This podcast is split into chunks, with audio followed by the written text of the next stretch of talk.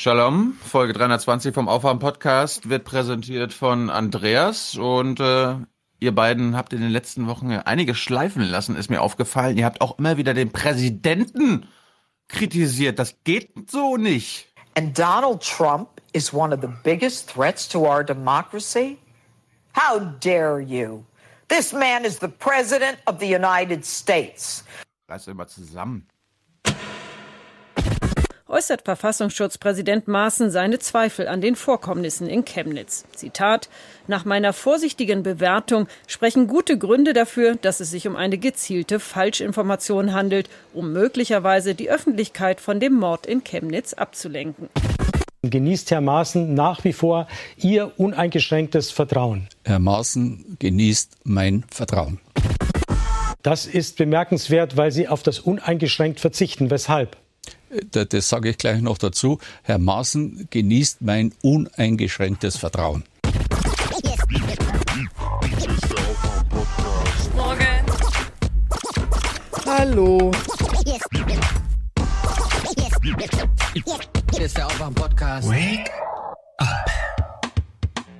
Er hat die Autorität seines Amtes missbraucht, um die Propaganda von AfD und Hooligans in Sachsen ganz klar zu unterstützen.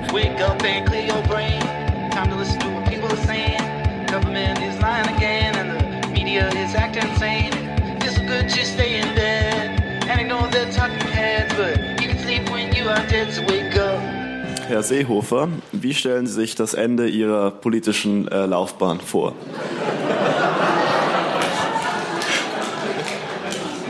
Schmerzfrei.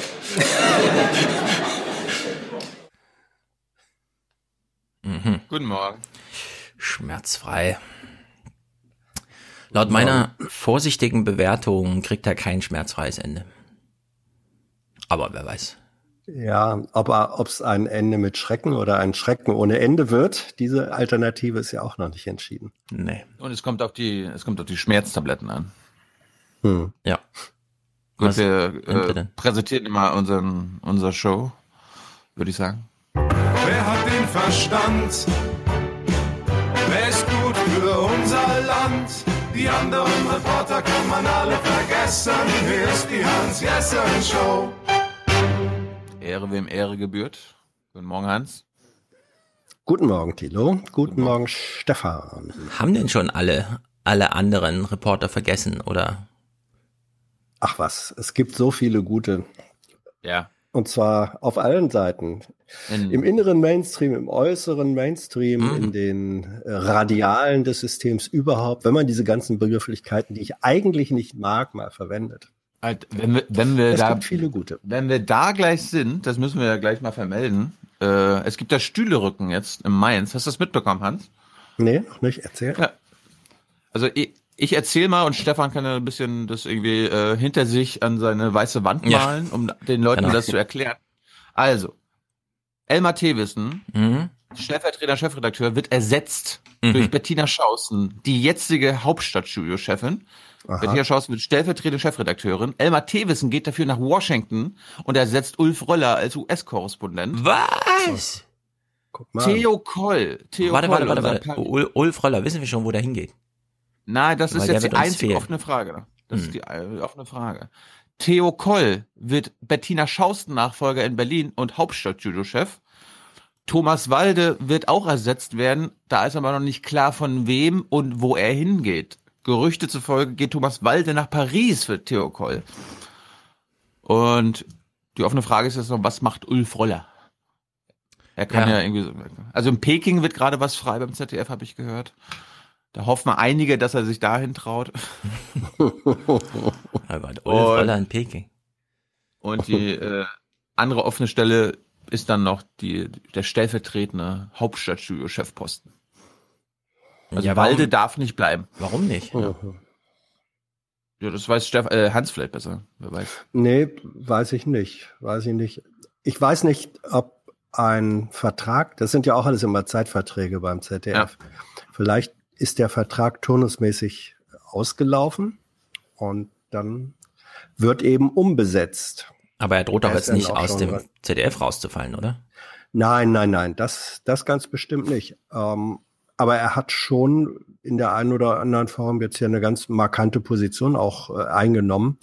Und manchmal ist es so, dass Menschen dann äh, relativ weit weg äh, befördert werden, entweder geografisch weg. Ja, genau, weggelobt. Das will ich aber gar nicht hier unterstellen. Ich weiß es einfach nicht. Ich weiß es nicht. Kann es sein? Für mich, hm? für, für mich war bemerkenswert, dass Walde nicht Hauptstadtstudio-Chef geworden ist. Ja. Sondern, sondern unser Liebling, der, der beste Reporter Frankreichs, der kritischste Auslandskorrespondent des ZDF wird jetzt Hauptstadtstudio-Chef. Also.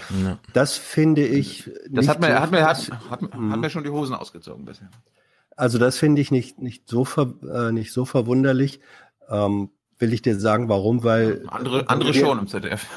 Ja, andere, andere schon. Aber guck dir an, ähm, welche Position, welche Funktion, welche Performance hat Bettina Schausten gehabt. Walde war ja schon gelegentlich doch auch ein Zuspitzer. Ja? Und das war niemals Bettina Schaustens äh, Ansatz, sondern sie war immer die ähm, sehr, also sie ist selten irgendwo angeeckt, sondern hat immer die Kurven gekriegt. Und für den Stil, sag ich mal so, für die Anmutung steht eher Theo Koll als Thomas Walde. Ja, also gut. Ja. Zu Bettina Schausen, zu Bettina Schausen passt ja wunderbar. Also, jetzt, jetzt mal ehrlich, staatstragend, wie kommt ihr auf diese Vokabel? Also wenn Sommerinterviews geführt werden im ZDF, haben wir in diesem Sommer insbesondere gemerkt, wenn die Kanzlerin oder der Bundespräsident wartet, dann geht Bettina Schausten dahin. Den Rest darf Klar. Thomas Walde abfrühstücken. Ja. Ja, das ist immer so. Die Nummer eins kriegt die Nummer einsen. Äh, das ist in jeder Hierarchie so. Und Walde wäre eben dann doch eine andere Nummer eins geworden oder gewesen als Bettina Schausten. Und da auf solche Sachen achtet dann schon eine Programmdirektion äh, und ein Rundfunkrat bei der Ja. Besetzung. Also Bettina Schausten ist natürlich eine Ikone, denn sie hat Airbnb erfunden, quasi. Mhm, Ihr versteht, was ich meine? durchaus. Und Thomas Walde, kann es sein, dass Thomas Walde sich disqualifiziert hat durch die Sommerinterviews kürzlich? Also mit Gauland und so, dass sie sich dachten, oh nee und so. Das kann, das kann ja gar nichts mit Leistung zu tun gehabt haben. Nee, aber Also- so wie Hans das gerade gesagt hat, das finde ich ja auch, dass Bettina Schausten, es ist ja schon auffällig, Bettina Schausten tut jetzt niemandem weh. Weder in dem Sender, nehme ich mal an, noch außerhalb. Was allerdings auch Ah, bedeutet, ah, hallo, Ja. hallo, du weißt? Na egal. was denn? Wem, die machen weh? Ja, wem tut sie denn Brauchst du weh? eine Schmerztablette, Tilo? Nein. Also wem, Ich, woll- ich, ich wollte Stefan nur an, äh, Mhm. an Telefonate erinnern. Aber egal. Das ist, nein, das ist egal. Also äh, Ja, ja. Ich finde, weil eben, weil eben äh, die Frage war, ob er sich mit den Sommerinterviews disqualifiziert hat. Ich finde eigentlich, er hätte sich damit qualifiziert. ja, das wollte ich, da wollte ich drauf hinaus. Bei Ne? uns, vielleicht ja. ist es, vielleicht ist es das. Bei uns, ja. Aber im Sender halt nicht. aber war das ist nicht, ja, aber das, war ist nicht so eine äh, komm, das war, das, das war das Problem. Die haben in den letzten Wochen im Sender den Aufwärm-Podcast gehört und haben gesehen, scheiße, die mögen den Walde. Ey, den müssen wir abschieben. Den Ja. müssen wir abschieben. Also ich, ja, ja, ich, ja, ja. ich eigentlich mag das, den äh, Walde Thilo? nicht. Tilo, kennst du das Buch Kaffee Größenwahn? Nein. Na, es klang jetzt eben wie eine kleine Vorlesestunde daraus. Also Ähm, Hans, wenn wir eins wissen, dann doch, dass sich das ZDF in Personalentscheidungen genau daran orientiert, was Tilo so vorschlägt. Ja, genau, das, meinte ich Den, ja. den Witz hat Hans jetzt wieder nicht verstanden. Doch, doch, den habe ich schon verstanden. Ach, so. Gut. Mhm. Naja, Thomas Walde. Es gibt Also aber- ähm, lass uns noch Ja. ganz kurz bei dem Thema bleiben. Ich finde wirklich, Bettina Schausten ist genauso eine falsche Wahl wie ähm, Reinhard Becker als ARD-Chefredakteur, weil das einfach auch das Signal nach außen gibt. Es ist uns im Grunde total egal, was erstens in der Gesellschaft und in der Medienwelt passiert. Wir versuchen hier so diesen Tanker weiterzufahren. Weil Bettina Schausten macht null Unterschied in welchen Filterblasen auch immer, meiner, eurer, überhaupt. Die, die ist einfach überhaupt nicht präsent. Das ist so Tina Hassel eigentlich. Eigentlich ist sie genau wie Tina Hassel. Mhm. Wenn man, wenn man irgendwas ein bisschen mit diesem Sender zu tun hat, dann ist man natürlich ganz bewundert von dieser, ach, toll und so, aber das betrifft vielleicht 10.000 Leute in Deutschland und nicht die 50 Millionen potenziellen Zuschauer. Und das finde ich wirklich, äh, also Thomas Walde wäre, äh, das hätte ich schon interessant gefunden, so ein bisschen, ja. Aber Bettina Schausten finde ich so uninteressant. Das interessiert mich so wenig, was sie jetzt aus diesem Posten da in Berlin macht, die, den politischen Dompteur im Sender. Ich meine, eine, wir sollten uns jetzt nicht so lange dran aufhalten. Ich hoffe, es Äh, schadet dem Aufwachen-Podcast nicht, wenn wir jetzt noch Nein, schlechteres Material nein, geliefert nein, bekommen. Äh, Hallo, wir bekommen Theo Koll. Ab nächsten das stimmt Jahr. Theo Koll. Ich finde ja Theo Koll gar nicht so schlecht, weil Ich ich, habe ihn ja, also sein Aufschlag für mich war ja seine Frontal 21 Performance und die fand ich sensationell. Ja. Na, ich kenne ihn ja auch aus der Zeit, als er Korrespondent in London war, ZDF-Korrespondent Mhm. Großbritannien. Und da war er immer ein Stück weit sozusagen die deutsche Version des, wie der Deutsche sich so einen britischen Gentleman vorstellt. Und das hat ihn sehr geprägt und das hat ihn äh, auch weitergetragen. Das ist einfach seine Persönlichkeit. Das meine ich damit. Er ist eben auch jemand, wo der diesen Tanker steuert, ja, und vermutlich nicht gegen irgendwelche Klippen setzt. Das wird in so einem System auch als eine eigene Qualität und Qualifikation gesehen. Aber damit ist dann auch wenig Anecken im positiven Sinn verbunden. No. Naja, er ist Naja, auch gut im Frisurenmarketing, muss man auch sagen. Ja. Und wenn man jetzt zehn Sekunden mal drüber nachgedacht hat, dann könnte einem auch, also wir, wir haben, wir haben über, wir haben über die Personalität wissen ja auch schon mal vom halben Jahr kurz gesprochen, dass Elmar unbedingt weg wollte aus Mainz. Also da gibt es offenbar irgendwelche Friction in Mainz und äh, Elmar wollte nach in die USA und jetzt kann er halt nochmal den Journalismus revolutionieren vor Mhm. Ort. Also da, da freue ich mich auch drauf. Ulf Also- Rolle ersetzt durch Elmo. Elmar werden. Thewissen hat uns einen Kampf gegen Donald Trump versprochen und Ja. ich glaube, jetzt liefert er auch. Jetzt muss er liefern. Mal gucken. Jetzt muss er liefern. Jetzt muss er liefern. Naja, aber es gibt auch Leute im ZDF, die, die sich wünschen, dass sie Die nicht gefragt gibt's immer. Ja, ja. Nirgendwo ist der Zynismus größer als in diesen Häusern, deswegen. Ja. Gut. Ye are many, they are few.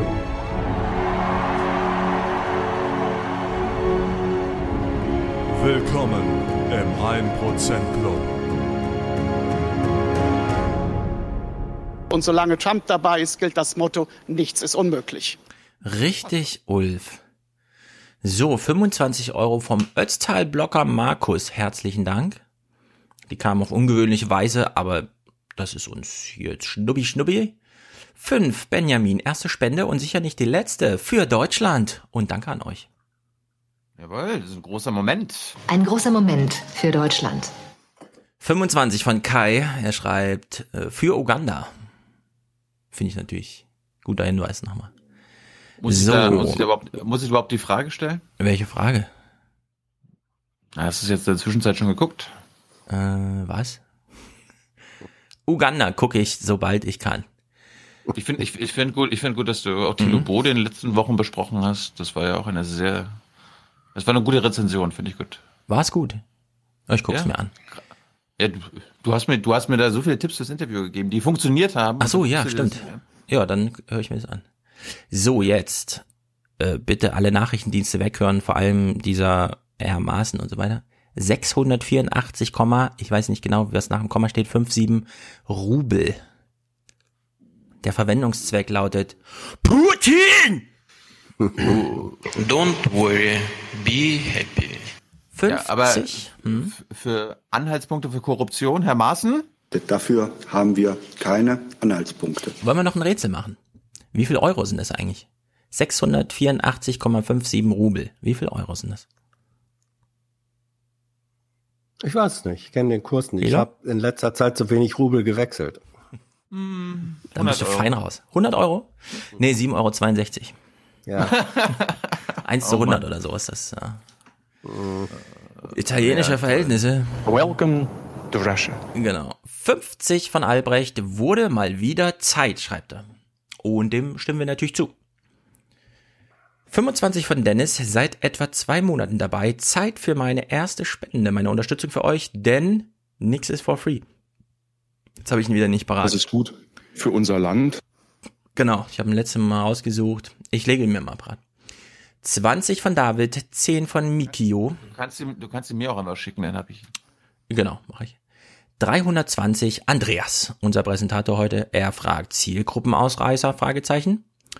Viele Grüße von einem U40 und dann steht hier 4U Flugkapitän A320.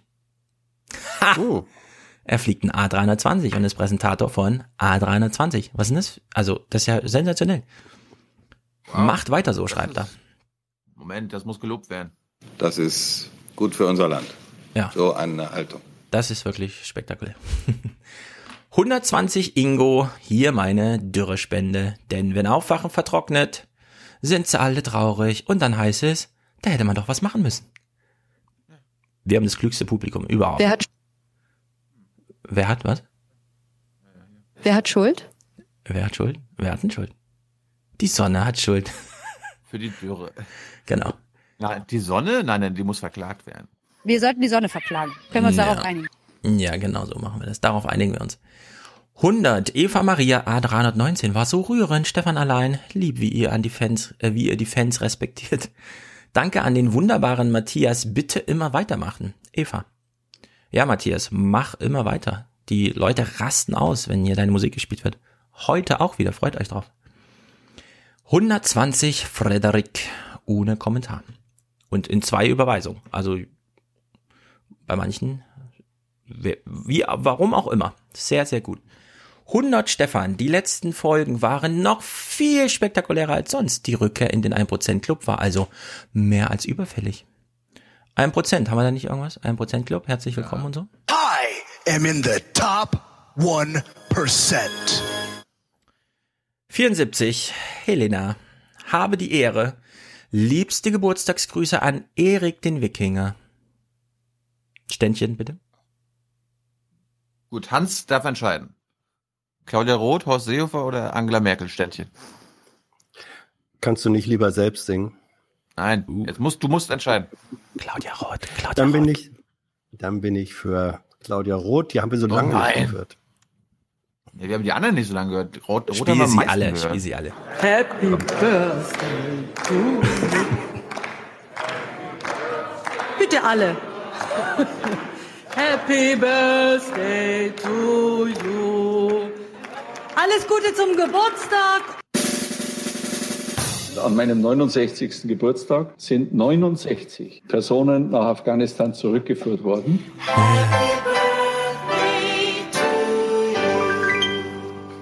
Ja, lieber Erik, das sind deine Geburtstagsgrüße, du alter Wikinger.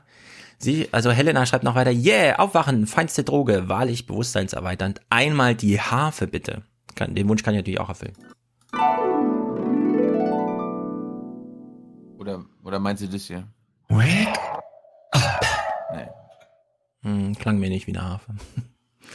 Stefan, 60,27 Euro, einmal den Beitrag zur Pflegeversicherung, zur Podcast-Landschaftspflege. Mm. Da fliegt einem das Gehirn an die Decke, wie in diesem Emoji, ihr wisst schon. Apropos Pflege, hier unser Pflegeminister hat auch mir einen neuen Sound gespendet. Das stärkste und wirtschaftlich stärkste Land in der Mitte, Deutschland. Deutschland, ja. Ja. Irgendwas piept. Habt ihr gerade Wäsche fertig oder? Hier nicht. Okay. Daniel, 59 Euro ohne Kommentar. Jetzt ist vorbei. 50 Euro und 1 Cent, Juliane und Andre. Hallo, ihr beiden. Unbedingt diesen wichtigen Podcast weiter betreiben. Liebesgrüße von Juliane und Andre. Soundboard-Wunsch, die Ziege. Für Deutschland. Genau die, die Deutschlandziege. 50 von Markus. Ohne Kommentar. Mike schickt 50 für ein Ende des Unterstützungssommerlochs. Sehr gut, Mike. Und das ist gut für Deutschland, sage ich dazu nur. So, Alexander hat wieder nachgerechnet. 29 Stunden, 29 Minuten. Podcast im August für Deutschland. Herzchen. Für Deutschland. Für Deutschland. Jawohl, Markus. Ein Zeichen gegen die Drei-Stunden-Grenze und für den Leistungspodcast. Ein Cent pro Minute Sendezeit im September. Weiter so. Er hat schon mal voraus 25,82 geschickt. Schlagen wir vielleicht, wenn wir das letzte Mal, wie Alexander schreibt, bei 29, 29 waren. Das war auch nur, das war doch nur eine Einzelmeinung, die im Internet geäußert wurde, die nicht abgesprochen wurde mit irgendjemand anders und dementsprechend ist sie hinfällig. Ja, ich, äh, äh, soll ich dir mal was sagen? So, solch, ich erachte solche Aussagen als äh, haltungs. Ja, also dieser Podcast endet heute, bevor ich dazu komme, 35 Clips von Elon Musk bei Joe Rogan zu spielen. Und es liegt nicht an mir. Das stimmt. Siehst du? So, Alexander. Das liegt an, an dem hier, ne? Das läuft. Ja, ich wollte nur sagen, es liegt nicht an mir. Ja, aber das liegt heute daran, weil wir am Mittwoch aufnehmen. Mhm. Okay. Dienstags haben wir Zeit. Ja, im Internet habe ich falsche Verdächtigungen gelesen. Gruß an Steffen, schreibt Alexander, unseren frisch gebackenen Papa. Willkommen in der Aufwachengemeinschaft. Ihr drei, wer auch immer da geboren wurde, wir sind sicher, es ist ein Engel. Ich hoffe, Oder? er hört auch zu. Ja, Steffen, unser Papa, hört dazu. Sie hätten doch auch mit einem Lächeln Jesus abgeschoben. Äh, nehmen wir mal an, der passt einfach, der Clip. Die Protokolle im Labor vermissen dich sehr. Mhm. Steffen, geh zurück an die Arbeit. Deine Protokolle im Labor vermissen dich und hör einen Aufwachen-Podcast, damit du die, Grüße von Alexander abbekommst. Wir sind durch Bethlehem gefahren und haben Jesus gesehen, äh, also gesehen, wo er so abgehangen ist und so. Abgehangen. Äh, Ihr habt gesehen, wo Jesus damals rumgehangen hat, ja? Oh. Äh, Cool. Lass es sein. Nicht Anja, weiter was- ausführen. was bist du, bist, du- bist du jetzt irgendwie katholisch, Hans, oder was? Und äh, regst du über Jesus? Ja, wirklich, bist du jetzt katholisch, oder was? Ich, ich wusste gar nicht, dass Jesus Katholik war. Oh. Uh. Jesus war natürlich der erste Katholik rückblickend. Man hat ihn dazu gemacht. Wollen wir, wollen wir beten, damit wir die Sache abschließen können? Ja. Nahles oder Schulz? Hm, alles. Für die Würde. Arbeitslosigkeit und vergessener Tod. Schau auf die Obdachlosen und Verarmten in unseren Großstädten, der Kälte und der Verachtung ausgesetzt. Ja, Anja schickt 25 und schreibt, sorry Jungs, mein bescheidener Beitrag für eine äh, eure unbezahlbare Arbeit. Anja, du musst dich hier nicht entschuldigen, du bist im 1% Club, dein Leben ist jetzt gerettet. Das ist quasi Ablasshandel. Wir, wir sind jetzt hier im, auf dem Track, glaube ich. Armin, auch 25, leider nur 1% einer TV-Sendeminute, ja, das stimmt. Weiter so, danke und Grüße aus Dortmund. Du darfst jetzt skandieren. I mean, who are we? We're the 1%. We're the 1%. We're the 1%. We're the 1%. We're the 1%. Ja, ich meine das ganz ehrlich. Ja, da haben wir gerade die ehemalige Gesundheitsministerin gehört. Nee, Umweltministerin. Aber sagen wir mal, Gesundheit, Umwelt ist ja fast das gleiche. Alexander beweist uns jetzt, dass Aufwachen wahrlich auch gesund macht. Ein Monat ohne Rauchen. Drei Schachteln für Aufwachen. Äh, natürlich in finanzieller Form, keine Sachspende. Zwei fürs Talkradio kommen auch noch. Das ist gut für meine Lunge. Na, da hat's doch mal gar keinen Clip. Das ist gut für unsere Lunge. Für, für Deutschland. Ja, während Thilo gerade raucht, ne? Muss man sich mal vorstellen. Oh Gott, oh Gott, oh Gott. Gut. 20 Pante, Pantleon. LG. Hm. Ach so, LG. Also Liebesgrüße an meinen Neukollegen und Podcast Connoisseur. Hans, wie heißt das? Du kennst dich da aus. Connoisseur. Connoisseur. Was heißt das? Connoisseur. Connoisseur. Ähm, äh, ein Kollege Genießer. oder was? Genießer? Nein, nein, Genießer. Ein, Ah, ja. ein Ach so, Genießer. Connoisseur, Genießer, verstehe. Connoisseur. Gut. Johannes meint er damit, für ein Hörertreffen in Hannover. Ja, Leute, macht Hörertreffen. Im Forum habt ihr gesehen oben, da gibt's extra einen Link nur für Hörertreffen. Da werden dann alle Hörertreffen aufgesammelt. Also alle, die getaggt sind mit Hörertreffen. Hörertreffen sind gut für unser Land. Alexander. Oder was passiert denn da? Hören die, hören die so, im, hören die so im Kollektiv? Nein, die reden, die planen die Evolu- Evolution und irgendwann kommen wir auch mal dazu und dann geht's richtig zur Sache und so. In Frankfurt übrigens.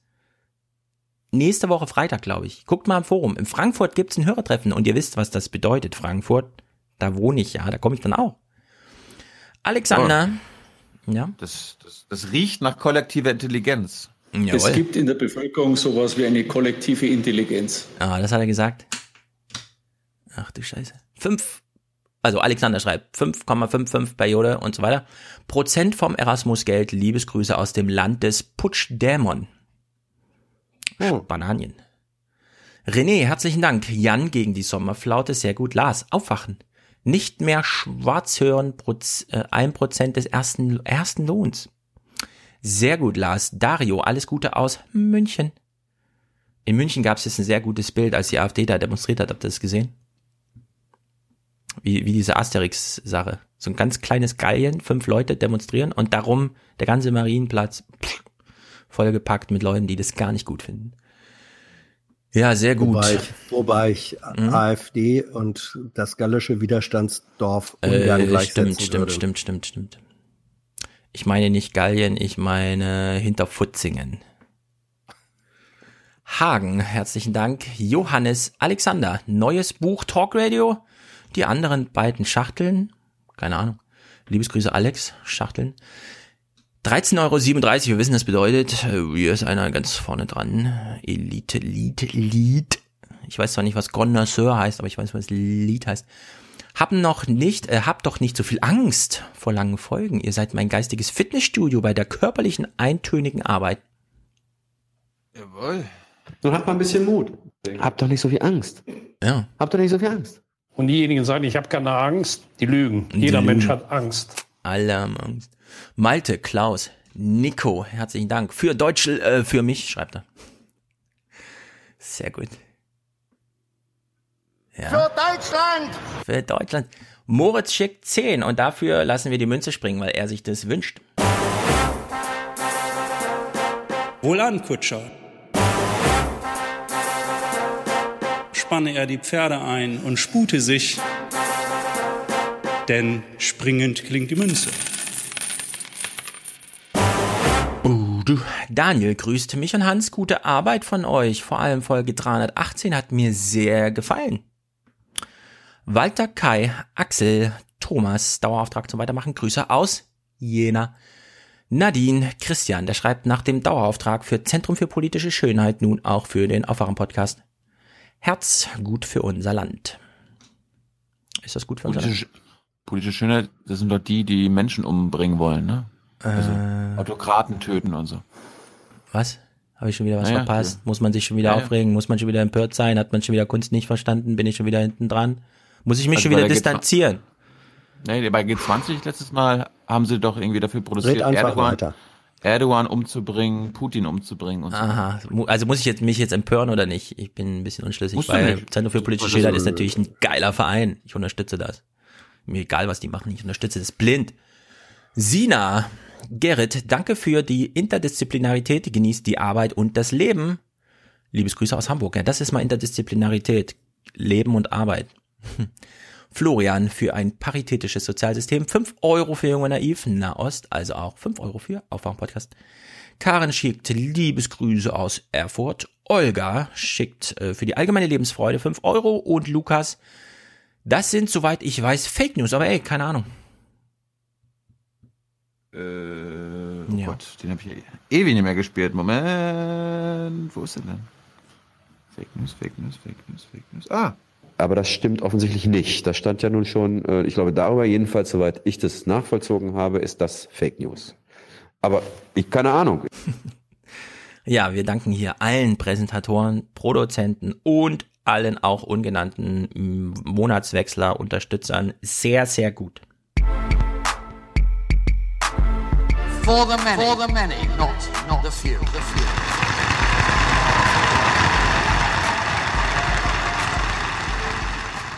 Die Merkel, die hat das deutsche Deutschland und Europa zunichte gerammelt, hat die das mit ihrer Politik. Frau Merkel, Sie sind eine Schande für Deutschland. Treten Sie zurück. und der Neuzugang. Gegen Merkel! Weil die eine Volksverräterin ist! Ja, okay. Uff, das ist ja- ja ganz schön was abgegangen bei euch. Hier in den letzten Wochen. Und mit bei euch meinst du hier in Deutschland oder was? Hier, hier in Deutschland, ja. Ja, es haben 3000 Leute demonstriert und alle sind aus dem Häuschen. Die Republik ist nervös. Ich habe es im Spiegel gelesen, ich habe es in der Zeit gelesen. In der FAZ dauert es mal ein bisschen länger, da wird es auch noch stehen. Huh. Da war die, waren 3000 Menschen ja sehr erfolgreich. Ja, wie das halt so ist, wenn 3000 Leute rumstehen. Naja. Hans hat übrigens perfekt geschrieben. Wo? Tja, das ist, diese Frage ist sehr gut. Wo? Äh, leider ist es graue Literatur. Ist nicht verfügbar. Außer man kennt Hans gut, so wie ich, und dann schickt er ihm eine Mail und dann steht alles drin. Das Prophetische. Das schon immer gewusst habende. Damals schon, 2014. Pegida ordentlich beschrieben. Die Redaktion der Tagesthemen gewarnt vor Pegida. Darum ist er auch unser Professor. Hm. Professor Jessen erläutert. Professor Jessen. Professor Jessen erläutert. Oder meinst du Hans Hütt? Nein, ich meine Hans Jensen. Und ich, ich gehe da mal kurz drauf ein, weil Hans hat es auch selber schon genannt in der letzten, vorletzten Folge. Tja, es geht um eine, Zitat, informationelle Kampfansage, Zitat Ende, mit, und jetzt kommt's, die laufen ja im Osten durch die Straßen. Wovor hatten wir vorher mal Angst? Irgendwelche Fackelläufe nachts durch Sachsen-Anhalt oder so. Womit demonstrieren sie heute? Mit elektronischen Fackeln. Sie halten ihre Smartphones in die Höhe und sagen, wir sind von euch unabhängig, liebe Medien. Was nochmal bestärkt, äh, Hans hat es damals schon beschrieben, es ist ein, wie soll man sagen, ein Auflehnen nicht gegen Deutschland, nicht gegen die Ausländer, sondern würde ich jetzt mal sagen, in erster Linie gegen die Medien. Die Medien, die, wie wir von Luhmann wissen, uns die Welt zeigen, in der wir leben. Und äh, sie sind nicht mehr Medium, sondern sie sind jetzt selbst Akteur. Sie werden zumindest zum Akteur gemacht von diesen Leuten. Sehr, sehr kluge Beobachtung, Hans. Was war das für ein Text? Den hast du einfach vorgetragen, als du die Redaktion verlassen hast am letzten Tag, oder was? Ja, das war meine Abschiedsrede äh, bei der im ARD Hauptstadtstudio äh, Ende 2014 gibt's dann immer so ein Fest und dann sind eine Menge Leute da, Kollegen und auch äh, Menschen, über die man journalistisch berichtet hat. Mhm. Die Bundeskanzlerin meinst du? Die Bundeskanzlerin hat die verabschiedet. Ja, die ein wenig später. Nein, nee, nee, aber es waren, äh, es war schon, es war schon ein volles Haus. Also wir waren da auch zum, es waren mehrere Abschiede gleichzeitig. Und da kann man dann, äh, oder da hält jeder Kollege, der geht, dann so seine kleine Abschiedsrede. Und mein Thema war eben weil es war ja Dezember 2014 sozusagen der erste große Höhepunkt von Pegida. Und da habe ich mir überlegt, was ist da eigentlich los und was sagt das auch über uns aus? Äh, diese Distanzierung, die man da und die Wut, die man da von denen, die da demonstriert haben, sowohl gegenüber den Medien, da stimme ich Stefan zu, aber in Verbindung eben mit Ablehnung des gesamten Systems äh, zum Ausdruck gebracht haben. Das habe ich dann mit diesen Worten so beschrieben. Also es sind nicht einfach nur die Medien, nicht nur die Lügenpresse, sondern die Medien, jedenfalls die etablierten Medien, wurden und werden immer noch gesehen als Bestandteil sozusagen einer äh, einer, na, sagen wir mal, Verschwörung eines Systems äh, zum Ungunsten des Volkes.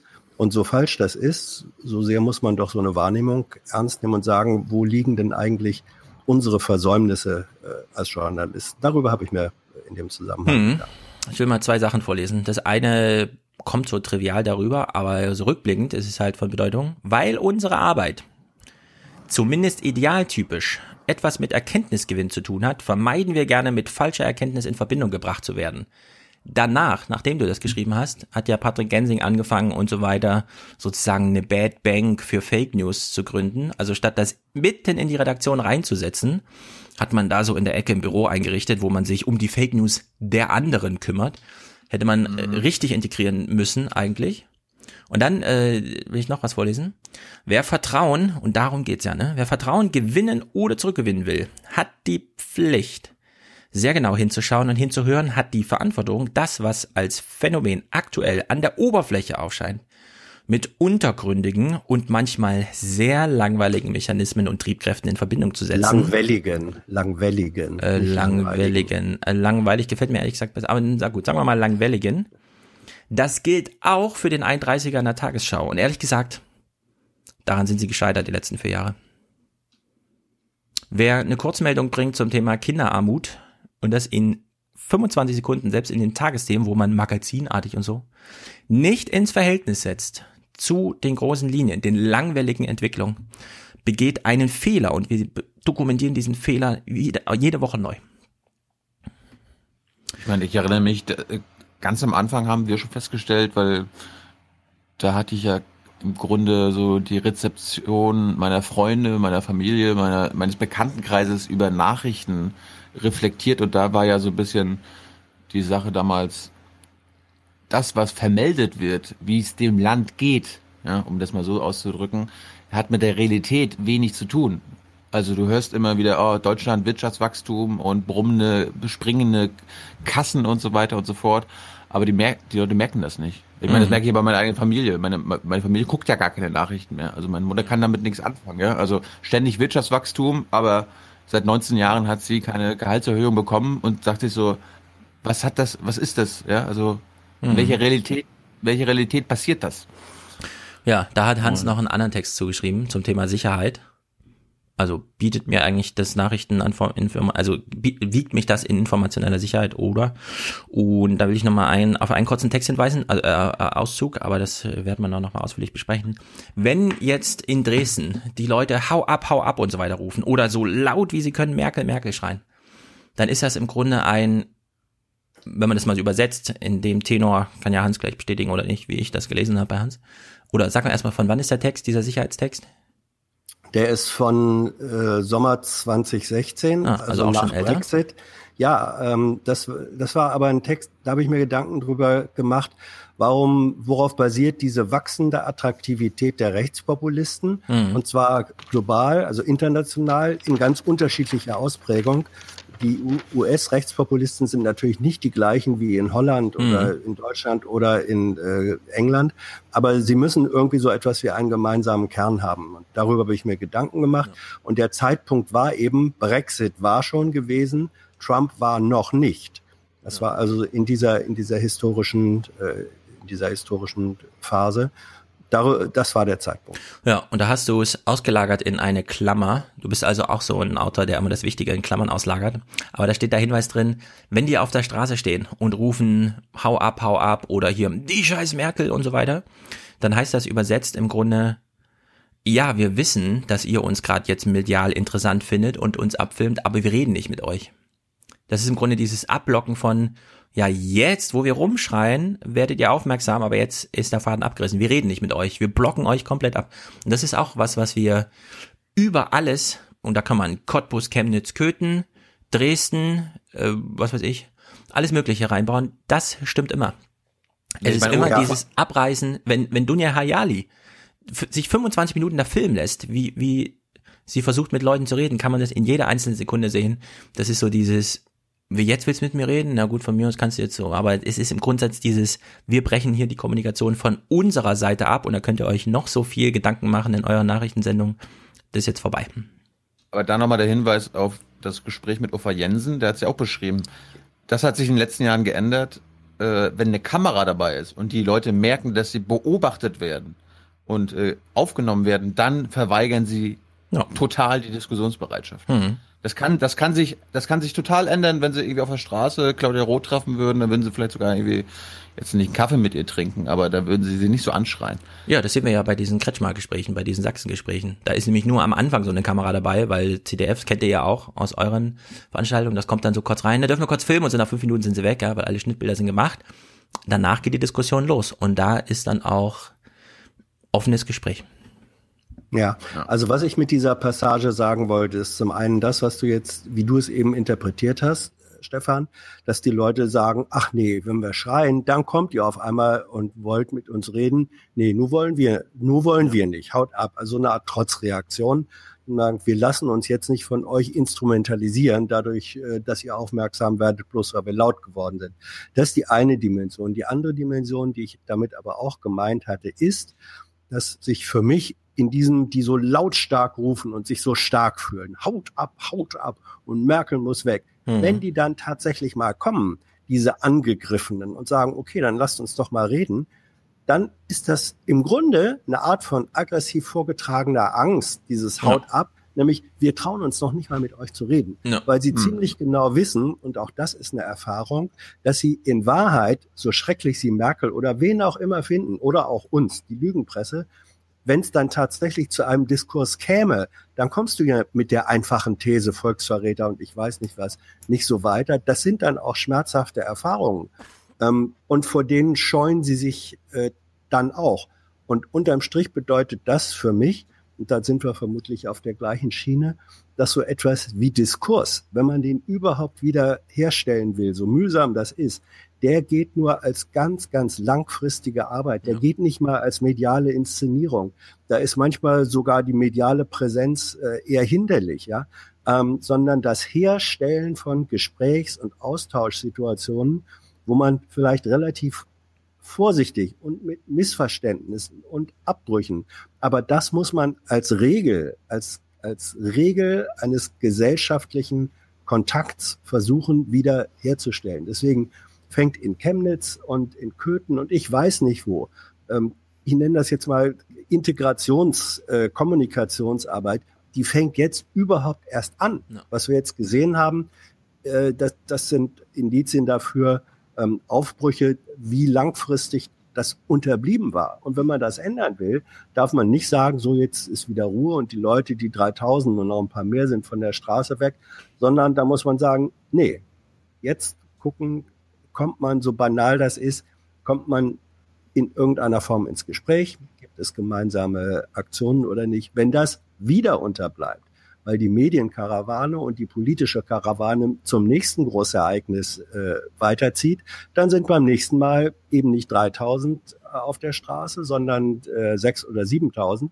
Und ähm, das ist nicht die schiere Zahl, sondern was man zum Beispiel in Köthen äh, gehört und, und gesehen hat, dass, sich, dass Bürger sich da an Open Mics hinstellen und sagen, und ihr werdet die Ersten sein, die dann brennen. Wörtlich und wiederholt. Und wenn ich brennen sage, dann meine ich damit brennen. Oder dass einer sagt, dann muss man bei den Polit äh, Politikern vor die Tür gehen und denen die Türen eintreten und da reingehen. Also offen vorgetragene Aufrufe zu Gewalt, Körperverletzung bis hin zum Mord, das ist eine neue Qualität. Ja. Und wenn man die nicht haben will, dann muss man eben jetzt wirklich in diesen Diskurs eintreten. Eine, eine Sache dann noch von mir, Hans. Äh, Jetzt haben wir Pegida schon seit vier Jahren. Wie ist, das, ja. wie ist, ist das gelungen in den letzten vier Jahren? Ähm, ja, das kann man ja gleich mal einfangen. Wir haben Pegida seit vier Jahren mit allen Problemen, die wir in Sachsen da beobachten. In Köthen war es ja ganz anders. Ministerpräsident war da, Regierung war da, alle waren gleich da. Und das Video, was Hans jetzt gerade angesprochen hat, da steht eine Frau und sagt, ich habe drei Kinder und ich will nicht, dass dieses Land und ich werde das verteidigen und die da hinten, also die Gegendemonstranten werden als erstes brennen. Sie hat das vor, was weiß ich, 30 Leuten gesagt oder so. Ja, ein paar mehr. Aber egal. 40. Aber das, ja. ich finde, das muss man jetzt auch mal einhegen. Köthen war eine ganz andere Sache als Chemnitz. Da wurde ganz zügig, ganz anders reagiert. Und so insgesamt muss ich auch mal sagen, es wird ja jetzt immer so dieses, ach, die mobilisieren sich ja so schnell, ja. Und dann rufen Deutschlandfunkredakteure zu Recht immer bei irgendwelchen engagierten Nazi-Bekämpfern an und fragen, wie beobachten sie das und so. Ja, ja, es gibt halt diese rasante Mobilisierung im Abseits des Öffentlichen, also Facebook-Gruppen geschlossen und so weiter und so fort. Aber ich, mein Eindruck ist so ein bisschen, die sind gerade auf so einem Peak. Also es passieren jetzt diese Ereignisse, die AfD sitzt schon in 14 Landtagen und sie sitzt schon im Bundestag. Und die nächste Wahl ist noch sehr weit weg. Und die nächste Wahl hat auch nichts mehr mit Angela Merkel zu tun.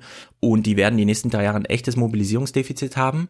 Und ehrlich gesagt, ich, wenn man mal so nicht neutral drauf guckt, sondern vielleicht versucht mal so ein bisschen aus welcher Perspektive denken eigentlich die Rechten gerade da, darüber? Die müssen ja mit Köthen super unzufrieden sein, weil da hat ja, ist ja im Grunde nichts gelungen, von dem sie zwei Wochen vorher noch in Chemnitz dachten, es wären alles Selbstläufer. Also unter der Maßgabe bin ich da auch sehr entspannt mittlerweile. Ich nicht, weil auf der anderen Seite, es muss einfach nicht in jedem Ort gelingen. Es reicht, wenn es alle paar Male passiert. Ja, aber es wird, also in Westdeutschland wird sowas niemals gelingen. Und selbst in Ostdeutschland haben die da Schwierigkeiten. Ich hoffe es. Aber ich würde mich ja. da jetzt nicht so festlegen. Gibt natürlich so Sachen wie dann in Köln, ja, also pro NRW und sowas. Oder in Dortmund gibt's natürlich auch solche Nester. Aber ich meine, es ist das gleiche Problem, was wir schon bei Trump beobachtet haben. Ja, das letzte Aufbäumen, ja, so von Trump-Sympathisanten, wohl wissend, dass sich die Gesellschaft insgesamt natürlich in eine ganz andere Richtung bewegt. Gut, wir werden ja jetzt ja eh darüber sprechen. Mhm. Ich wollte es mit euch mal aufarbeiten also Maßen und so weiter. Eine, eine, eine Sache zu, zu den Rechtspopulisten noch. Äh, zum einen, was sie eint, zumindest in Europa, vielleicht auch in Amerika, das hören wir am Ende wahrscheinlich im Outro von Georg Schramm, der hat das mal ganz gut zusammengefasst. Also ihre Kommunikationsstrategien. Und zum anderen ist mir aufgefallen in Israel, dass dir selbst teilweise linke Israelis, die du vor vier Jahren noch kennengelernt hast, als einer der die größten Pali-Versteher der Welt und so weiter, äh, ne, Tree-Huggers und so weiter und so fort. Die sagen dir dann so, ja, mal schauen, ob ihr, ob ihr am Sonntag eure Rechnung bekommt. Ich so, wo, wann? Ja, in Schweden. Ich so, ja, ich so, was meinst du denn? Ja, hoffentlich gewinnen da die, die, die, die Rechten. Ich so, was? Ja. Ich so, ihr, du unterstützt die Rechten in Europa? Ja, klar. Man kann, man kann eure, eure flüchtlingsfreundliche Politik doch nicht unterstützen. Also das, das haben wir von allen Seiten gehört. Ähm, dass das. Äh, ja, aber sag doch mal das kurz, wie es in Schweden ausgegangen ist, weil das ist nämlich interessant. Die Schwedendemokraten haben längst nicht so viel gewonnen wie gedacht und gleich auf im Zuwachs ist dort die dortige Linkspartei gewesen, wurde natürlich sehr viel Mhm. weniger reportiert, aber Ja. es gab ein Rechtsrückchen in Schweden und damit würde ich sagen, bestätigt das auch wieder ein bisschen meine These. Die, die da sind, radikalisieren sich natürlich extrem und formieren sich da, aber die Gegenbewegung ist halt einfach auch da. Aber es gibt andere Länder, Israel, Ungarn und so weiter, da läuft äh, die ganze Politik eben in eine andere Richtung. Ja, Ja, wir das werden- ist ja, ist ja auch, ist, ist doch auch ganz verständlich. Ähm, Nochmal, die Verteilung von Ressourcen und Macht dieser Welt ist 80 zu 20 seit vielen Jahren. 20 Prozent der Menschheit, zu denen wir gehören, ähm, verfügen über und verzehren 80 Prozent der Ressourcen. Und jetzt schlagen die 80 Prozent dieser Welt, die, die melden sich zu Wort und sagen, wir wollen das auch. Und das geht egal wie man das sieht und egal fast an welchem Ende der sozialen Skala in Deutschland man sitzt, das geht natürlich auch an unsere äh, Substanz. Da gibt's Menschen, die sich sowieso schon unten sehen und sagen, das bisschen, was wir haben, wird uns jetzt auch noch genommen. Die, die ein bisschen höher stehen, äh, sagen, ich fürchte um das, was ich an Zukunftsversprechen mir erhoffe, das wird mir dann auch genommen. Und dann wehren sich alle gegen die Konsequenz dessen, wie die Welt nun mal tatsächlich so ist. Das will man nicht, das will man nicht zur Kenntnis nehmen. Es ist ein bisschen wie auf der Titanic, die schon auf dem Eisberg saß und dann spielte das Bordorchester weiter und dann haben Leute immer noch getanzt. Ja? Hm. Um, und dieses, das ist ein kollektives Gefühl, das erhebliche Teile der Gesellschaft äh, erfasst und die wehren sich dagegen. Die versuchen, äh, diese Globalisierung, die ein objektiver Prozess ist, versuchen sie aufzuhalten, versuchen das Rad der Geschichte, da passt dieser Begriff mal ein Stück weit zurückzudrehen. Das ist das Versprechen aller Rechtspopulisten. Wir drehen Geschichte zurück. Und das funktioniert nicht. Äh, Das muss sich aber erstmal beweisen, dass es nicht funktioniert. Und solange es nicht sich bewiesen hat, gewinnen die bei Wahlen dazu. Allerdings, da stimme ich dir, Stefan, wieder zu, da wachsen auch die anderen Kräfte, die nämlich sagen, Leute, das geht so nicht. Also die, Mo die Mobilisierung der Rechtspopulisten ist ein Stück weit auch eine Mobilisierung einer, sagen wir mal, kritischen Linken, die sich mit der Materie auseinandersetzt und sagt, nee, so geht's nicht. Ja.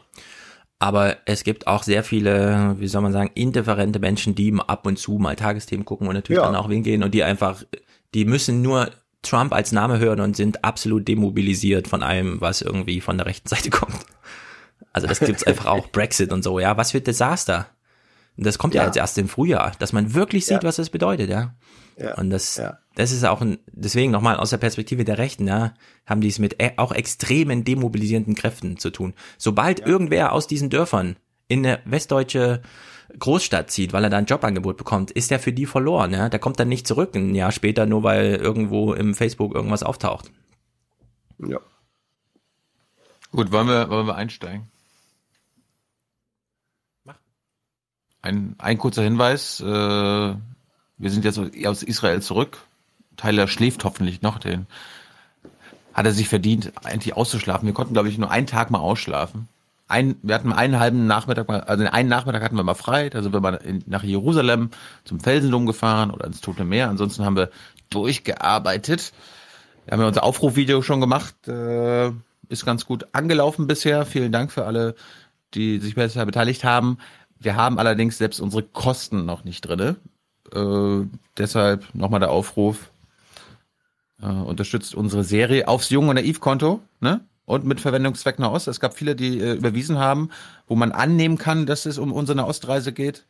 Aber das nicht reingeschrieben wurde, wenn ihr im Abspann genannt werden wollt, müsst ihr schon den Verwendungszweck angeben. Das dazu Ey, und nehmt wir ihr werden nicht alle den Abspann auf, die jetzt, von denen ihr jetzt Geld Ja. bekommt? Wie bitte? Lass mich. Stefan erst. Ja, nehmt ihr nicht alle, die jetzt, während ihr in Israel wart und euch Geld geschickt haben, in den Abspann auf, sondern man muss nochmal Das dazu haben- schreiben, Nahost. Ja, aber das, das kann man ja locker flockig machen. Wir werden das jetzt, also ich kann ja ablesen, ab wann wir das Video veröffentlicht haben und dann so die ersten zwei Tage. Ich gehe einfach mal davon aus, dass 99 Prozent die Nahostreise unterstützt haben. Darum werden wir das mal äh, mit einbringen. Aber so für zukünftig, ja, also, weißt du, ab Sonntag, ab Sonntag werden wir äh, die Interviews veröffentlichen. Unter anderem deshalb, weil Werner Gatzer seinen Termin morgen verschoben hat auf nächste Woche, wo, worüber ich ganz froh bin. Kann ich mich ein bisschen länger vorbereiten. Ich sag dir, dieser Termin. Lass Ja, mich ist eine, äh, eine, diese, diese, eine, diese, eine, diese, diese Woche, diese Woche ist Haushaltswoche, darum. ja. Lass mich eine Mutmaßung äh, machen, Thilo. Sehe ich das richtig, dass so eine, wie lang wart ihr in Israel? Knapp zwei Wochen, zwei Wochen, ne? Ja. Ähm, selbst wenn man das Low Budget äh, macht und äh, ist das, sind das Kosten, ich glaube, so im mittleren vierstelligen Bereich, richtig? Also, also das mittlerer, ja. wir hatten das, glaube ich, auch irgendwo mal so ein bisschen runtergebrochen. Das ist dann am Ende doch noch ein bisschen mehr, können wir ja mal sagen. Also irgendwie die Flüge kosten allein für uns beide etwa 1000 Euro hin und zurück. Ähm, die Unterkunft ne, für zwei Personen. Wir haben uns eine Wohnung genommen, weil Wohnungen Airbnb sind in Tel Aviv dann noch billiger als Hotels. Auch irgendwo anders. Hotels in Israel sind wahnsinnig teuer. Hat uns auch über 1300 Euro gekostet. So ein Mietauto, was du dir nehmen musst und insbesondere eins, was, womit du auch in die Westbank kommst, weil die allermeisten in Israel, die du da ausleihen kannst, damit kannst du nicht in die, damit kannst du nicht in die besetzten Gebiete. Ja, also es hat wegen wegen Panzerung muss schon Versicherungskram sein, und so. Ja, du es ist, das ist ja, also ist ja völlig logisch aus aus deren Sicht, weil äh, ich habe da keinen Bock, äh, wenn die Leute sehen israelisches Kennzeichen. Da, kann immer da kann man immer, noch irgendwas passieren. Also Mietauto kostet auch 750 Euro, Benzin dann auch nochmal, kannst du ja denken. Dann Stringer, also die Produzenten vor Ort, die sind denn auch nicht äh, gerade billig. Äh, Wir bezahlen jetzt nicht so viel wie, ke- keine Ahnung, ARD oder ZDF. Wenn die mit ihren Leuten da zusammenarbeiten, die wissen schon, dass wir hier Internet-Heinis sind. Aber das kostet auch. Wir, hatten, wir hatten zwei Stringer, einen in Gaza und einen in der Westbank. Und die kosten dann schon so, ich sag mal, im Schnitt 200 Dollar pro Tag. Und das ist in Gaza zum Beispiel, da kriegt der dann äh, seine 100 Dollar, damit er uns die Sachen organisiert und weiß, wo wir hin müssen und uns von der Grenze abholt und mit der Hamas unsere Permits einholt, weil das ist ja nicht nur so, dass wenn du ankommst in Israel, du dir vom Is von der israelischen Regierung so eine GPO-Card holen musst, womit nur damit kommst du nach Gaza. In die Westbank kommst du auch ohne. Äh, Das heißt, du musst bei den Israelis vorsprechen, ihnen erzählen, was du machen willst. Äh, Die halten dir dann erstmal so ein oder zwei Tage lang den langen Arm hin und dann probiert es, probierst du es nochmal, hast nochmal mit ein paar Kollegen gesprochen und dann sagst du denen einfach, was sie hören wollen. Ja, ja, wir wollen die, wir wollen die UNRWA, wir wollen diese Korruption dort aufzeigen und dann, ach so, ja, ja, bitte Mhm. rein, bitte rein, bitte rein. Mit der Hamas, da, mit der Hamas hat es noch länger gedauert. Vier Tage haben sie gebraucht, um unser Permit äh, grünes Licht zu geben, was dann dazu geführt hat, dass wir äh, immer weniger Tage zur Verfügung hatten. Wir wollten ja ein paar Nächte dort bleiben. Am Ende ist es ein Tag nur geworden, ohne Übernachtung. Und dann ist das Problem gewesen, dass jetzt langes Wochen Wochenende war in Israel. Die feiern gerade jüdisches Neujahr. Und das war äh, von Sonntag auf Montag auf Dienstag. Irgendwas ist da los. Ja, ähm, es ist wieder, es ist, es ist im, im Hof. Soll ich das Fenster zumachen? Ja. Warte mal, Ja. Klingt nach ist lang, wieder- lang anhaltender Arbeit. Und Ja, ich mach's gar nicht. Also ich, ich Naja, wollte, so- ich habe das nur mal äh, äh, angetippt, um einfach, um einfach zu sagen, selbst wenn man es low, low, low budget, ähm, ja, also selbst wenn man es low, low, low budget macht, dann landest du im, im Bereich von etlichen tausend äh, Euro und das sind nur 5000 die Kosten.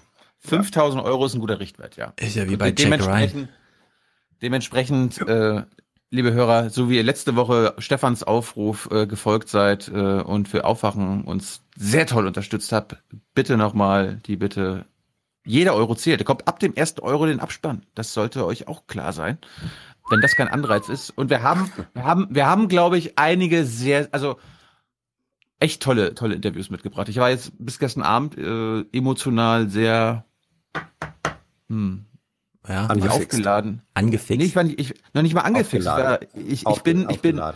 ich bin recht emotional depressiv wiedergekommen, weil das letzte Interview war nochmal äh, ein Schlag in die Magengrube, in meine emotionale Magengrube. Aber ich finde, weil wir das jetzt in den nächsten Wochen nach und nach veröffentlicht werden, sollten wir einfach nach und nach darüber reden. Jedes zweite Interview ist eins, wo, wo mit, ich mit Stefan lange drüber reden muss, wenn Hans darüber, da auch Interesse hat. Äh, gerne, gerne. Ich meine, Stefan, du kannst ja mal ein bisschen erzählen, du hast ja ein bisschen was mitbekommen, findest du, haben, Ich hab haben gar wir was nichts Neues mitbekommen. mitgebracht? Nee, wir haben, ich habe dich doch ein bisschen auf dem Laufenden gehalten, was bei WhatsApp, was wir so gemacht haben. Äh, also ich kenne jetzt nichts von Interviews oder so. Oder was Nee. meinst du jetzt? Ja, aber du hast ja trotzdem, ja, wir, wir haben ja trotzdem, wir haben ja nicht nur Interviews geführt, wir haben ja richtige äh, Spaziergänge durch Städte gemacht und so. Das Ach so, ja, das eine fiel mir auf. Ähm, ich weiß jetzt nicht mehr genau, welcher Ort es war, aber der sah so aus wie der, wo sie Jack Ryan gedreht haben. Hebron. Sagt Thilo jetzt nichts, weil Jack Ryan ist erst seit zwei Wochen oder so. Jetzt kann man es gucken. Ich fand es ja ganz interessant. Äh, Du meinst Hebron? Ja. Hebron ist die, ist die größte palästinensische Stadt in der Westbank, die aber Ja. mehr und mehr von den jüdischen Siedlern eingenommen wird. Ja. Ja.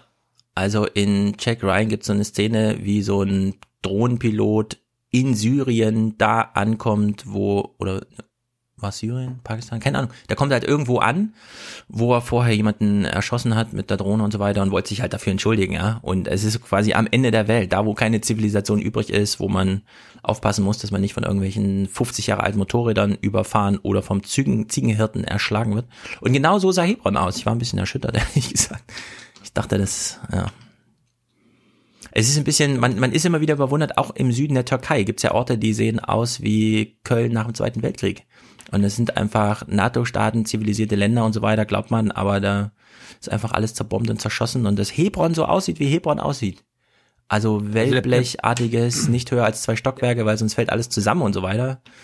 Der palästinensische Teil, ja. Ja. Weil es gibt ja den, den, den Siedlerteil, der ist modern wie Sau. Äh, Genau, da Und ist quasi, wie man sich's vorstellt, aber ist, ja, es ist erstaunlich. Also es, es kam mir in Hebron kommst du dir vor, wir waren das, wir waren einen Tag, nachdem wir aus Gaza zurückgekommen sind in Hebron und da war und mein erster Gedanke im palästinensischen Teil, das ist ja, das sieht ja aus wie Gaza. Also verkommen, äh, Elend, Kinder auf der Straße. Ja. Ist schon krass. Ja, Und ansonsten bin- habe ich, ich, ich, ja. und ich finde, du hast ein bisschen verharmlost, also dass Mhm. das, dass sich nur Spring, dass uns nur Springer-Leute angemacht haben. Das waren noch jede Menge andere Leute und auch auch Journalisten, wo ich wo ich Ja. echt geschockt war. ich musste leider alle blocken. Ja, es, ich, ich, ich würde ja mal sagen, du solltest muten, denn Ja, merken ich sie glaube, ich habe auch gemutet. Wie auch immer, es ist, es ist wieder so dieses typische, irgend so ein Sp- Springer Hansel halt, ne? Fährt einen so an, 6 Uhr morgens oder so, man wacht so auf und denkt, ah, ehrlich, muss ich mich jetzt von irgendwas distanzieren oder was? Bin ich hier so ein Bürgermeister, der irgendwie wiedergewählt werden will oder so? So. Fällt mir natürlich gar nicht auf, weil ich habe ihn ja schon geblockt. Plötzlich taucht so ein Screenshot auf, wie er meinen geblockten Account sieht und sagt, ach, das ging ja schnell. Wo ich denke, ach so, du hast also 6 Uhr morgens so einen Angriff gegen mich gefahren und dann 6 Uhr 5 einen Tweet gemacht, wie ich dich blocke. Dabei habe ich dich schon vor drei Jahren geblockt, ja. Und das, das ist so, so verschiedene Sachen, die mir immer wieder auffallen, ja. Das ist dann einfach so, äh, also dass einfach auf der Ebene schon mit Fake News gearbeitet wird. Ach, das ging ja schnell. 6.05 Uhr hat er mich jetzt schon geblockt, weil er was dagegen hat und so. Nee, ich habe dich seit drei Jahren geblockt und ich sehe nicht, was du da machst. Es, ich wurde aber darauf hingewiesen, dankenswerterweise oder wie auch immer. Äh, also ist ja totaler Stress. Unglaublich. Ich meine, das, das, das Krasse ist, die Reaktion vier Jahre nach unseren Fatah- und Hamas-Interviews sind diesmal noch, also von der Intensität und von der Boshaftigkeit und von dem Fanatismus Ja. noch stärker gewesen als letztes Mal. Kann natürlich daran liegen, dass wir einfach größer geworden sind und bekannter. Aber das ist, aber das pervers. Ja. Du bekommst von, du bekommst von befreundeten äh, Bloggern und Journalisten Mails, die sie von anderen Leuten bekommen haben, wo Drohungen äh, ausgesprochen Mhm. werden, dass, dass man uns mundtot macht, dass wir äh, nach Berlin gar nicht mehr zurückkommen brauchen, Ja. dass wir auf, eine schwarz, auf einer schwarzen Liste landen werden Ja, und dann nur noch mit den, Link, mit den Linken und der AfD reden werden. Das, also sowas kommt da durch. Und auf der anderen Seite, das kann ich ja dann, werden wir dann auch in den nächsten Wochen erzählen, fast alle meine Kontakte habe ich durch jüdische, israelische Journalisten bekommen. Und auch deutsche Journalisten, Ja. die sagen, ey, red mit dem. Zum Beispiel der, der Fall, wo sie am meisten aufgeregt wurde, mit der Aha Tamimi, dieser 17-Jährigen. Ja. Haben mir, haben, hat Übrigens, mir, äh, ich kenne sie nicht. Ich kann mich jetzt nicht distanzieren. Wahrscheinlich sind wieder zehn Leute da, die sagen, Stefan, distanzier dich doch mal. Ich kenne sie doch gar nicht. du musst, hallo, du musst sippenhaft anwenden und dich von ihrer Familie Ja. äh, distanzieren, weil, ne? Nils Mingem Es hat geschrieben, das Bild ist irgendwie niedlich, wie er beide da steht. Aber ich dachte, ja stimmt, keine Ahnung, wer das ist. Leute, Äh, Leute laden mich auf Literaturfeste ein, auf ihre eigenen, die sie selbst veranstalten. Ja, kommen irgendwie beim CCC ums Eck, um mit mir zu quatschen und so. Und dann auf Twitter, Was? Der Thilo hat, der Aufwachenpott ist für mich gestorben. Wo ich denke, der Aufwachenpott ist jetzt für dich gestorben, weil Tilo in Israel mit irgendeiner 17-Jährigen spricht und was habe ich damit zu tun und so, ja. Mit Ja, so einem Scheiß habe ich mich jetzt darum zu schlagen.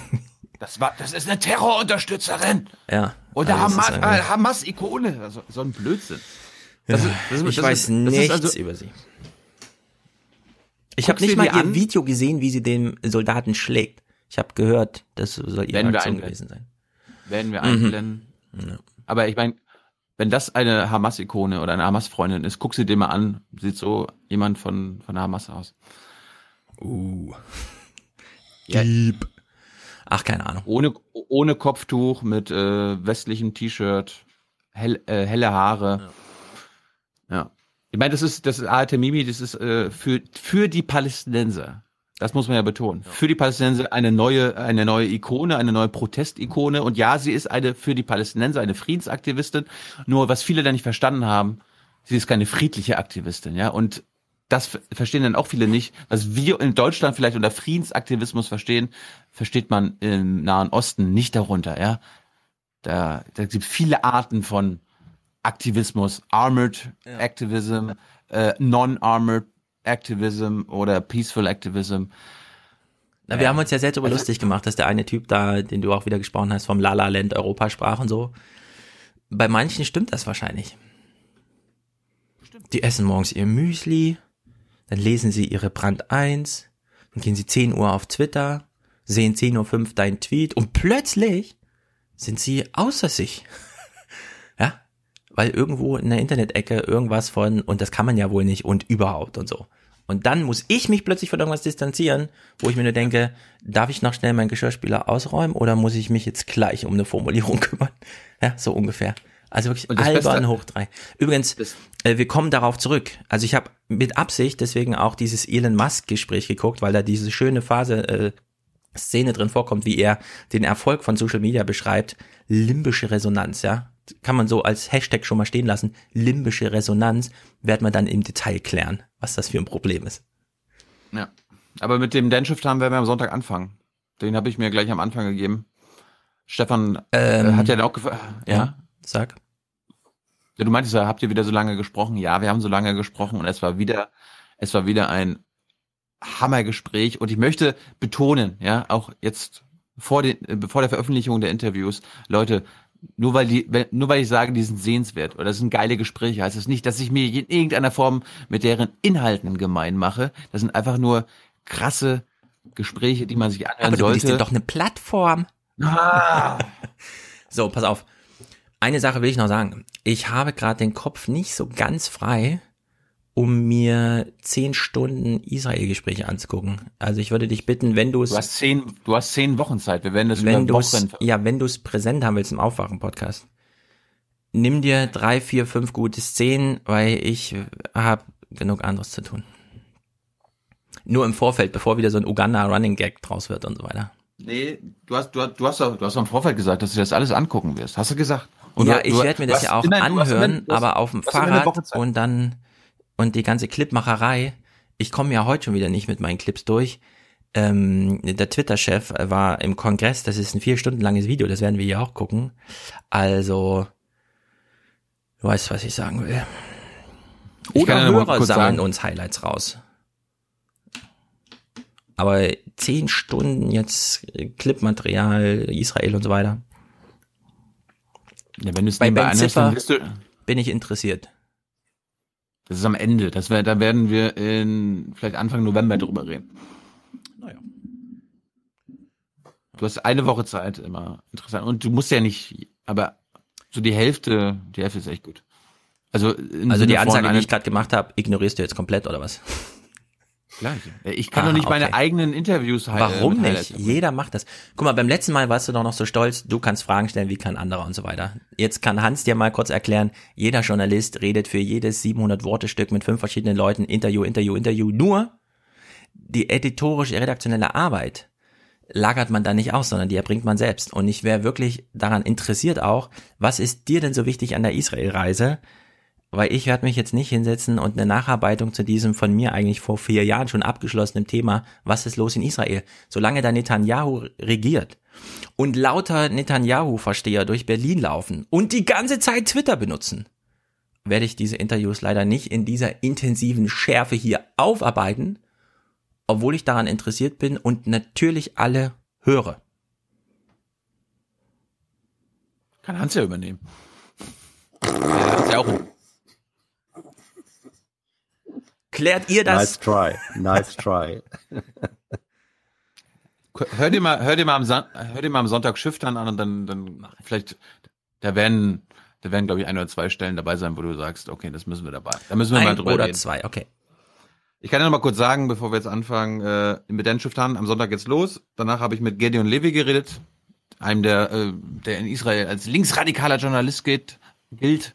Habe ich vor vier Jahren nicht bekommen, diesmal schon. Wie gesagt, mit Tamimi. Dann waren wir bei der PLO, haben mit äh, Abbas Berater und dem Exekutivkomitee-Mitglied geredet, hier Mhm. dem, oh Gott, wie heißt er denn? Äh, Adnan Husani, Mhm. Minister auch für Jerusalem und so weiter. Dann waren wir in Gaza beim UNRWA-Chef, der ein Deutscher ist. Das gucke ich. Das Schon allein, weil es in deutscher Sprache ist. Ah. Ist es auf Deutsch? Oder habt ihr es auf Englisch Ja, oder sowas natürlich, gemacht? nein, natürlich ist es auf Deutsch. Das gucke ich. Ich bin da wirklich interessiert. Jemand, der in Gaza lebt, deutsche Sprache spricht, also unsere Sprache, ähm, und diese Aufgabe dort hat. Da bin ich wirklich interessiert. Wie lang ist das? 70 Minuten? Das schaffe ich. Ich schaffe das. Das einzige, das einzige wirklich lange Gespräch ist das wirklich mit Dan Schifftan am Anfang über zwei Stunden. Ansonsten die anderen Ja. sind alle so eine Stunde. Alle, wirklich alle nur eine Stunde. Also, so Also Shift dann höre ich in zweifacher Geschwindigkeit durch, versuche ein bisschen was zu verstehen und dann ist das für mich vorbei, dieser Typ. Ah, und UNWA, für die, Ja. die es- nicht wissen, das ist die UN-Organisation zur Unterstützung äh, der oder ja zur Unterstützung der Palästinenser. Genau. Eins der eins der Haupttargets von Donald Trump, dass er am liebsten sofort und gestern Genau. in die Tonne Und. Die UN, für alle, die das nicht wissen, das ist dieser Laden, den wir seit zehn Jahren marginalisieren. Ja. Und wie gesagt, also wir, danach waren wir nach Gaza, waren wir Tag später in Hebron, haben mit Breaking the Silence äh, eine Tour gemacht, also mit Soldaten, die vor ein paar Jahren dort gedient haben als Soldaten und uns dann aufgezeigt haben, was sie dort alles machen müssen und äh, wie die Armee mit den jüdischen Siedlern und der palästinensischen Bevölkerung umgeht. Danach waren wir bei den jüdischen Siedlern selbst und Mhm. haben mal geguckt, wie sich das in den letzten vier Jahren entwickelt hat. Äh, danach noch ein Gespräch mit Amira Hass, auch in Deutschland bekannt, eine bemerkenswerte Journalistin, glaube die einzige israelisch-jüdische Journalistin, die in Ramallah lebt. Danach waren wir noch, noch mal bei einem, bei einem deutschen Interview, Stefan, das ist was für dich, äh, mit Marc Frings von der Konrad-Adenauer-Stiftung in Ramallah. Mhm. Sehr interessant. Und dann zum Schluss Benny Ziffer, der mir noch mal so ein bisschen den Boden, äh, den Teppich. Äh, Ja, das würde mich interessieren. äh, Schick mir das doch schon mal vorher,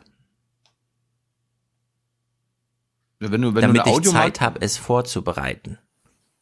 Ja, aber Benny Ziffer ist in zehn Wochen. Also ich, ich schick dir mal Shift so als Audio und so weiter. Kannst du dir mal überlegen. Shift ich bin wirklich, äh, okay, schick's mir. Ja, ja, aber das ist, das, du, du verdrehst mir die Augen. Das ist aber wichtig für die Hörer. Shiftan Ja. repräsentiert die Denke von Netanyahu.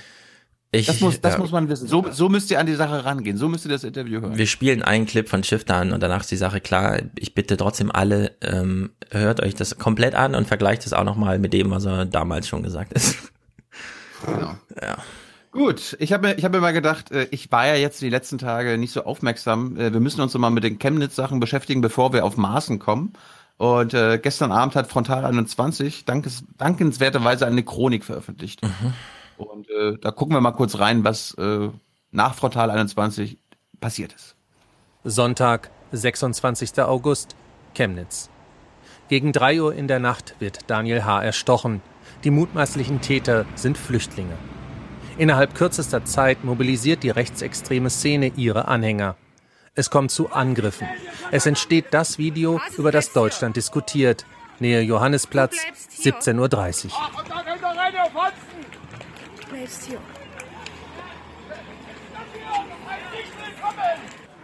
Einer der Angegriffenen hat einen der Angreifer, die auf dem Video zu sehen sind, als Wachmann einer Flüchtlingsunterkunft in Chemnitz erkannt.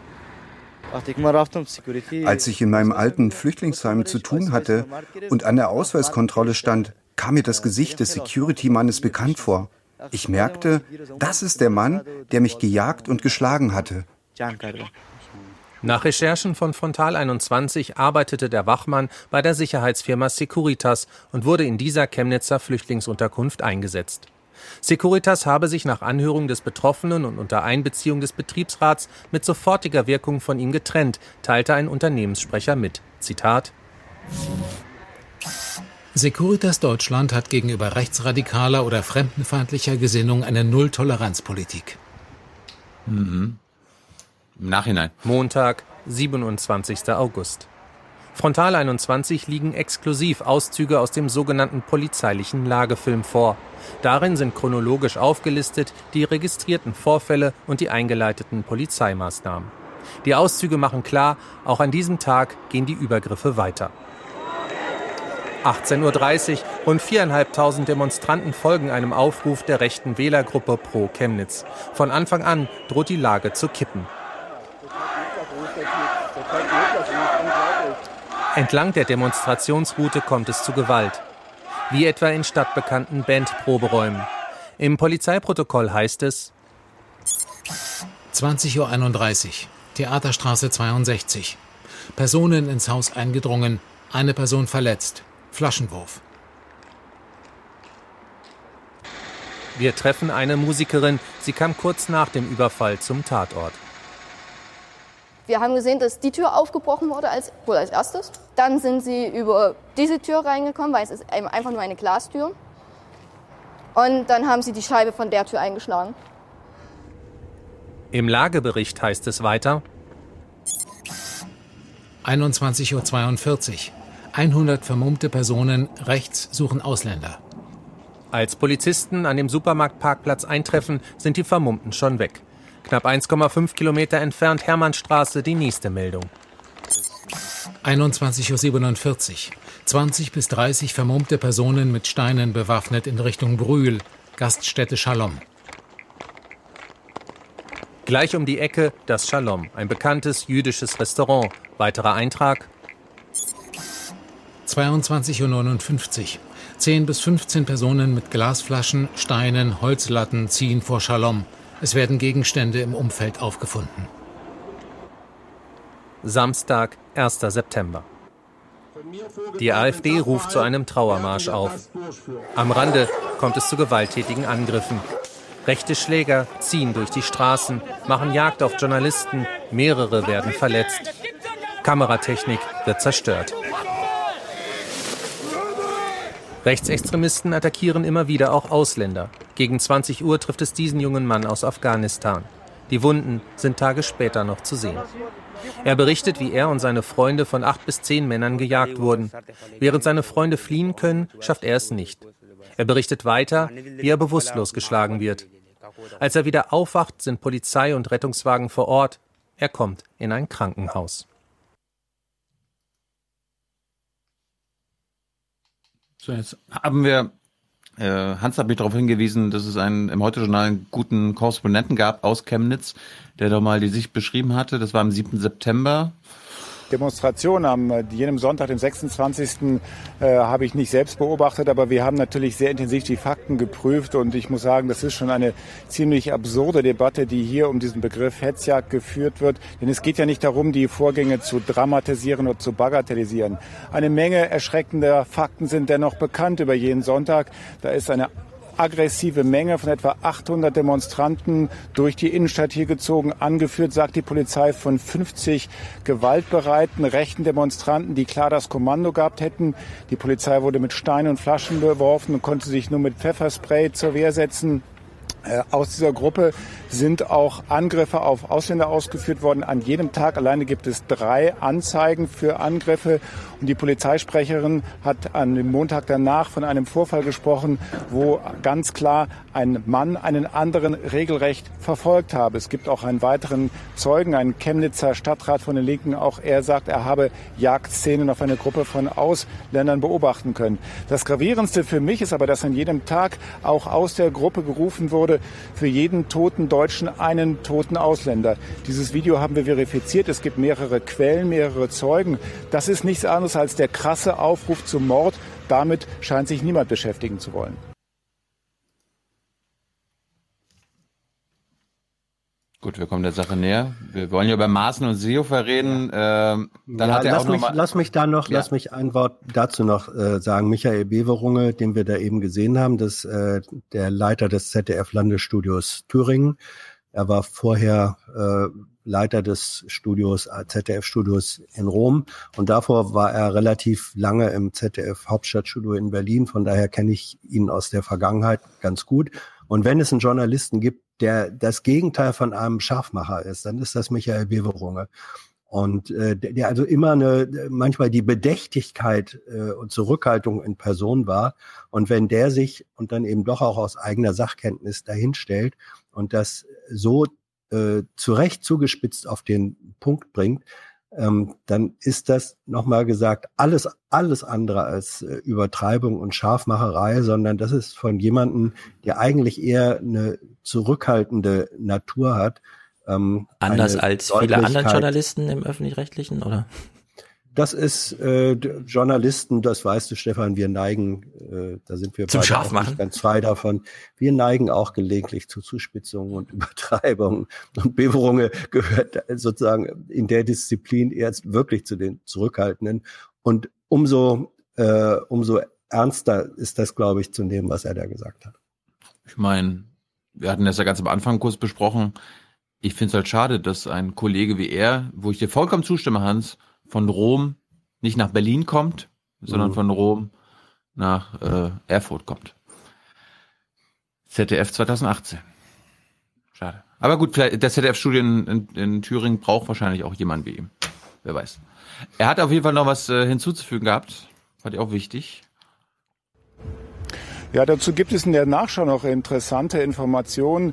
Äh, nach meinem Kenntnisstand äh, schätzen Sicherheitskreise in der Nachschau, dass an jenem Montag vor einer Woche äh, bei dieser Demonstration von etwa 6000, die bei Pro Chemnitz waren, ein ganzes Drittel, also etwa 2000 zum harten rechten Kreis, zum rechtsextremen Kreis äh, zuzuordnen sind. Das gleiche gilt für die Demonstration von Pro Chemnitz am Samstag. Da war es wieder ein Drittel von etwa 2000 Demonstranten.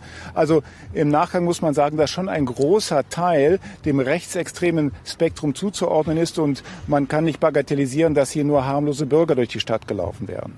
Zumal ja nun auch Rechtsextreme aus, aus verschiedenen Teilen des Bundesgebiets dorthin gekommen sind und damit natürlich auch ähm, ja, die anderen Bürger auch in Misskredit gebracht haben. Das ist auch eine Erkenntnis des Verfassungsschutzes, dass es eine sehr große überregionale Mobilisierung kam. Äh, Das hat einen hohen Anziehungsgrad hier. Es wird über das Internet mobilisiert und da finden sich sehr schnell größere Gruppen zusammen, die dann hier auch auf die Straße gehen und hier auch Gewalt ausüben. Also angesichts der Fakten, angesichts von Originalaufnahmen, die verifiziert waren, da wurden Menschen gejagt auf den Straßen. Das kann, ist ja gar keine Frage. Und darum bin ich froh, dass wir einen Bundesverfassungsschutzchef haben, der das alles anerkennt und sogar noch mehr Fakten in die Debatte mit einstreut und die Bevölkerung aufklärt. Fand ich sehr gut. Ausgerechnet in der Bild-Zeitung nicht wie eigentlich angemessen im Bundestag oder im Innenministerium äußert Verfassungsschutzpräsident Maaßen seine Zweifel an den Vorkommnissen in Chemnitz. Zitat: Nach meiner vorsichtigen Bewertung sprechen gute Gründe dafür, dass es sich um eine gezielte Falschinformation handelt, um möglicherweise die Öffentlichkeit von dem Mord in Chemnitz abzulenken. Es legen keine Belege dafür vor, dass zum Beispiel dieses Video mit Jagdszenen auf Menschen mit Migrationshintergrund authentisch sei, so Maaßen. Auffallend dabei, dass er im Falle des getöteten Mannes von Mord spricht, juristisch nicht korrekt ermittelt wird wegen Totschlags. Die Empörung ist groß. Ein Frontalangriff auf die Flüchtlingspolitik der Kanzlerin. Maaßen wird schon länger zu viel Nähe zur AfD vorgeworfen. Er traf sich mehrfach mit der früheren Parteichefin Petri und nun bestreitet er ebenso wie die AfD, dass es Hetzjagden gegeben habe. Zitat die Skepsis gegenüber den Medienberichten zu rechtsextremistischen Hetzjagden in Chemnitz werden von mir geteilt. Es liegen dem Verfassungsschutz keine belastbaren Informationen darüber vor, dass solche Hetzjagden stattgefunden haben. Maaßen selber äußerte sich heute nicht, am Abend dann nur eine kurze Pressemitteilung. Darin wurde zurückgerudert. Es werden nun alle zugänglichen Informationen geprüft. Es wird weiter andauern. Keine Belege also. Auch über Maaßens Beweggründe kann man nur spekulieren. Der heutige Tag jedenfalls trägt nicht bei zur Beruhigung einer eher aufgeheizten Stimmung im Lande. Ja. Hans, was ist in ihn gefahren? Wenn man das wüsste, da rätseln äh, viele drumrum. Es gibt äh, zwei mögliche äh, Erkläransätze. Der eine ist, dass er, wie auch sein Dienstherr und die schützende Hand über ihm, Horst Seehofer, seit langem kritisieren sie die Flüchtlingspolitik von Merkel. Und ähm, sie haben mit dieser Sache und weil Merkel und Seibert sich eben sehr früh den Begriff Hetzjagd äh, zu eigen gemacht und verwendet haben, haben sie ähm, eine Möglichkeit gesehen, äh, über Bande diese Kritik zu ähm, äh, nochmal zu kritisieren oder zu formulieren, sozusagen gegen Merkel äh, Front zu machen. Das ist das eine. Das zweite ist, dass Maaßen offenbar eine eigene politische Agenda hat. Er ist auch nicht ohne Eitelkeit. Und wenn er dann die Möglichkeit hatte und die Bildzeitung hat ihm die Plattform äh, geboten, ähm, da mal richtig medial in die Vollen zu gehen, dann hat er das, ja, dann hat er das da eben äh, auch gemacht. Und was da passierte und vor allem was hinterher passierte, gehen wir vielleicht noch im Detail drauf ein. Das ist derartig, das ist derartig skandalös. Ähm, das, da bleibt einem wirklich nur der Atem stocken. Ähm, ob er das, Seehofer hat ja bestritten, dass es einen Auftrag äh, Seehofers gegeben habe, ähm, an Maßen sich so zu äußern. Aber Seehofer hat es gewusst, das Bundesinnenministerium hat es gewusst, was Maaßen da plant und vorhat und hat es zumindest kommen, kommen wir Ja. Mhm.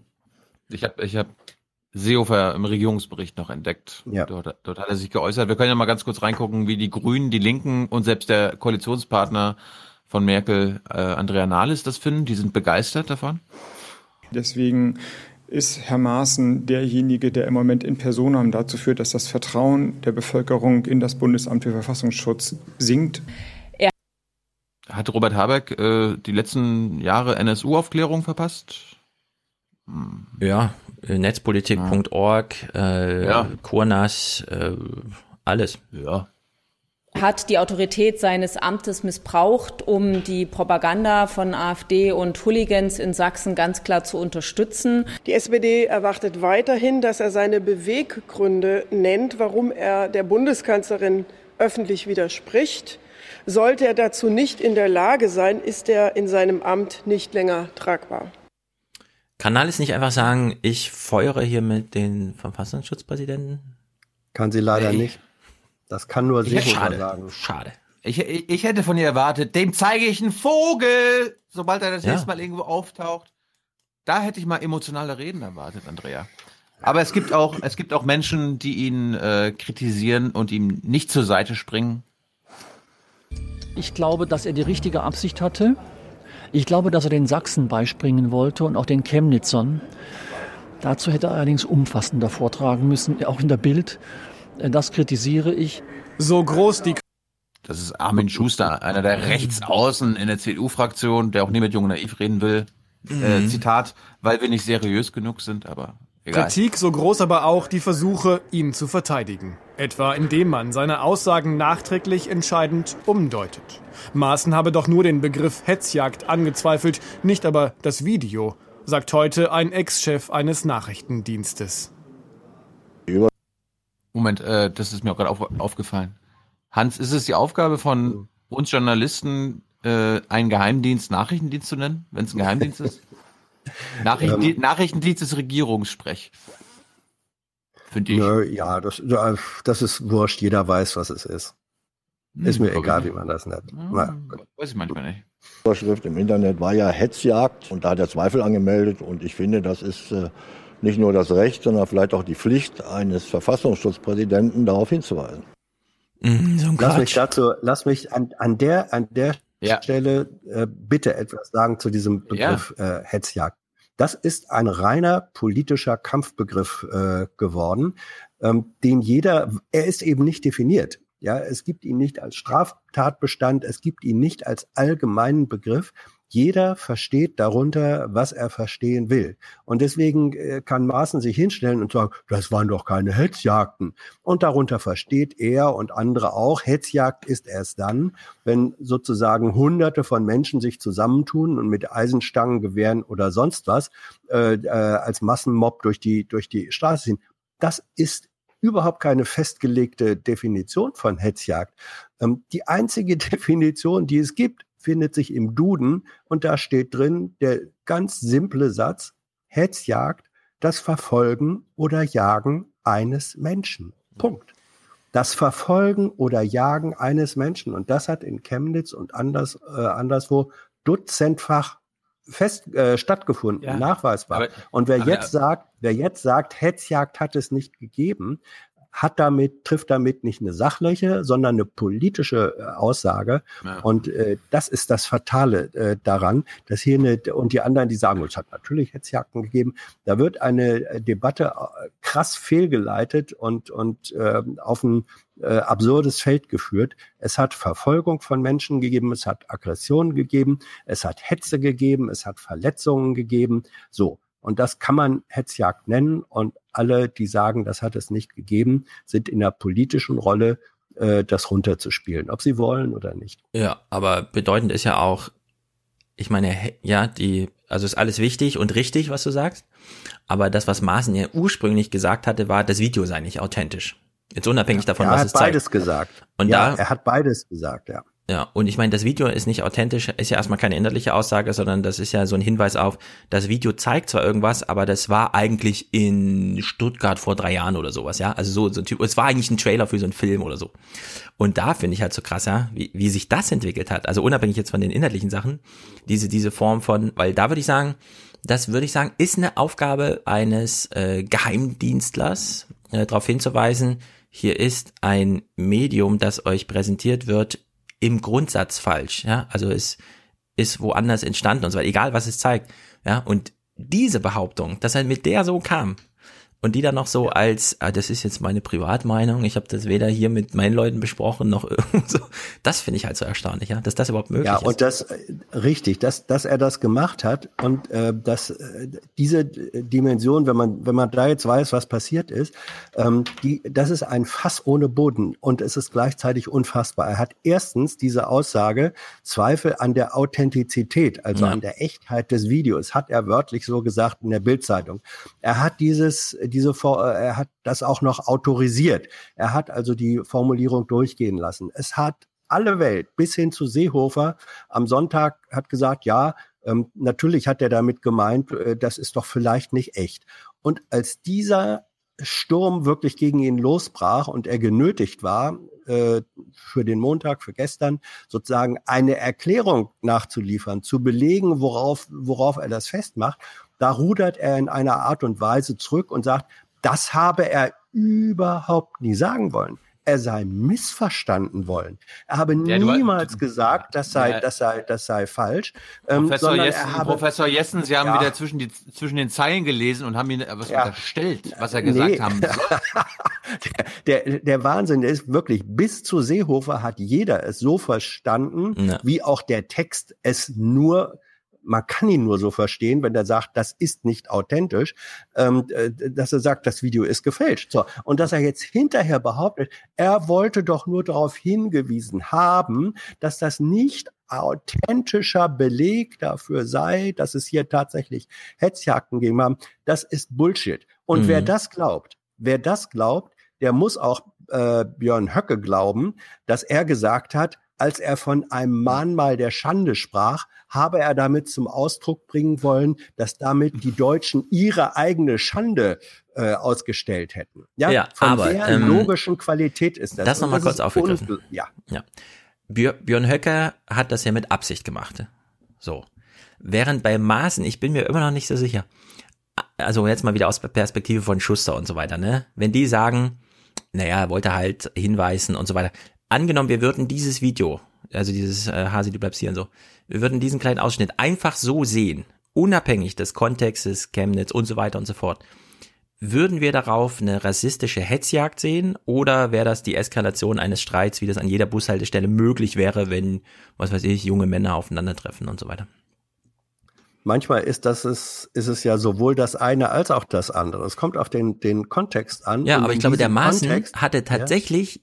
Die Intention, also mal ganz wohlwollend interpretiert, dieses Video zeigt Stress. Und er wollte das sozusagen aus diesem Kontext, in dem wir das durch Framing reinsetzen, nämlich rassistische Hetzjagden, rausholen. Und ich glaube, das wäre ihm sogar so weit gelungen, dass er sich nicht diesen diese Reaktion eingefangen hätte, wenn er das nur ordentlich formuliert hätte. Aber da die Authentizität des Videos an sich im Sinne von, das ist gar nicht Chemnitz und es ist auch nicht von gestern, ange äh, kritisiert hat, ist es halt völlig, und da frage ich mich so ein bisschen, ist er, kann ihm wirklich durch Dummheit so einen Fehler unterlaufen oder was ist da los? Also ich kann mir das nicht erklären. Also ich glaube auch nicht, ich glaube auch nicht, dass er sozusagen jetzt mit Absicht AfD Verschwörertheoriepositionen äh, übernehmen wollte, ähm, aber er wollte zuspitzen. Ähm, ich weiß auch nicht, wie die Fragen der Bildzeitung waren. Er hat aber diese Antwort so gegeben und er hat er hat sie autorisiert. Und da muss man sagen, dieser Mensch ist Präsident des Bundesamtes für Verfassungsschutz. Er gilt als einer der Top-Juristen. Seine juristische Qualifikation wird äh, von niemandem bestritten. Juristen sind Menschen, die von Worte und die Wirkung von, ja, die, sagt er ja, ein Semester auch, Jurist. Der, ich wollte gerade ja. sagen, der Volljurist ja. Thilo. Ähm, also das, das sind Menschen, die die Wirkung von Worten sehr präzise prüfen und dass er sich sozusagen da, wie du jetzt äh, wohlwollend annimmst, derartig verrennt. Ähm, das zeigt jetzt im nächsten Schritt dann auch nochmal unglaubliche handwerkliche Fehler. Er hat ja, wenn man jetzt mal seine Ausflucht ernst nimmt und sagt, er kritisiert eigentlich die Medien und Klammer auf, äh, auch Merkel und Seibert, Klammer zu, dafür, dass sie dieses ungeprüfte Video so schnell veröffentlicht haben. Diese Kritik hat Maaßen zehn Tage später nach der Veröffentlichung des Videos geäußert. Und da hatte sein eigener Dienst das Video selbst auch noch nicht geprüft. Also er wirft Medien und der Kanzlerin vor, dass sie nach einem Ereignis am nächsten Tag ungeprüft etwas äh, ins Netz setzen und baut seine Kritik auf einem Zustand, wo er mit wesentlich mehr Zeit es ebenfalls noch nicht äh, geprüft hatte. Das ist handwerklich, logisch, politisch einfach haarsträubend aber auch konsequent. Ja, eben, das will ich auch nochmal sagen, Hans. Das ist auch ein bisschen konsequent, weil diese, diese Lobpreisung des Juristen Maßen, die jetzt immer stattfindet, und dann auch beim Deutschlandfunk immer dieser Hinweis, der Dittchen ist ja auch so ein Jurist, der wägt ja die Worte auch immer genau. Wir unterstellen jetzt mal Maßen, dass er ein super toller Jurist sei. Ich meine, dieser, dieser Umgang mit diesen Vorwürfen gegen Netzpolitik Org, inklusive der ähm, Verfolgung als Landesverräter und so weiter, ja, war juristisch so hanebüchen und auch für Laien wie mich so einfach durchschaubar, dass er einfach ein persönliches Gekränktsein sich so die Bahn bricht, dass ich diese Erzählung, der Maaßen sei ja so ein toller Jurist und er wägt seine Worte so genau ab, ja. Also ich tendiere dann doch eher zu Unvermögen. Ja, ja also das kann positiv. Sein. Ich habe jetzt nur, ich kenne ihn ja auch nicht persönlich. Ich habe nur ähm, äh, Medien und Kollegen äh, und und andere, die ihn seit vielen Jahren kennen. Äh, wenn die relativ unisono sagen, als Jurist ist er eigentlich ganz gut, ähm, dann sage ich, dann hat dann hat er da komplett und zwei und dreimal versagt. Ja, das ist doch kein, ist doch kein, äh, also diese diese Argumentation zu sagen, ähm, als ich von äh, als ich von von nicht authentisch gesprochen habe, habe ich gar nicht das gemeint darunter, was jeder Mensch darunter versteht. So würde noch nicht mal ein Winkeladvokat vor Gericht argumentieren. Und das mhm. macht der Präsident des Bundesamtes für Verfassungsschutz. Die einzigen, die ihn tatsächlich im Moment als Kronzeugen benutzen, sind die AfD-Leute. Und noch schlimmer. Wird er jetzt nicht gefeuert, weil die Angst haben, dass er dann direkt zur AfD ah, geht und sagt. Moment, Moment, Moment, Moment, oh, okay, okay. Dazu, dazu, kommen wir noch. Aber okay, kurzer Hinweis, Hans-Georg Maaßen war auch der Jurist, der damals im Bundesinnenministerium das Gutachten fürs Innenministerium sowie das Kanzleramt geschrieben hat im Fall Kurnatz. Weil das Kanzleramt mhm. wollte einen Grund, einen Grund finden, warum man Murat Kurnatz nicht nach Deutschland zurückholen mhm. musste. Und dann ist Georg, Hans-Georg Maaßen eingefallen. War der das? Wusste ich nicht. Yep. Ah, ja.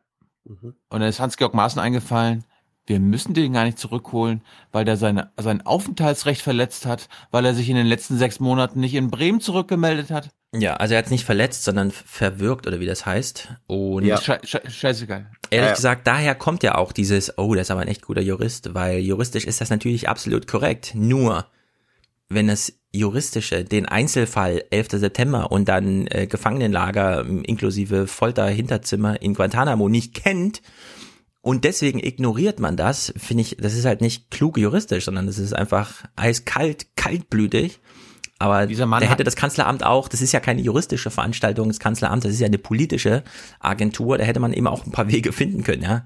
Und deswegen, aus, naja. aus politischer und humanistischer Sicht darf dieser Mensch eigentlich seit Jahren nicht mehr in irgendwelchen Führungszirkeln in der Bundesrepublik arbeiten. Aber das sind ja nebenbei. Wir kommen mal zu Horst Seehofer, der war am Sonntag im Regierungsbericht und Thomas Baumann hat ihn mal ein bisschen befragt.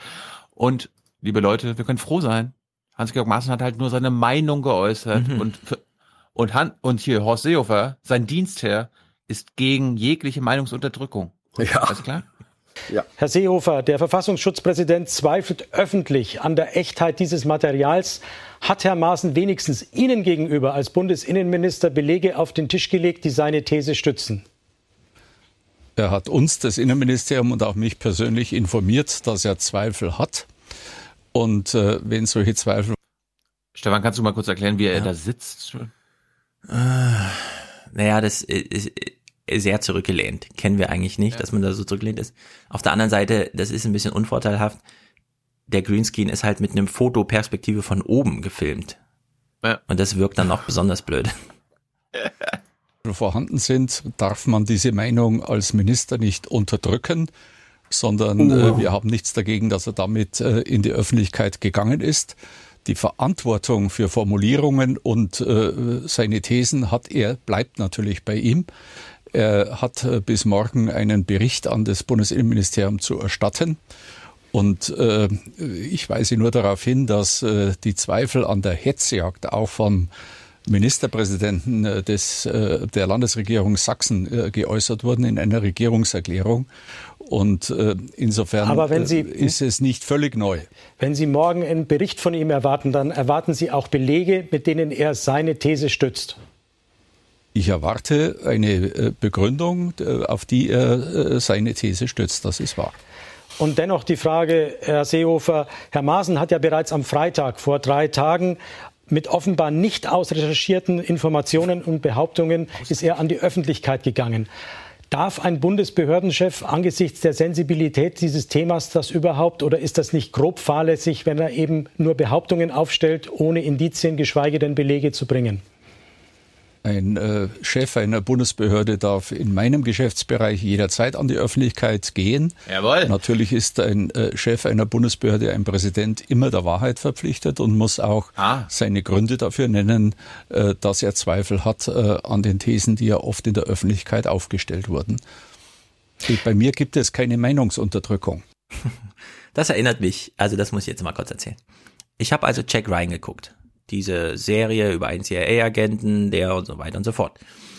In sehr jungen Jahren da reinstolpert, irgendwann auch mal an dem Tisch mit dem Außenminister zu sitzen, während der Präsident zugeschaltet wird und sich erdreistet, einen Tipp zu geben, wie man jetzt politisch vorgehen könnte. Und dann nimmt ihn sein Kollege nach dem Talk da im Zimmer, im Situation Room sozusagen, ja, beiseite und sagt, wir geben ihnen Option A, Option B und die Wissensgrundlage und danach halten wir uns raus. Verstanden? Hier gibt's keine Meinungsbekundung, nicht mal in diesem Rahmen. Als ich das gesehen habe, habe ich gedacht, die Empirie dafür ist dieser Harms oder wie er hieß hier, der BND-Chef von früher, den wir eben auch gerade gesehen haben. Wie hieß er nochmal? Hanning. Hanning. August Hanning. Hanning, Hanning heißt er, genau, Hanning. Weil der hat mal, das fand ich auch ganz interessant, aber vor Ewigkeiten, das finde ich nicht mehr, in so einem Interview erzählt, wie das so ist naja, Sie können sich bei uns nicht bewerben, sondern wir fragen Sie an. Wir wissen ja, was in den Unis so los ist und so. Wir fragen Sie an und dann reden wir mal mit Ihnen. Aber eins muss Ihnen klar sein. Bei uns machen Sie Arbeit. Und bei uns werden Sie nicht Politiker. Bei uns werden Sie auch nicht berühmt oder bekannt oder sonst irgendwas, sondern Sie machen Ihre Arbeit und geben die Erkenntnisse weiter. Und diese Na, Idee, bitte. Keine Maßnahme, ja. sondern Arbeit. Ja, genau. Also ihr habt alles im Ohr. Diese Idee, ja, dass Horst Seehofer hier seinen Schützling Maßen in Schutz nimmt, mit, ja, der darf auch Privatmeinung haben. Nee, absolut gar nicht. Der Typ darf überhaupt gar keine öffentliche Privatmeinung haben. Insbesondere als Geheimdienstchef. Ja, sage ich ja. Der darf in dieser Rolle überhaupt gar keine öffentlich vorgetragene Privatmeinung haben. Es ist völlig undenkbar. Und es wäre für mich sogar noch ziemlich, mm, naja, über die Maßen, wenn er am Tisch sitzt, während das Bundeskabinett was berät und dann nicht nur Wissensgrundlagen liefert, sondern auch noch politische Optionen hinterher. Das hat Seehofer aber auch nicht gesagt, Stefan. Ähm, Ja, er hat nicht gehört. gesagt, nein, er hat gesagt, in meinem Amtsbereich darf jeder, ähm, der ein Amt führt, auch an die Öffentlichkeit gehen. Ja, also er hat Ja, das gesagt, finde ich total Banane, dass er das sagt. Moment, Moment, Moment. Er darf an die Öffentlichkeit gehen, aber doch nicht mit der Privatmeinung, sondern wenn er in die Öffentlichkeit geht, dann tut er das nicht als Privatmann Hans-Georg Maaßen, sondern als Chef des Bundesamtes für Verfassungsschutz. Ja, genau das meine ich ja. Dass Seehofer da, ja, das ist aber was anderes als die Ebene Privatmeinung. Also Seehofer hat natürlich recht und das gilt im Übrigen tatsächlich für ihn. Er gibt den Leuten auch in seinem äh, Ministerium, die Staatssekretäre oder so, wenn die was sagen wollen aus der Funktion raus, müssen die sich nicht bei ihm an oder abmelden, sondern da ist er relativ äh, liberal. Aber der, der entscheidende Punkt ist, dass er, äh, da- dass man nicht einfach nur sagen kann, ja, der hat die Freiheit zu reden, sondern wenn Maaßen sich äußert, äußert er sich als Präsident des Bundesamtes für Verfassungsschutz und dann muss selbstverständlich das, was er sagt, recherchiert sein, geprüft sein, belegt sein und genau das hat Maaßen hier nicht geliefert. Er hat also die Sorgfaltspflicht, die er als Amtschef haben muss, hat er ganz gröblich, hat er ganz gröblich verletzt. Und das ist eigentlich der Punkt, wo Seehofer jetzt sagen müsste, jemand, der einen derartigen, und es ist ja nicht das erste Mal, der ähm, ein, ein derartig grober Weise die Sorgfaltspflicht des Amtes verletzt, der ist an der Stelle eine Fehlbesetzung. Das ist das, was Seehofer an seinen eigenen Maßstäben gemessen eigentlich sagen müsste. Ich meine, die, die deutschen Geheimdienste, BND und Bundesverfassungsschutz, sind zuerst einmal da für die Informationsbeschaffung ihrer Dienstherren. Ja, der BND-Chef muss Ja. ins Kanzleramt und da zuallererst sagen, was los ist, was sie Da zuallererst, haben. ja. Genau. So, und dann kann das Kanzleramt entscheiden, aus politischen Gründen, oh, das machen wir jetzt mal öffentlich und äh, das nicht. Aber nicht, also bevor ich jetzt mit der Kanzlerin oder mit dem Seehofer rede und denen das mal erkläre, mache ich das erstmal für alle in der Bildzeitung. Aber, Aber das ist Horst- doch der, das ist doch der, nee, das ist doch Genau. der Punkt. S- Ja. Maaßen, Maaßen konnte das machen. Er hat sich ja vorher mit Seehofer drüber verständigt. Bild sagen, will das machen, ich habe meinen Zweifel, soll ich das machen? Seehofer hat ihm da natürlich grünes Licht gegeben, weil das ja nicht einfach nur ähm, was gegen die Medien ist, sondern nochmal gesagt, Hauptkritikziel war Merkel. Die Flüchtlingspolitik von Merkel, die soll zentral getroffen werden. Und da hat Seehofer gesagt, ja, mach mal, weil das auch seine eigene politische Linie immer war oder ist. Aber Merkel ist, also Seehofer hat ja auch einen Dienstherrn, ne? Ja, Merkel. das ist, ähm, ja, ja, Merkel hat die Richtlinienkompetenz, Ja, ähm, aber die Minister, ne? aber die, aber die, aber die, also Merkel hat die Richtlinienkompetenz, aber die Minister führen ihre Ressorts in fachlicher Eigenverantwortung. Ähm, also er hat die äh, Autonomie und nur und nur Seehofer könnte äh, sagen, äh, Maaßen, ich entlasse dich. Ähm, natürlich kann die Kanzlerin oder kann auch das Parlament einen derartigen politischen Druck entfachen, dass entweder äh, Seehofer sagt, Maaßen, ich muss dich entlassen, das geht nicht, oder Maaßen von sich aus sagt, ähm, äh, im Interesse äh, Mhm. D- des Staates ähm, stelle ich das Amt zur Verfügung, oder dass Seehofer auch selber sagt, ich halte so sehr an dem Maßen fest, dass wenn Merkel oder andere Kräfte von mir verlangen, ihn zu entlassen, dann gehe ich eben selbst. Das sind die drei Varianten. Es gibt noch eine fürchte, vierte. Es kommt eine vierte. Es gibt, es gibt Da gibt's noch vermutlich eine noch eine vierte, auf die es rauslaufen äh, wird. Ja. Es gibt noch eine fünfte. Und zwar, es gibt einen Weg, mit dem könnte Merkel auch alle Millennials in Deutschland einsacken als ihre künftigen Wähler und so weiter. Sie könnte nochmal, sie könnte im Grunde Bundespräsident werden. Und zwar, wenn sie den Mut gehabt hätte, einen Account bei Twitter anzulegen, Real Angela Merkel, dann den ersten originären Tweet von Seehofer genommen hätte und drüber geschrieben, also retweetet hätte mit, du bist gefeuert. Ja, aber Merkel Das wäre eine Sensation gewesen. Stell dir das mal vor. Ein Tweet, Ja, aber- ein Tweet Angela Merkels, ja. Ja. Ja, aber das, das, das, sowas macht Trump und da äh, ist sie ein anderer Phänotyp. Ja, schade. Schade auch für Deutschland. Ja. Ja, der, der haben wir lange nicht mehr. oder? Schlimm ist das, schade. Schade auch für Deutschland. Wir hören mal, wir hören mal, wir hören mal wie es weiterging. Wir sind informiert worden, dass äh, er Zweifel hat, A und B, dass er damit auch an die Öffentlichkeit gehen wollte. Was äh, nicht stimmt, aber trotzdem immer wieder gemeldet wird, äh, dass Herr Maaßen von uns eine Anweisung bekommen hätte. Das ist falsch. Aber nochmal die Frage, Sie wussten also vorab Bescheid. Das wäre die geilste Anweisung überhaupt gewesen. Gehen Sie morgen in die Bild-Zeitung und kritisieren Sie Angela Merkel. Gezeichnet Real Horst Seehofer. Über die Zweifel Ja. wusste ich Bescheid. Ich weiß aber nicht Bescheid, worauf Herr Maaßen äh, seine Thesen stützt. Mhm. Hey, Ja, hey Horst. Hey Horst. Du, äh, ich habe da Zweifel, dass das alles stimmt. Ja. Aha. Ich weiß, Kann ich damit an die Bildzeitung? Und nee, nee, und Ja, Horst dann mach so. mal. Nee, und Horst dann so. Und Mach warum? mal. Egal, äh, das finde ich noch heraus, aber ich, ich, ich zweifle daran. Ja gut, dann, dann gehen wir zu Bild. Erzähl denen das, passt das Auf, frei. auf was stützen du deine Thesen? Ah, da gibt's so eine Seite Reddit oder so, keine Ahnung. Ja. Das Framing beginnt jetzt aber auch bei Seehofer, weil äh, er hat da Uh, drei Framing. groß, äh, er hat drei große Herausforderungen, die uns aktuell beschäftigen, analysiert. Da hören wir mal genau hin.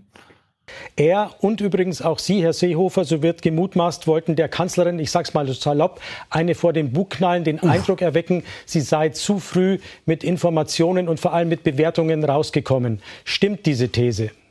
Ja, die These ist natürlich falsch. Äh, Herr Baumann, wir haben drei große Herausforderungen derzeit. Das zeigen die letzten Tage. Erstens äh, einen zunehmenden Rechtsradikalismus. Zweitens einen besorgniserregenden Antisemitismus. Und drittens auch Gewaltverbrechen von äh, Ausländern durchgeführt. Wir sind da auf keinem Auge blind. Wir verfolgen alle drei Dinge kompromisslos und unnachsichtig. Und, deshalb ist die Behauptung, man würde irgendwelche äh, Ziele oder Motive mit unserem Handeln verfolgen, einfach falsch. Fake News. Jawohl. Ich hätte jetzt gesagt, er wiederholt nochmal, dass äh, die Messermigration die Mutti aller Probleme ist. Ja, also kleine, äh, kleine Anmerkung. Erstens, äh, Baumann hat in dem Interview ja im Grunde gar nicht schlecht gefragt, aber eine, eine Frage so zu formulieren, stimmt diese These? Ja, ja. Ähm, das, das ist die Elfer-Vorlage, wo, Ja. wo der andere sagen, nee, stimmt natürlich nicht. Nur diese, diese ist Regierungsbericht, Hans. Also, ah, geht auch anders. Ähm, diese, diese nicht, nicht Frage. Doch, auch da. Die Frage beziehungsweise die Antwort von Seehofer, wo erwartbar, äh, er sagt, stimmt nicht, beginnt mit dem Wörtchen Ja. Mhm. ja also psychologisch ist es vielleicht. Man muss es nur richtig schneiden. Tilo hat den Clip falsch nur- ja, man muss, man muss im Grunde hinter dem Ja auf. Ja. Ciao, ciao, ich gehe Vielen jetzt. Dank. Ciao. Ja. Ja, Ja. gut.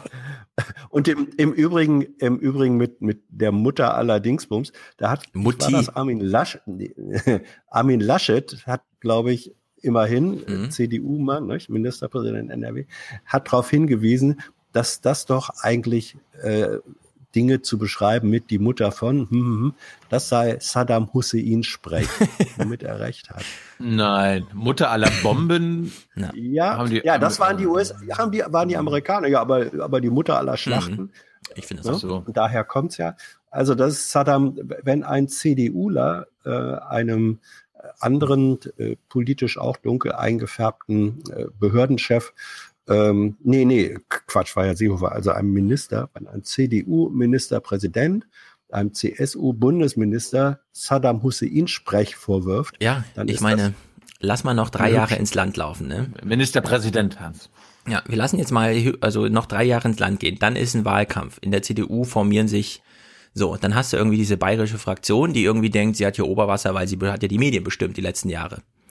Dann stellen die alle fest, was, Friedrich Merz ist schon über 60? Scheiße. Ich habe den noch so jung im Hinterkopf, ja? So, und dann plötzlich dämmert ihnen Laschet, Daniel Günther. Scheiße. Was ist mit meiner CDU hin? Ich dachte, jetzt ist Merkel weg, ja? Und zack, hast du dann so eine CDU. Also, ehrlich gesagt, die großen Linien stimmen mich doch sehr optimistisch. Nein, nein, die Nachfolgerin ist doch schon klar. Die ähm, Annegret Kramp-Karrenbauer Auch die berappelt sich noch. Kurzer äh, letzter Clip. Äh, du alter Unionsversteher. genau. Stefan ist ein Als den zuständigen Vorgesetzten von Herrn Maaßen genießt Herr Maaßen nach wie vor Ihr uneingeschränktes Vertrauen. Herr Maaßen genießt mein Vertrauen. Das ist bemerkenswert, weil Sie auf das uneingeschränkt verzichten. Weshalb? Das, das sage ich gleich noch dazu. Herr Maaßen genießt mein uneingeschränktes Vertrauen. Ja, das ist wieder dieser Battle. Ich wette mit Ihnen, das wichtigste Wort der nächsten zwei Jahre wird das Wort wirkungsgleich. Und dann sagt der mhm. Baumann, das wichtigste Wort der nächsten zwei Minuten lautet uneingeschränkt. Und dann fechten die das aus. Aber Hans, äh, ich meine, du hast ja heute, du hast ja gesagt, wir sollen heute unbedingt in die Direkt-PK. Ich, ich hätte jetzt ein paar Tage am liebsten ausgespannt mal mich ja. erholt ja, von mal. der Reise. Ja, ich, ich muss doch schon wieder Podcast gucken. Ja, ja, ich meine, ja, aber du willst ja zur BBK, geht einfach nicht hin. Wir gucken Elon Musk ist. Kommt mehr warum. Können wir am Ende der Woche machen. Können wir, am, können wir am Ende mhm. der Woche machen. Ähm, wollen wir noch ein bisschen Seehofer machen? Ich habe auch einen Seehofer-Clip. Also beziehungsweise ich habe ja einen ganzen Nachrichtenrückblick. Ich will nur kurz den ähm, Seehofer. Ja, mach, mach, du mal Seehofer, dann mach ich meinen Seehofer. Messermigrationsclip, weil ich finde, die die Karim Joska, die hat das doch ganz gut moderiert. Guten Abend. In Zeiten erodierender Volksparteien schielen einige Volksvertreter scheinbar immer weiter nach rechts. Um der AfD die Beute abzujagen, wildern sie in deren Revier und schwingen sich in gefährliche Höhen auf, auch auf die Gefahr hin, tief zu stürzen. Der Bundesinnenminister hatte lange gar nichts zu den rassistischen Ausschreitungen in Chemnitz gesagt. Dann äußerte er Verständnis für die Wut der Bürger und versicherte zugleich, bei Gewalt von Rechtsextremisten gelte Null Toleranz. Damit verprellte Horst Seehofer niemanden, um nun aber mit nur einem Satz gleich ganz viele vor den Kopf zu stoßen, darunter auch die Kanzlerin, die er vielleicht gemeint haben könnte, als er sagte, die Mutter aller Probleme sei die Migration. Ja, das ist im Grunde ein ganz ruhig vorgetragenes, äh, liebe Damen und Herren, es ist ein Kasperle-Theater und den Bericht, um den kommen wir nicht drum rum, also zack, ja. Und damit ist das Ding irgendwie, finde ich, auch erledigt. Ich wundere mich, dass Rosseo äh, überhaupt noch da ist, ehrlich gesagt. Ist die, ist die Mutter aller Probleme eigentlich die, die Mutti. Seehofer, die Mutti aller Probleme, die Seehofersche Variante von Lindners Spruch hier? Der Populismus in Deutschland ist entstanden durch die Migrationsfrage. Ja. Die Migrationsfrage hat die AfD groß gemacht, nichts äh, soziale äh, Verwerfungen. Also ich halte noch ein letztes Mal fest, der Populismus in Deutschland hat vor allen Dingen etwas zu tun mit der ungelösten Migrationsfrage. Ja, beiden Politikern, Seehofer und Lindner, ist ja die Gesellschaft total egal. Die interessiert dieser mediale Overlayer. Und da sind die total genervt davon. Und deswegen reagieren die halt so. Naja. Der Eindruck, den Sie erwecken, der ist falsch. Aha. Ist genau falsch. Ja, ist genau, ist genau falsch rum. Ja doch. Gut, das war hast quasi du, mein Beitrag zu Seehofer. Aber, aber hast du noch was anderes zu Chemnitz und so weiter? Weil ich, ich nee. würde jetzt weg oh. von Chemnitz, ja, aber Seehofer bleiben. Ger gerne. Ich halte dich nicht auf. Weg Weil, von äh, Chemnitz. Wie weit ist das überhaupt weg? Super weit weg. Von Berlin? So weit weg. So weit nicht. Oh, bin ich froh, dass ich in Frankfurt 250 wohne. oder so ähnlich. Ah, gut. Also, wir hatten ja, wir hatten ja schon gehört, äh, Horst Seehofer, der äußert sich nur zu Dingen, wenn er total informiert ist.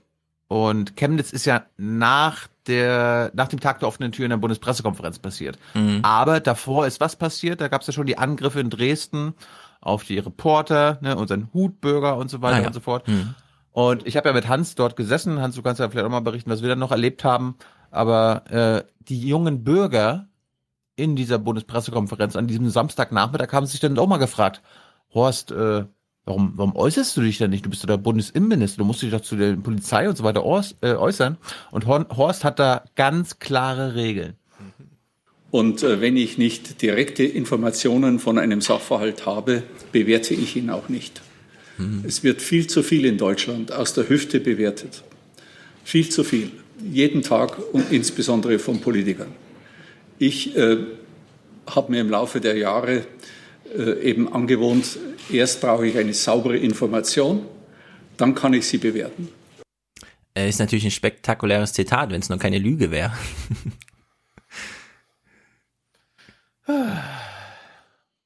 Und er, er erklärt auch gleich, Stefan, du hast ja vorhin das Wort Vertrauen mhm. betont, wie wichtig das ist. Ich habe Hans referiert. Mhm.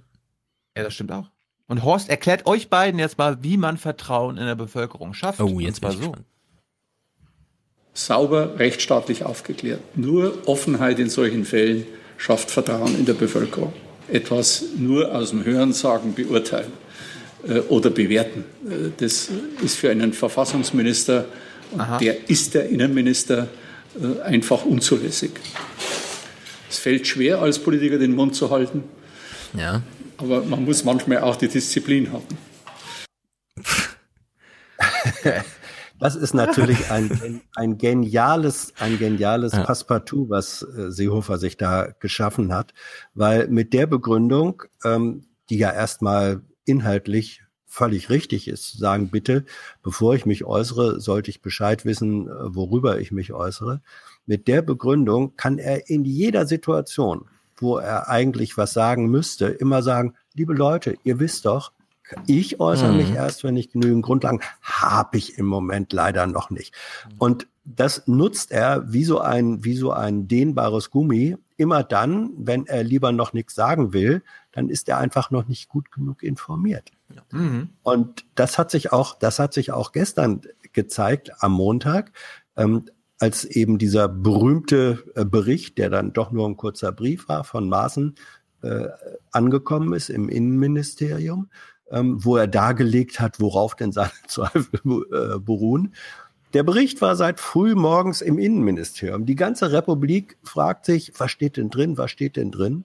Der zuständige Minister Seehofer war in München und sagte, ja, ich habe jetzt hier Termine, ich kenne den auch noch nicht und dann später komme ich erst zurück und dann gucke ich mal.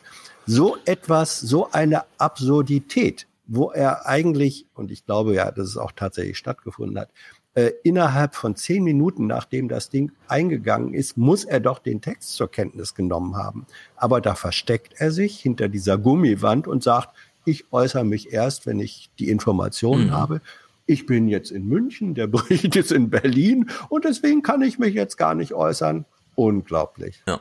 Ich fände es auch besser, wenn er sagen würde, mach, ich hole mir erstmal ein Eis, dann gehe ich aufs Klo, dann können Sie mir Ihre Frage stellen. Ja. Passt schon. Jetzt, jetzt wurde ja in den letzten Tagen oft mal so behauptet, Maaßen und auch Seehofer, die, die machen äh, die Arbeit für die Rechtsradikalen in Deutschland, für die AfD. Aber das, da möchte ich jetzt ganz klar widersprechen. Wir werden jetzt hören, wie sich Horst Seehofer gegen Radikalismus jeglicher Art mhm. und gegen Extremismus jeglicher Art stellt.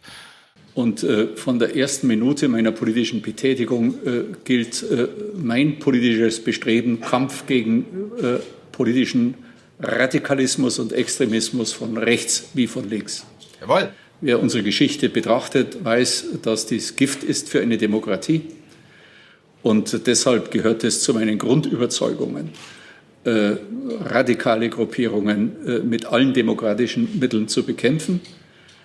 Und äh, der Kampf muss nicht oder sollte nicht darin bestehen, dass man ihre platten Parolen übernimmt, die Verdummungsparolen, sondern indem man eine Politik macht, wo die Bevölkerung sagt, jawohl, die Aha. wissen, was uns drückt, welche Sorgen wir haben, wo Ungerechtigkeiten vorliegen. Und wenn sie diese Probleme lösen, äh, dann ist dies die beste Prävention gegen politischen Radikalismus. Okay, gegen die Ziele will ich gar nicht sagen, aber es ist jetzt zum dritten Mal, dass Horst Seehofer genau die Methode kritisiert, die er selbst anwendet. Ich meine, so ist es. kann man mal eine Intervention mit ihm machen? Können die Bürger mal aufstehen und sagen, Intervention, Horst! Einer von uns kommt jetzt mal nach vorne ja. und schüttelt dich durch, erschreckt dich nicht. Ja, ja. Unglaublich. Hörst du dir, hörst du dir eigentlich selber zu, Horst? Ja, wirklich. Einfach mal Hör einen Spiegel mal hochhalten, ja. ja. Ja, darum, darum habe ich es mitgebracht. Das, ja, ja. ja. Unglaublich. Also das, ist, das ist unglaublich. Er hat natürlich völlig recht in dem, was er sagt. Ja, Ziele und ein Teil, ja. ein, ein Teil, mindestens ein Teil seines Handelns ähm, tut genau das Gegenteil, wie du sagst. Ja. Er kritisiert etwas, völlig richtig, und tut dann in Teilen genau das, was er bei anderen kritisiert hat. Ja, wir sind jetzt zwei Monate vor dieser Landtagswahl in Hessen, äh, in, in Bayern. Wir wissen genau, wie der Wahlkampf da abläuft. Und er sitzt da ja, also äh, Aber allererstens, wir dürfen die nicht nachplappern, die Parolen. Wirklich. Ja. Naja, gut, Horst. Du, du, du meinst sowas, ja? Deutschland muss Deutschland bleiben und Bayern muss Bayern bleiben. Ja. Ich bin so, für eine Altersgrenze ja von 69 Jahren wann und 100 ist, Tagen. Wann ist Wahltermin? Wann ist Wahltermin Irgendwann im Oktober oder so. Ja, also eben keine zwei Monate mehr. Ja. Gut einen So, Monat. Äh, Stefan hat ja schon verraten, dass es at real Horst Seehofer nicht gibt. Ja, was ist da Ähm, los? Ist da schon wieder gelöscht? Horst, Seehofer wird ab sofort auf äh, die, unter dem BMI Twitter-Kanal unter mit dem Kürzel HS twittern. Und warum, warum er das überhaupt machen will, das hat er gestern nicht in seinem kleinen Sch- Schnurzvideo, was sch super schlecht produziert wurde, erklärt. Aber ja, unglaublich. Er hat, er hat es bei der Bürger-PK erklärt und insbesondere Stefan Schulz muss da ganz genau zuhören. Ja, ich, ich will es doch nicht so machen wie der amerikanische Präsident, sondern äh, ich hatte jetzt gerade in den letzten Monaten, ich beklage das jetzt nicht, Herr Sven, äh, aber nee, ein bisschen den Eindruck, nicht alles, was da über mich geschrieben wird, so rechtsradikal und dieses und jenes, ähm, äh, entspricht der Wahrheit. Und dann Nicht kann man alles. sich oft nicht Nicht anders Nicht wehren alles. als über das Internet. Äh, Ich äh, schaue ja auch ins Internet, auch in meinem Alter kann man solche Dinge beherrschen. Und deshalb habe ich mich da entschlossen, jetzt, wenn die Urlaubszeit vorbei ist, in sachlicher und nach sorgfältiger Vorprüfung eines Sachverhalts äh, auch über Twitter zu äußern, wenn ich der Meinung bin, hier ist eine Sache objektiv falsch dargestellt worden. Wissen Sie, äh, das Phänomen unserer Zeit ist, jeder ist für eine lebendige Demokratie. Äh, Jeder will Diskussionen, aber wehe, sie finden statt. Heißt sofort, muss das sein. Äh, Also das ist das österreichische Prinzip, es muss was geschehen, aber es darf nichts passieren. Äh, Das geht nicht. Ein bisschen äh, Diskussion verträgt auch eine Demokratie. Und wenn sie sachlich geführt wird, ohne dass man Personen herabsetzt, ist es vielleicht sogar ein Gewinn. Ja, bester Slapstick äh, äh, ever, ja. Man kann sich's gar nicht vorstellen. Also, Horst Seehofer twittert ab sofort unter dem Dach des BMI mit allen Logos und so weiter, ja. Und er benutzt es vor allem, um zu dementieren und zu dementieren und zu dementieren. Nein, ich bin kein Nazi und so weiter. Es wird von mir wahrscheinlich eine Liste geben, Texten, denen Horst Seehofer nicht auf Twitter widersprochen hat, die also wahr sind. Und dann gucken wir mal, was Horst Seehofer so alles ist nach einem Jahr. Dazu kommen wir noch. Also er, er sagt noch mal was dazu, dass man sich Aber wie ist denn das? Er, er wacht jetzt morgens immer auf, so 9.28 Uhr, guckt da und twittert dann so, liebe Leute, hier ist ein ganz toller Text, ich will euch aber nicht darauf hinweisen, ich will nur sagen, bitte nicht lesen, ich bin kein Nazi. Ja, er kommt ja, er kommt ja, er kommt ja morgen in, äh, morgens ins Ministerium und dann äh, zeigt ihm, zeigen ihm seine Presseleute die Presseschau und dann hier den Artikel, der ist falsch. Und Bitte dann schreibt er so einen Tweet auf Papier und dann machen die das oder was. Ja. Apropos, Oh Gott. apropos, äh, äh, wir sind ja auch dabei, den Horst äh, zu begleiten, Aber zu hallo. kritisieren in der Bundespressekonferenz oder hier im Podcast. Und das findet Horst Seehofer, lieber Hans Jessen, ganz, ganz wichtig, dass du das auch immer noch machst. Macht muss kontrolliert werden. Und es wäre nicht auszudenken, wenn Macht nicht kontrolliert würde. Deshalb braucht ein Land eine starke Opposition und freie und starke Medien. Auch wenn ich mich über sie gelegentlich ärgere. Äh, Gelegentlich ist es zu barmherzig, äh, oft, ärgere. oft ärgere. So muss es sein. Äh, Das muss so sein. Macht muss kontrolliert werden. Äh, sonst führt sie äh, ja, zu schlimmen Verhältnissen. Der Mensch ist so gestrickt, dass er die Machtspielräume, die ihm äh, das Leben gibt, auch nutzt. Und deshalb braucht Macht immer Gegenmacht. Das ist meine Überzeugung nach langer, langer politischer Tätigkeit. Übrigens gilt es auch für mich persönlich. Auch ich muss kontrolliert werden. Ist doch völlig selbstverständlich, gerade als Innenminister, Verfassungsminister. Okay, äh, ich bin ja auch Social Media Experte, ne? Wissen ja viele nicht. Ich habe einen Tipp an Es ist Horst. der Doppelhorst. Es ist der Doppelhorst. Ja. Ich habe einen Tipp an Horst. Ähm, nicht twittern, YouTube. Ja. Alle drei Tage ein Vlog. es zieht irgendwie Ja, mehr. Ich merke das an mir schon, während ich ihn so reden höre. Ja, ist, da ist eine gewisse Ja. Zugkraft drin in dem ganzen. Ja, ja, ja, ja. Er ist gar kein schlechter Verkäufer seines besseren Ich. Einfach von der Leber weg, so nach, oh, der Wein war aber gut und dann kurz eine Pointe setzen. Wollen, wollen wir die Petermann nicht immer ansprechen, Hans, und ihr mal irgendwie pitchen, dass wir das Regierungstagebuch einmal in der Woche mit ihm machen? Ja. überreich. Du kannst das ja mal, kannst das ja mal vortragen. Tilo bekommt ja immer Kannst mal so Smartphones zugeschickt, so als Geschenk. Hier kannst du mal testen, bist doch so ein Influencer. Such dir eins aus, schenk's Horst. Zeig ihm hier vorne ist das Loch, da wirst du gefilmt und dann soll er einfach. Ich möchte, nur- ich möchte nur anmerken, dass ich diese Smartphones, die ich geschenkt bekommen habe, nicht behalte. Okay. Ja, weil du sie Horst gibst, doch hoffentlich sie weiter. Weil, weil ich, genau, ich verschenke sie weiter. Gut. An befreundete Regierungsmitglieder. Boah. Äh, Hans, äh, Ja. wo, wir schon, wo wir schon dabei sind, ich wollte mich ja auch äh, melden. Ich wollte ja äh, Horst auch vor der versammelten Mannschaft da äh, eine Frage stellen. Kamen wir leider nicht dazu. Dann hattest du die Idee, was zu machen. Und was haben wir gemacht? Und was ist rausgekommen? Wir, wir haben dann, glaube ich, hinterher äh, Frau Petermann und Herrn Seehofer angesprochen. Meintest, meintest du das? Ja, ja. Was ist Ja. da passiert? Ach, Thilo, spann uns doch nicht auf die Falter. Zeig's einfach. Ich hab's Du ja hast es nicht. doch gedreht. Du hast Nee, doch gedreht. nicht. Hast du das nicht Nein. gedreht? Nein, ich habe die Oh. Kamera, das mache ich. Okay, gut. Also Warte dann, mal, ich habe noch einen Tipp für Tilo. Versuch doch mal, das mit diesem YouTube Sachen zu filmen, die toll sind. Gerade mit Horst. Sorry, sorry. Ja, ja. Gut. Ja. Nach dem Ende der Bürgersprechstunde hat Thilo und ich stand neben ihm dann auf Seehofer draußen gewartet, hat gesagt, lieber Herr Seehofer, ich versuche seit langem schon vergeblich ein Interview mit Ihnen zu kriegen. Und dann haben mir Kollegen äh, empfohlen, du brauchst Horst Seehofers persönliche Telefonnummer, dann kannst du das mit ihm verabreden. Kann ich Ihre Nummer haben? dann hat Horst Seehofer gesagt, das machen wir so überhaupt nicht. Ähm, das regeln wir über Frau Petermann, also unsere Pressesprecherin. Frau Petermann, stellen Sie das äh, bei der die Anfrage und dann kriegen wir das äh, schon irgendwie hin. Ja. Und dann hat Thilo gesagt, Frau Petermann, haben Sie das gehört? Das war eine Zusage von Horst Seehofer. Und nun geht das Ding seinen Gang. Ja, ich habe einen Tipp, äh, und zwar von Bob, Bob Woodward, der hat ja gerade wieder sein vier Buch über Trump und so. Und er hat im The Daily Podcast mal darüber, über seine Recherchemethoden geschrieben. Und zwar, er fragt nicht nach Interviews, sondern er ruft die Leute 23 Uhr abends an, dann gehen sie ran und sagen, ich wollte eigentlich gerade ins Bett. Und dann sagt er, ich bin gleich um die Ecke, vier Minuten, ich wäre da. Woher wissen Sie, wo ich wohne? Na, das ist jetzt nebensächlich. Dann sind die Leute angefixt, der weiß, wo ich wohne und der will was von mir. Na, dann komm kurz vorbei und dann sitzen die fünf Stunden bis vier Uhr morgens da und führen ein Interview. Ja, Also wer kleiner- so eiskalt kleiner- ist, einfach zack. Ja, kleiner, kleiner Cook-Tipp.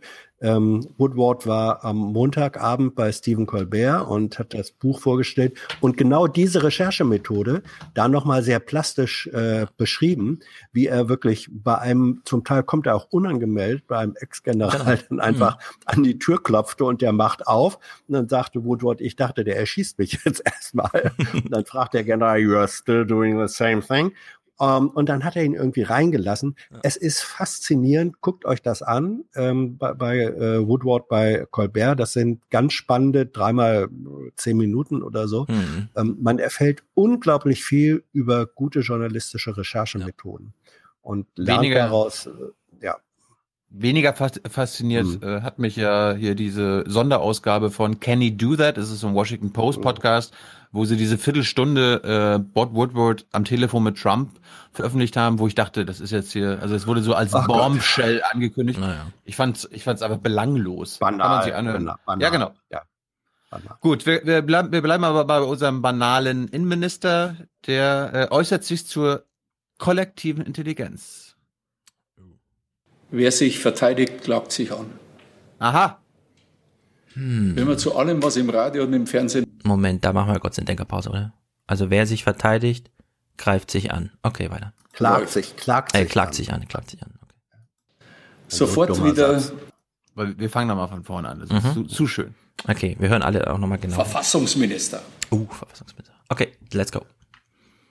Wer sich verteidigt, klagt sich an. Wenn man zu allem, was im Radio und im Fernsehen läuft, sofort wieder eine Gegenstellungnahme äh, macht, ist es nicht gut. Dieses Kräftespiel muss funktionieren dürfen. Ich habe vorhin meine Position zur Presse gesagt. Die Leute bilden sich schon ihr Urteil. Ich sage immer, äh, das ist jetzt nicht ironisch gemeint, weil sie schmunzeln. Es gibt in der Bevölkerung sowas wie eine kollektive Intelligenz. Was meint mal, er damit, Warte, jetzt müssen wir langsam aufdröseln. Am Anfang sagt er ja, sie Spruch, ja. Also wer sich verteidigt, klagt sich an. Gleichzeitig hat er ja vorher sein Twitter mit, da werde ich ein Dementi nach dem anderen raushauen. Wie passt denn das jetzt zusammen? Gar nicht. Also er widerspricht sich sogar in diesem Gespräch. Mit sich selbst widerspricht er sich. Im Selbstgespräch widerspricht er sich. Das ist schon mal interessant. Ja. Das hat mit der Wahrheit so viel zu tun wie eine Schildkröte mit dem Stabhochsprung.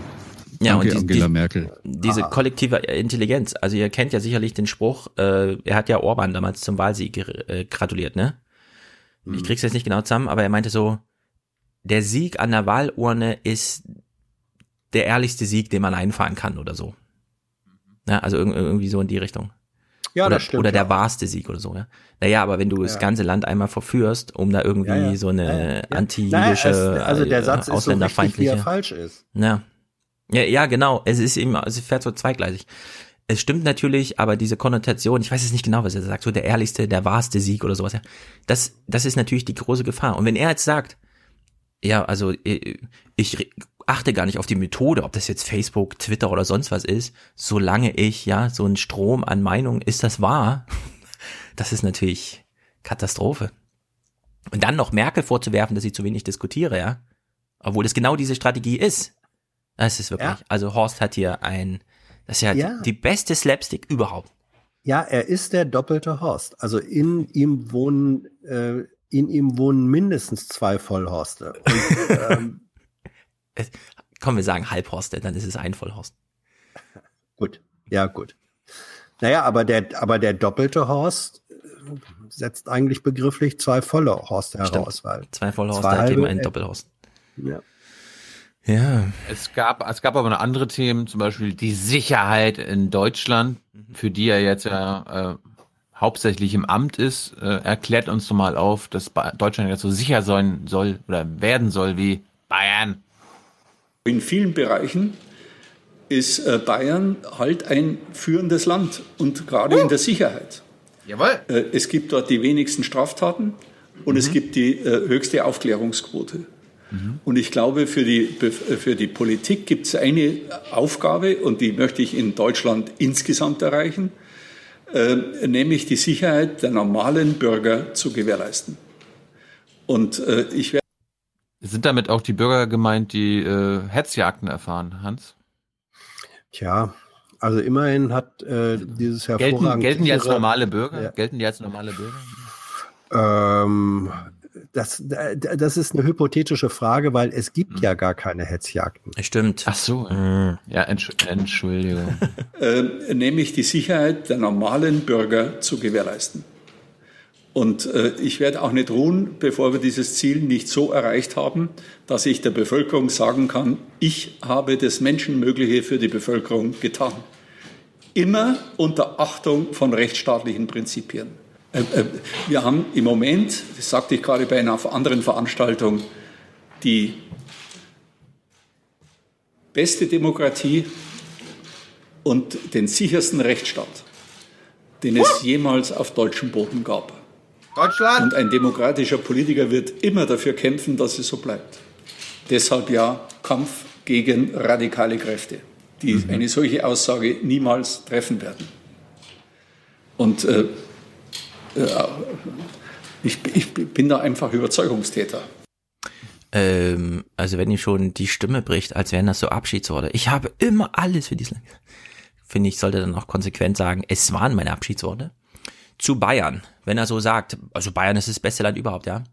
Bayern lebt von ja, würde ich mal sagen, zwei Sachen. Finanz, nee, nicht Finanz, Autoindustrie. Autoindustrie und Tourismus.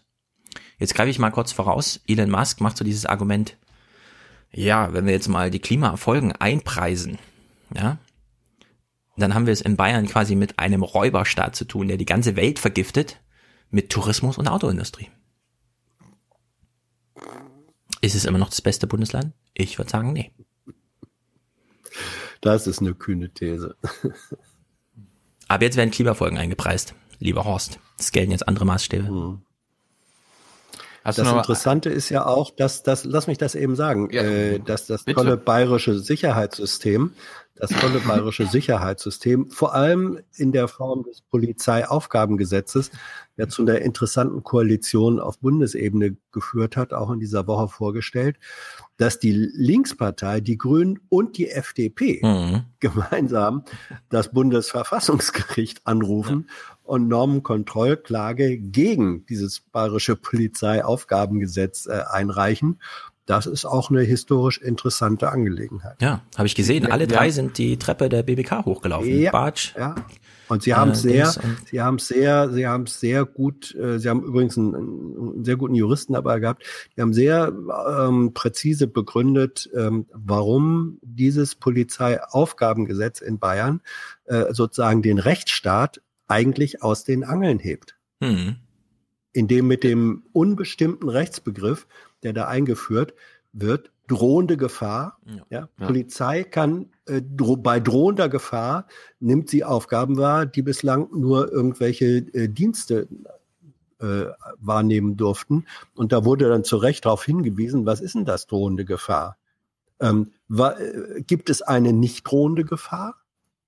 Gefahr ist, setzt voraus, dass etwas droht. Das heißt also überall dann, wo wir eine Polizei eine mögliche Gefahr sieht, darf sie sofort äh, eingreifen. Das ist in der Tat das Aushebeln eines fundamentalen Rechtsstaatsbegriffs. Und mal gucken, was Karlsruhe dazu sagt.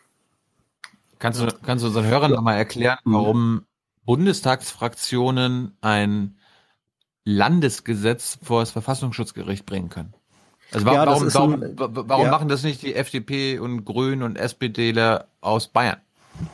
Das ist äh, sozusagen eine, ähm, eine, eine kluge Entscheidung der föderalen Struktur, dass man sagt, im Föderalismus gibt es eben nicht nur Kameralisten, die einzelnen Bereiche, sondern da sie auch miteinander verschränkt wirken und da es ähm, äh, Auswirkungen gibt, haben auch Organe des Bundes, ähm, wie eben Bundestag. Wenn ein Viertel der Bundestagsabgeordneten sagt, wir wollen das, haben sie Klagebefugnis auch gegenüber so einem Landesgesetz. Ja. Das, und? Ist, das ist die besondere Konstruktion des Föderalismus, die hier sehr segensreich wirkt. Und es gibt natürlich die Ansage im Innenministerium, das ist das Mustergesetz für alle anderen Bundesländer. Ja.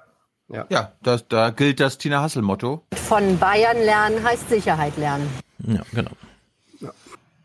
Gut, und jetzt unterbrechen wir mal unsere aktuelle Berichterstattung und schalten mal nach Köln zu unserem Kollegen, der ab und zu schon mal im Podcast dabei war, Georg Restle.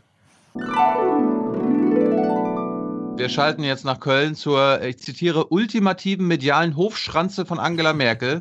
Herzlich willkommen, Hofschranze. Herzlich willkommen. Ei, ei, ei. Wie, ihr, müsst das, ihr müsst die Quelle des Zitats noch nennen. Ja, das ist der äh, Parteivorsitzende der, Moment, Alternativen für Deutschland. Was ist Jörg das für ein Laden? Richtig. Wie, wie, wie, wie fühlt es sich an, jetzt äh, neuer Liebling der AfD zu sein? Ach, das ist ja nicht das erste Mal, dass Herr Meuthen äh, in den äh, Schmutzkübel greift und um sich wirft. Äh, das zeigt, wie nervös die Partei offenbar geworden ist. Ich nehme an, das hat damit zu tun, dass Sie Schwierigkeiten haben zu begründen, warum Ihre Spitzenfunktionäre in Chemnitz Seite an Seite mit Rechtsextremisten unterwegs waren. Und äh, das ist ja nun klar nachgewiesen worden, insbesondere von Monitor.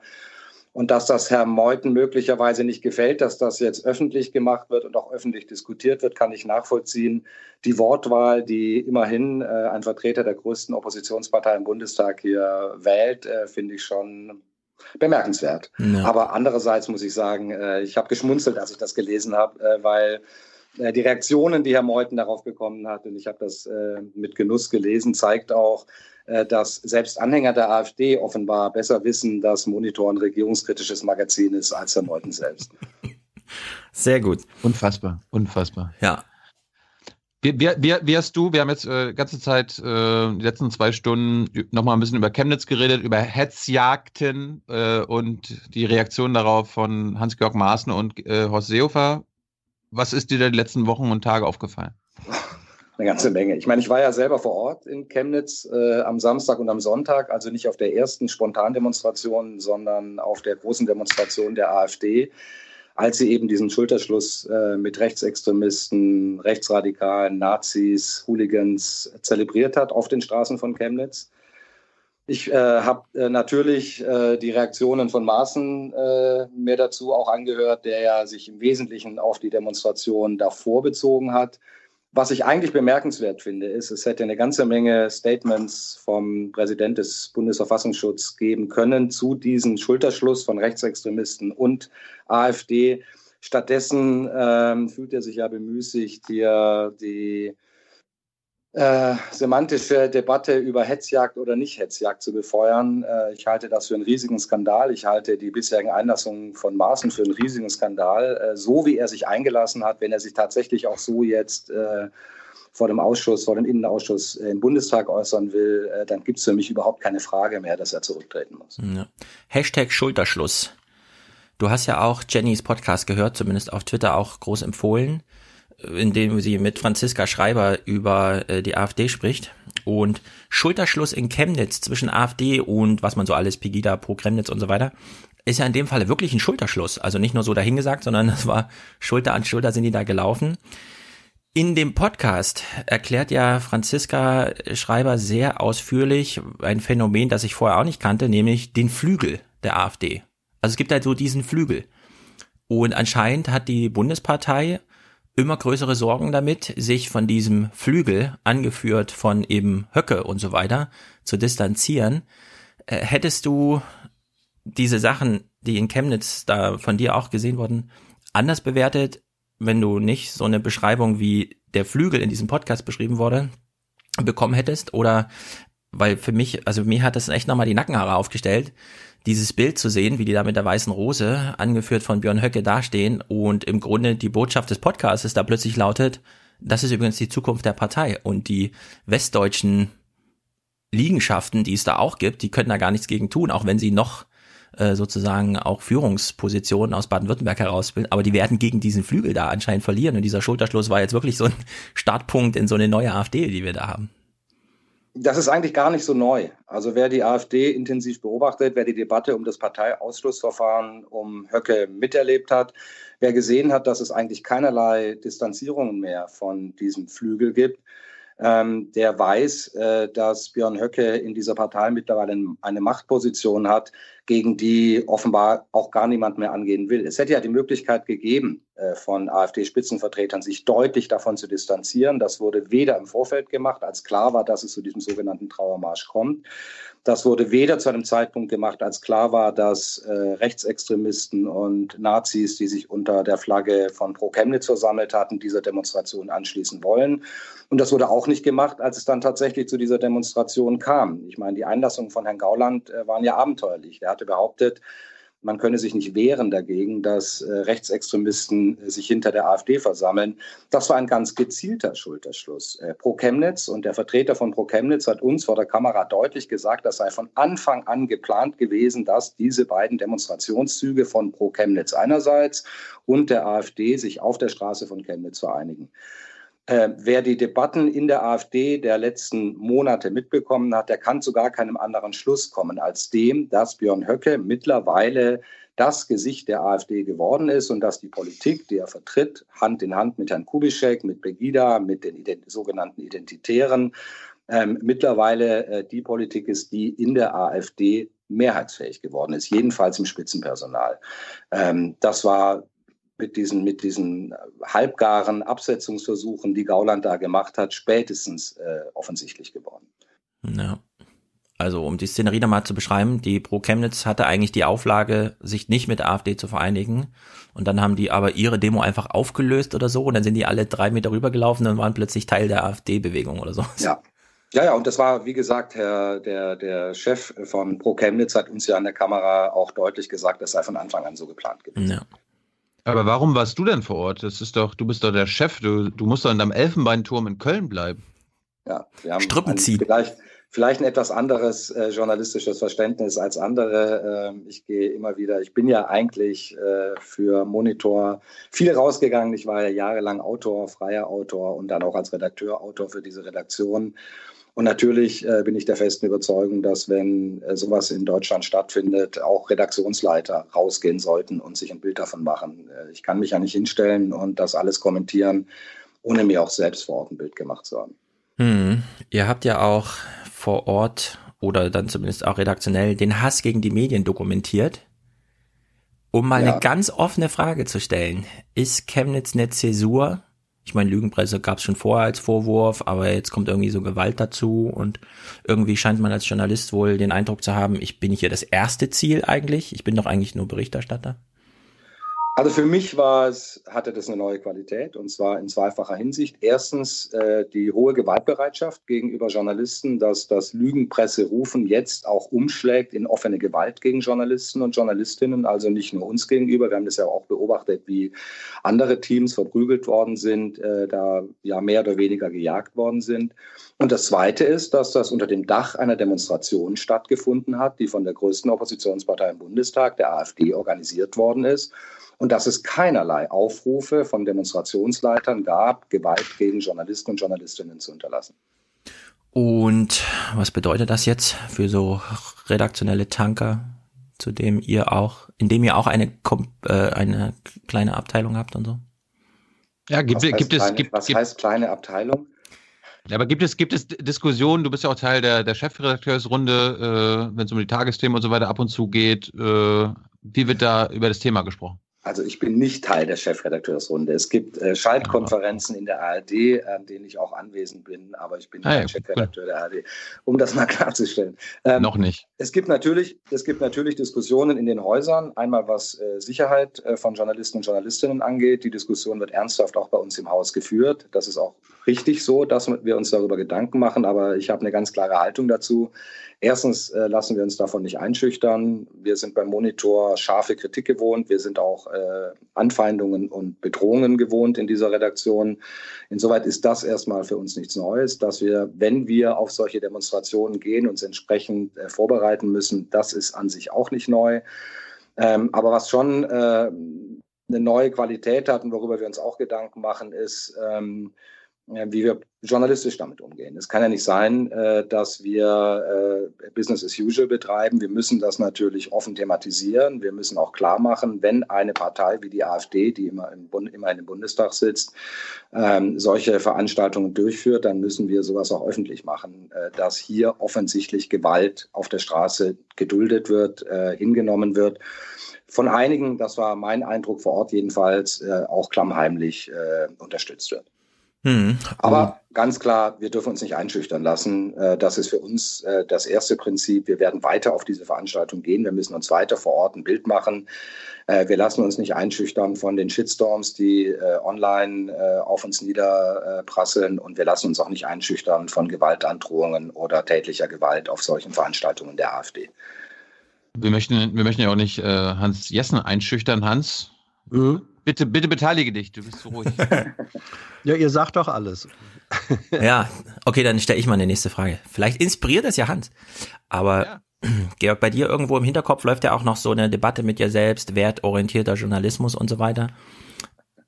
Wie, wie hat das Chemnitz da, hat, Chem, hat Chemnitz da eine Rolle gespielt, so in dieser Fortentwicklung dieser Gedankengänge? Auch, du hast ja auch viel Kritik bekommen.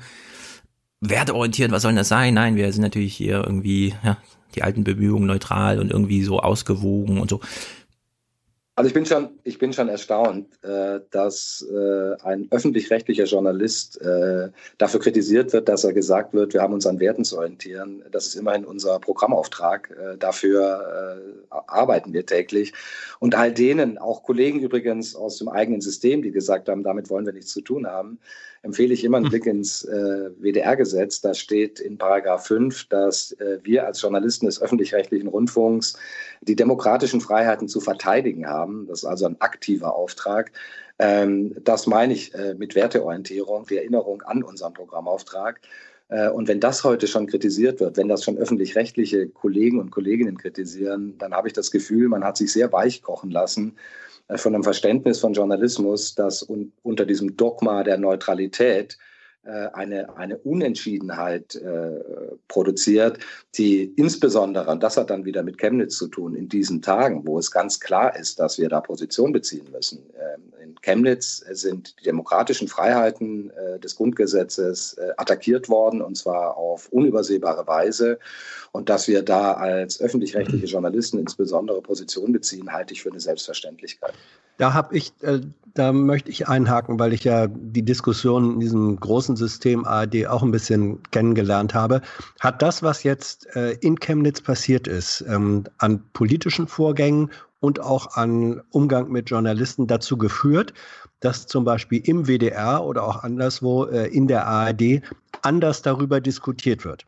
Äh, dass man eben äh, feststellt, wir können dann nicht einfach Business as usual machen. Wir können nicht einfach nur sagen, das gucken wir uns neutral alles von äh, außen an. Also führt äh, die Radikalisierung der Verhältnisse dazu, dass es eine, sagen wir mal, Radikalisierung auch des Denkens und der ähm, Aufgabenüberlegungen gibt innerhalb der ARD.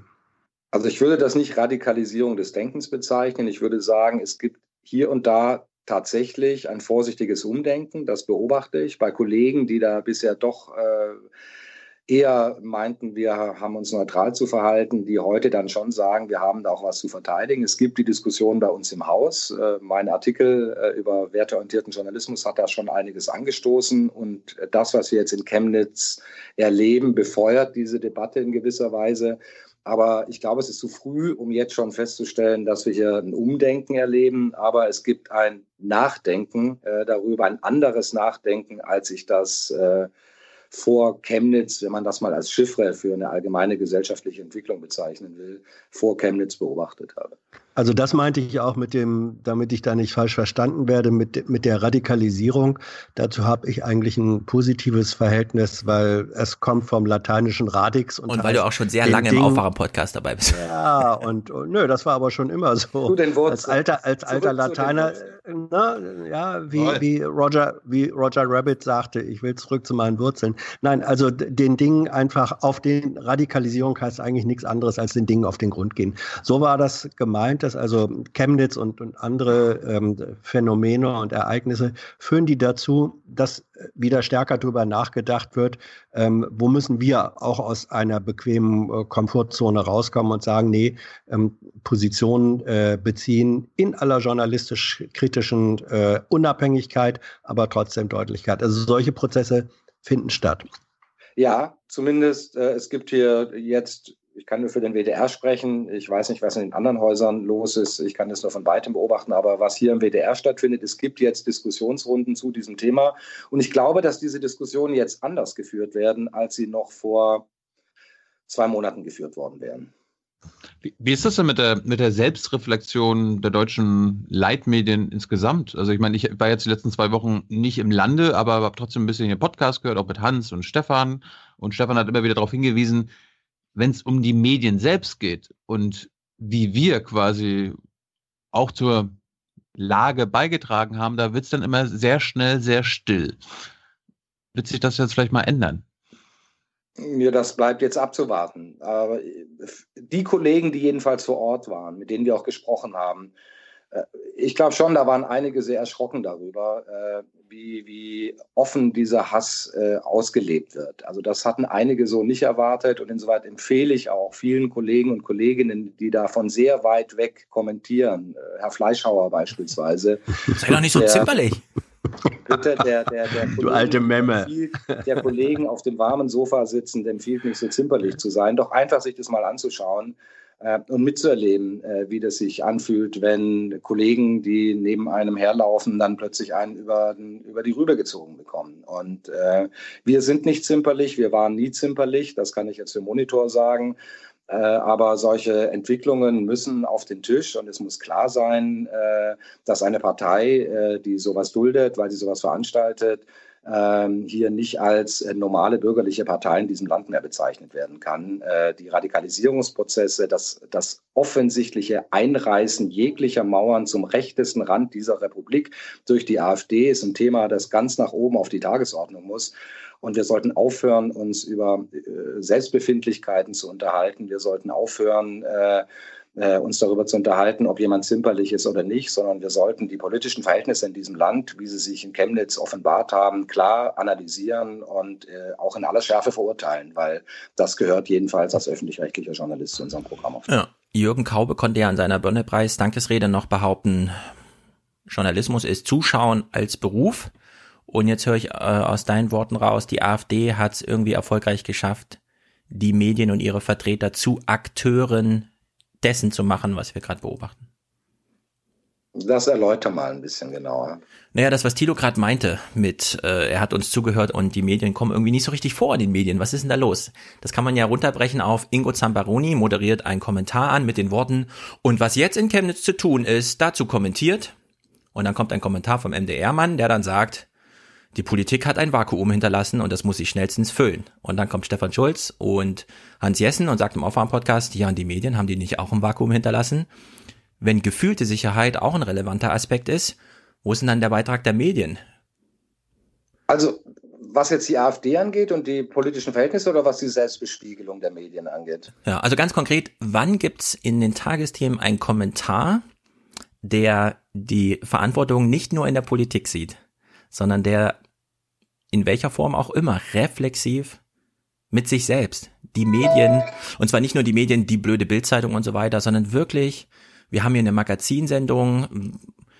Ich meine, wir im Aufwachen-Podcast, wir verstecken ja nichts in irgendeiner Redaktionssitzung, ja. Diese Diskussion hatten wir auch schon mal, als du bei der Republik auf der Bühne warst und die Frage so ist, kann man nicht diese Art und Weise, wie wir darüber sprechen, was wir hier machen, Redaktionskonferenzen, so veranstalten, dass sie dem Publikum zugänglich gemacht werden. Und davon sehen wir ja nichts, nichts und weiterhin nichts. Thomas Baumann steht weiterhin wie ein Roboter da und moderiert den Bericht aus Berlin runter und ich sehe nirgendwo etwas, was eigentlich sehr viele Podcasts vormachen, Redaktionskonferenzen einfach abschaffen, das in den Podcast-Verlagen, ja, bisher dauert das immer noch alles dann ein bisschen länger und so weiter, aber es gibt Bemühungen sozusagen, die Limitierung aufzuzeigen im Podcast, indem dann zum Beispiel Thilo einfach sagt, ich muss ja 12.30 Uhr weg, weil der Regierungssprecher wartet, ja, sowas will man ja in den großen Medien vielleicht auch mal sehen. Nee. Ja. Nein. also ich habe das ja, ich das ja schon immer wieder deutlich gemacht. Wir hatten ja den Versuch unternommen. Es gab ja die Sendung Monitor im Kreuzverhör, äh, die wir dann online gemacht haben, wo wir dann äh, nach den Sendungen nochmal über unsere redaktionellen Entscheidungen mit den Leuten gesprochen haben. Ich hatte nicht den Eindruck, dass wir damit ein, großen, ein großes Publikum finden. Ähm, wir diskutieren ja in diesen Redakt bei uns insbesondere sehr viel, weil eine Magazinsendung diese Debatten braucht, auch diese Selbstreflexion braucht. Machen wir das richtig, was wir machen und wie wir es machen? Ich bin nicht so überzeugt davon, dass die Leute das wirklich alles sehen wollen. Aber ein Punkt ist natürlich richtig wir müssen auch über die Rolle der Medien immer, und das gilt nicht nur für Chemnitz, nachdenken. Es gab durchaus äh, auch schon Kommentare in den Tagesthemen, die die Rolle der Medien und äh, selbstkritisch äh, gespiegelt haben. Wir machen das beim Monitor ja auch mal hin und wieder. Wir haben ja die Debatte über die Frage der äh, Talkshows äh, vor zwei Jahren äh, nach vorne gebracht und gefragt, inwieweit wir oder bestimmte Formate im öffentlich-rechtlichen da auch eine Mitverantwortung haben. Sicher, das könnte hier und da noch deutlicher werden. Aber gleichzeitig sage ich auch, wir sollten uns nicht in solchen Selbstbespiegelungsprozessen verlieren. Ähm, politisch da draußen findet gerade äh, ein Umbruch statt in dieser Gesellschaft, der in Chemnitz äh, zu sehen war, der immer wieder, insbesondere äh, in Ostdeutschland, aber auch in einigen westdeutschen Bundesländern äh, zu beobachten ist. Das muss das Thema sein. Wir müssen uns mit denen auseinandersetzen, die diese äh, Form von Meinungsfreiheit, hinter der wir ja stehen, bekämpfen wollen, die Journalisten auf die, aus, den, aus den Funkhäusern auf die Straße zerren wollen. Ähm, äh, damit müssen wir uns auseinandersetzen. Und ich glaube, äh, so eine gewisse Solidarisierung äh, von Journalisten über alle Meinungsverschiedenheiten hinweg in diesen Zeiten würde uns hier und da ganz gut tun. Aber, aber Georg, ihr sollt euch ja nicht in Selbstbespiegelung verlieren. Aber wenn du gerade sagst, du hast vor einem Jahr, ihr habt vor zwei Jahren schon die Rolle der Talkshows angesprochen, es hat sich ja nichts geändert. Und das macht mir Sorgen, dass selbst wenn darüber mal geredet wird, es sich offenbar trotzdem nichts ändert. Also wo sind die Konsequenzen? Die vermisse ich. Also ich, ganz ehrlich, ich finde das, was wir damals kritisiert haben, ich glaube, das war Anfang 2017 mit dem Rückblick auf 2016, ähm, das mag sich jetzt in eurer Wahrnehmung nicht äh, elementar verändert haben, aber ich habe schon gewisse Veränderungen erlebt. Also die, ein bestimmtes Framing, eine bestimmte Themensetzung wird nicht mehr in dieser in dieser Eindeutigkeit und Schärfe betrieben, wie das äh, früher noch der Fall war. Aber ich will das Problem auch nicht kleinreden. Ich glaube auch, dass wir, wir öffentlich-rechtlichen Journalisten und Journalistinnen, der Berufsstand insgesamt, äh, gut daran täte, sich Gedanken darüber zu machen, inwieweit wir durch Framing und Wording ähm, durch ein falsch verstandenes Neutralitäts, äh, einen falsch verstandenen Neutralitätsbegriff hier eine, eine gesellschaftliche Entwicklung mit vorangetrieben haben, bei denen sich die gleichen Kollegen, äh, die das äh, betrieben haben, heute an den Kopf fassen und sagen, wo sind wir eigentlich hier gelandet? Mhm. Also, dass wir, dass wir da eine Mitverantwortung haben, dass wir da, dass viele sich hier in meinen Augen auch äh, falsch verhalten haben, was den Blick auf die AfD insbesondere angeht oder auf die, die, die, die Entwicklung äh, des Rechtsrucks in diesem Land, der nicht nur die AfD betrifft das steht ja außer Frage. Da muss sich jeder individuell mit sich selbst befassen. Ich glaube auch, dass wir Journalisten äh, uns da nochmal ganz neue Gedanken drüber machen müssen. Das war ja auch der Grund, warum ich äh, versucht habe, diese Diskussion über dieses Essay, was ich geschrieben habe, über werteorientierten Journalismus, über ein Interview, das ich im Journalist gegeben habe, äh, in diesen Berufsstand hineinzutragen. Ich halte das für sehr, sehr wichtig. Aber wie gesagt, ähm, wir dürfen uns da nicht verlieren daran. Ich möchte dazu äh, zwei Sachen sagen. Das eine ist, ich widerspreche da auch Thilo, dass sich gar nichts geändert hat. Ähm, ich auch. In der Zeit, wo du jetzt, äh, wo du jetzt ähm, in Nahost warst, war zum Beispiel Weil eine wirklich, Mensch. ja, ja, ja, aber auch die Zuspitzung, äh, weil Biermann sagte ja mal, ähm, die allzu spitz sind, äh, die allzu scharf sind, äh, stechen und die, die allzu spitz sind, stechen und stechen brechen, und brechen ab zugleich. Ne? So, ähm, danke. Und äh, es, gab, es gab zum Beispiel eine, eine wirklich gute Sendung, Anne Will zu Chemnitz, äh, über die hatten wir auch gesprochen. Das sehe ich als ähm, immer noch viel zu wenig solcher Veränderungen, aber es wirkt. Das Zweite ist, äh, ich weiß nicht, ob ich das auch schon mal irgendwann erwähnt hatte, aber die Öffentlichkeit äh, diese solcher internen Arbeitssitzungen, das ist eher kontraproduktiv, äh, festgemacht am Beispiel der Bundestagsgrünen, die in äh, Mitte der äh, 80er Jahre ihre Fraktionssitzungen öffentlich gemacht hatten. Ähm, da konnte jeder rein, da konnte gedreht werden. Was passierte? Es war nicht mehr Transparenz, sondern es wurde für die Galerie gespielt. Ja? Es wurde für die Galerie gespielt, es wurden Sonntagsreden gehalten und die tatsächlichen entscheidungsrelevanten Diskussionen, die knifflig sind, die heikel sind, die wurden ausgelagert. Also der, der technische, das technische Versprechen, mehr Transparenz zu schaffen, hat genau das Gegenteil bewirkt. Und ich bin mir relativ sicher, das würde, auch wenn du Redaktionssitzungen und Konferenzen öffentlich machst, das wäre der falsche Weg, was aber richtig ist, und das tun ja Kollegen wie, wie äh, Resten und andere auch, zu sagen, situativ gehen wir mit unseren Diskussionen auch an die Öffentlichkeit. Ob in der Republika oder man kann das auch machen mit Veranstaltungen, wo Hörer und Zuschauer herkommen. Da kann man diese Prozesse darstellen in einem Rahmen, der extra dafür ähm, äh, gegeben ist. In dem Zusammenhang oder in dieser Form äh, muss dieser, muss dieser Lern- und Selbstreflexionsprozess äh, fortgesetzt werden. Und der allerletzte Punkt dazu, ähm, wie Journalismus als genaues Hingucken, was ist und berichten, was ist, äh, in einer unerbittlich klaren Form ähm, passiert, die dennoch dann auch Position bezieht, zeigt sich an den äh, nochmal an den Gesprächen Günter Gauss zur Person. Ich habe mir jetzt äh, aus gegebenem Anlass, weil dieses Hannah Arendt Gespräch so sehr zu Recht empfohlen wurde, im Hinblick auf äh, Chemnitz nochmal andere Geschichten mit Wiener und anderen angeguckt. Das ist das ist eine Form von Journalismus, da sitzt der Gauss einfach präzise gut vorbereitet und führt Gespräche, die ein hohes Maß an Aufklärung und Positionierung gleichermaßen betreiben. Das kann man heute auch machen. Ja, ja oder man kann es dadurch, man kann es auch dadurch machen, indem man nach Chemnitz geht und versucht, mit den Leuten ins Gespräch über Berichterstattung ja. zu kommen. Ähm, das gelingt äh, nicht immer. Äh, es gibt viele, die, die das Gespräch äh, nicht führen wollen, aber ich war erstaunt darüber, äh, dass man doch in dieser, selbst in so einer aufgeheizten Situation wie in Chemnitz hier und da dann Leute findet, mit denen man ins Gespräch kommt und ihnen erklären kann, ähm, dass wir mitnichten, ähm, es gab so ein Gespräch mit so einem jungen Paar, äh, die gesagt haben, äh, ihr sucht euch doch nur die Leute raus und dass man eben mitnichten hier voreingenommen auf die Leute trifft, sondern dass man tatsächlich mit einem Erkenntnisinteresse dahin geht, Leute auch, mit Leuten auch ins Gespräch kommen kann ähm, und dieses Gespräch auch suchen sollte, gerade auch mit den Leuten. Ich bin nicht dafür äh, zu sagen, wir brechen komplett den Dialog damit ab. Ich bin, ich werbe sehr dafür, nach wie vor zu differenzieren. Es ist überhaupt keine Frage, dass es da Leute gibt, mit denen das Gespräch nicht mehr lohnt, äh, die sich äh, abgekapselt haben, äh, die äh, das Gespräch auch nicht ernsthaft suchen. Äh, aber es gibt, wenn man dann mit tausenden Leuten auf so einer Demonstration wie in Chemnitz unterwegs ist, noch genügend Menschen, und da war ich dann doch erstaunt darüber, mit denen man durchaus noch ins Gespräch kommen kann, die auch durchaus offen sind noch für Argumente. Ja. Um, um, um was sagen die dir? Ähm, die waren dann erstmal erstaunt, also ich kann jetzt zwei Anekdoten erzählen. Also ähm, die waren erstmal erstaunt darüber, dass wir die Leute nicht rauspicken, sondern dass wir direkt gesagt haben, sie können uns hier ein Interview geben äh, und das können wir dann auch senden. Ähm, die haben sich dann geweigert, dieses Interview zu führen, weil von hinten getuschelt wurde, redet nicht mit denen, aber grundsätzlich bereit gewesen wären.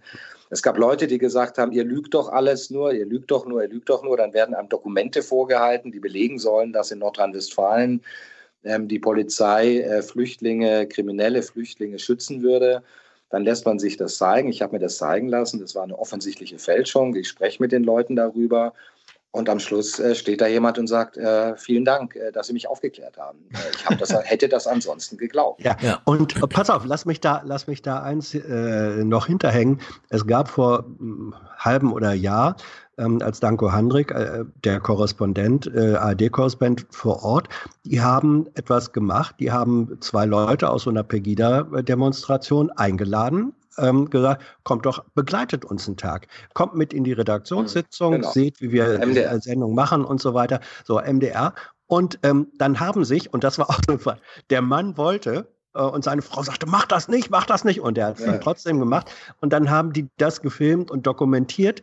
Und das war natürlich auch so, dass der, und dann wurde er hinterher gefragt, so, und wie war das jetzt? Und dann konnte der natürlich auch nicht anders als zu sagen, also mindestens bei dem, was ich jetzt hier gesehen habe, ähm, muss ich zugestehen, Sie waren hier nicht äh, einseitig. Sie haben, ähm, ich weiß ja nicht, ob das immer so ist, aber hier. So, also man kann über solche Maßnahmen, die man nicht überschätzen sollte, aber das, das offensive Suchen des Diskurses, äh, auch von Seiten der Medien her und nicht als die großen Journalisten einfliegen ähm, und sagen, wir gucken drauf und dann fliegen wir wieder weg, sondern dass das Ange an Diskursangebote äh, machen und Menschen die Gelegenheit geben, macht eure eigenen Erfahrungen und dann sagt, welches Resultat dabei rauskommt. Das ist das, was du beschrieben hast, was auch am Rand so einer Diskussion äh, und, und Demonstration immer möglich ist. Hm. Das muss man aber auch wollen und können. Ja, also ich gehe jetzt noch mal einen kleinen Bogen zurück, weil ich habe ja angefangen mit Redaktionskonferenzen und so. Ich bin jetzt nicht dafür Redaktionskonferenzen, weil diese ganzen Transparenzideen bin ich ja mit Hans einer Meinung. Nur, weil Hans dann noch nachschob, so situativ kann man das mal machen. Nee, ich finde, man sollte jetzt wirklich mal Formate suchen, in denen die Medien sich selbst thematisieren. Und sei es nur, die Besuchergruppe Ach. bekommt einen Vlogger ja. nebenbei und das, da fällt dann irgendwas raus und das ist von den Medien selbst hergestellt und kommt nicht aus Oder dem Volk.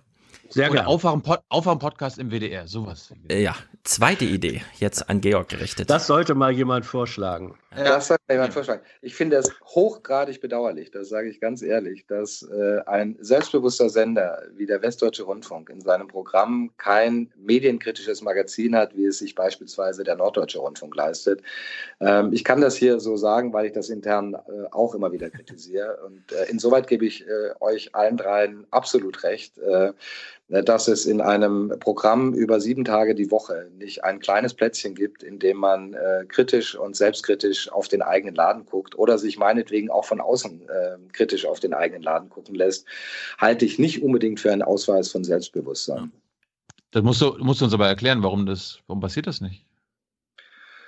Das ist eine gute Frage. Also ich habe das Gefühl, dass äh, immer noch äh, bei vielen Entscheidern auch durchaus hier im WDR der Eindruck vorherrscht, dass in Zeiten, in denen der öffentlich-rechtliche Rundfunk äh, scharf kritisiert wird, auch von rechts so scharf kritisiert wird, man äh, nicht selber äh, ein Forum eröffnen sollte, in dem dann auch noch äh, weiter Kritik hier äh, am Programm oder an programmlichen Entscheidungen oder an rundfunkpolitischen Entscheidungen äh, des eigenen Hauses geübt wird.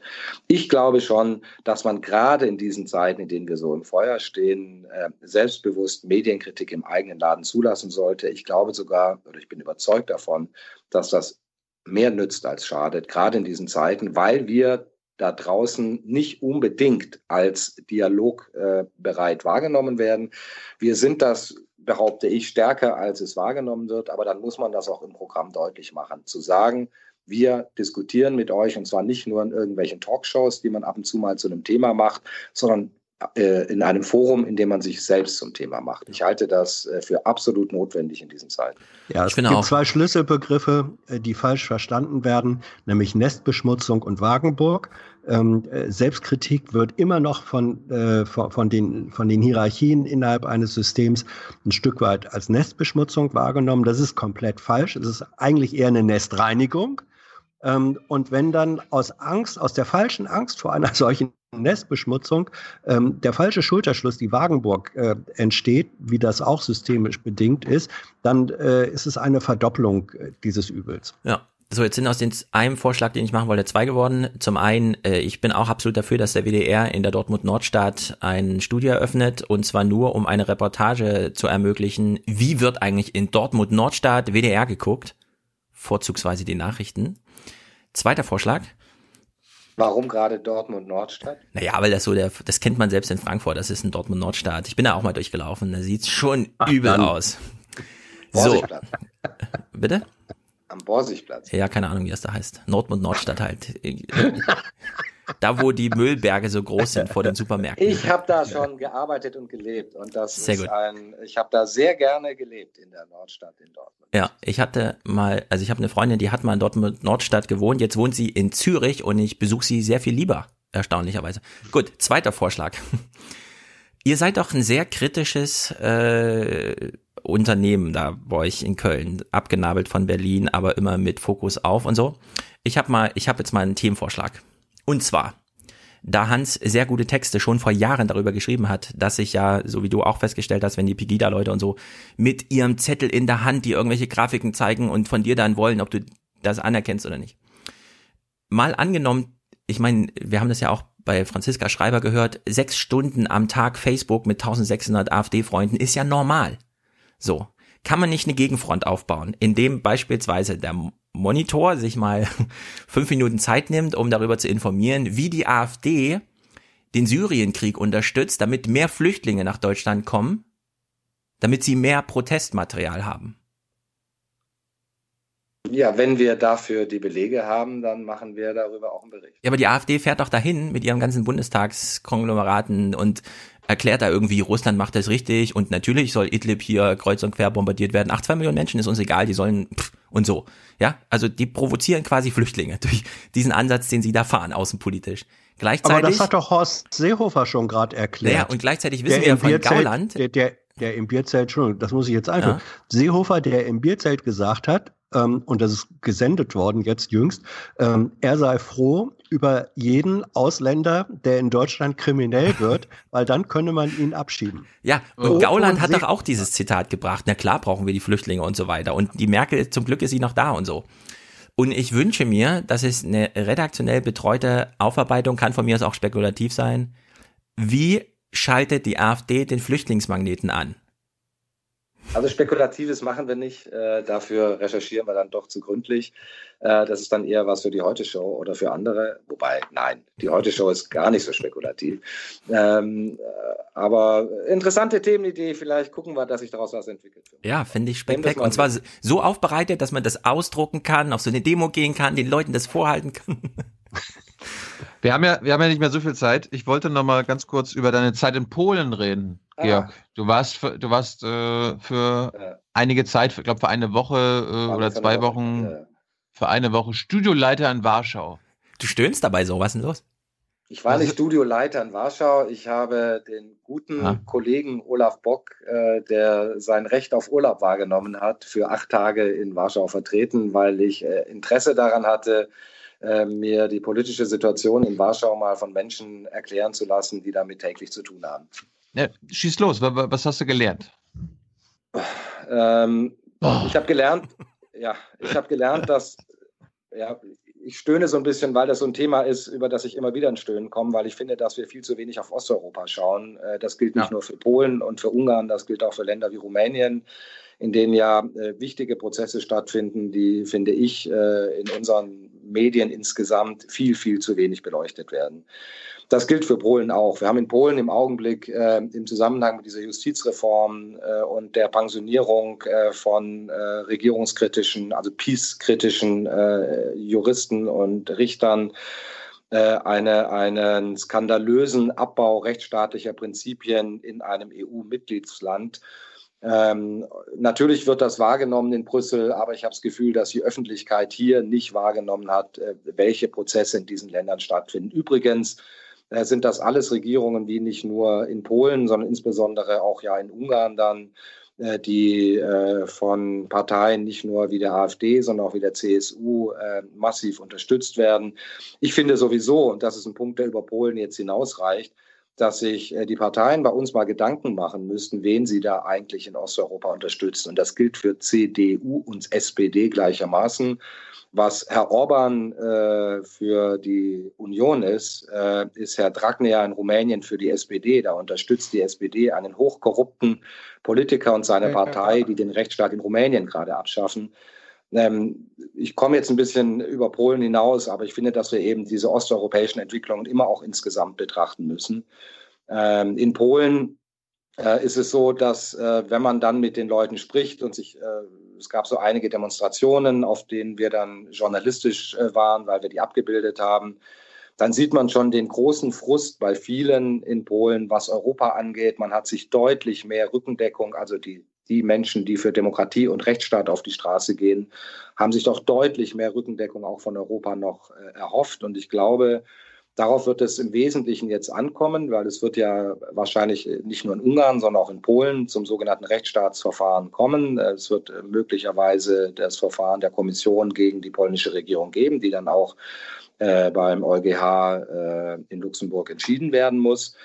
Ähm, ich glaube, dass es sehr, sehr wichtig sein wird, dass diese europäischen Institutionen diese Prozesse dann auch ernsthaft durchziehen. Es wird dann auf der anderen Seite interessant sein zu beobachten, äh, ob diese Urteile nicht nur von der polnischen Regierung, sondern äh, auch von der polnischen Gesellschaft akzeptiert werden. Das sind sehr, sehr interessante Prozesse und deswegen war ich sehr dankbar, dass ich eine Woche in Warschau war.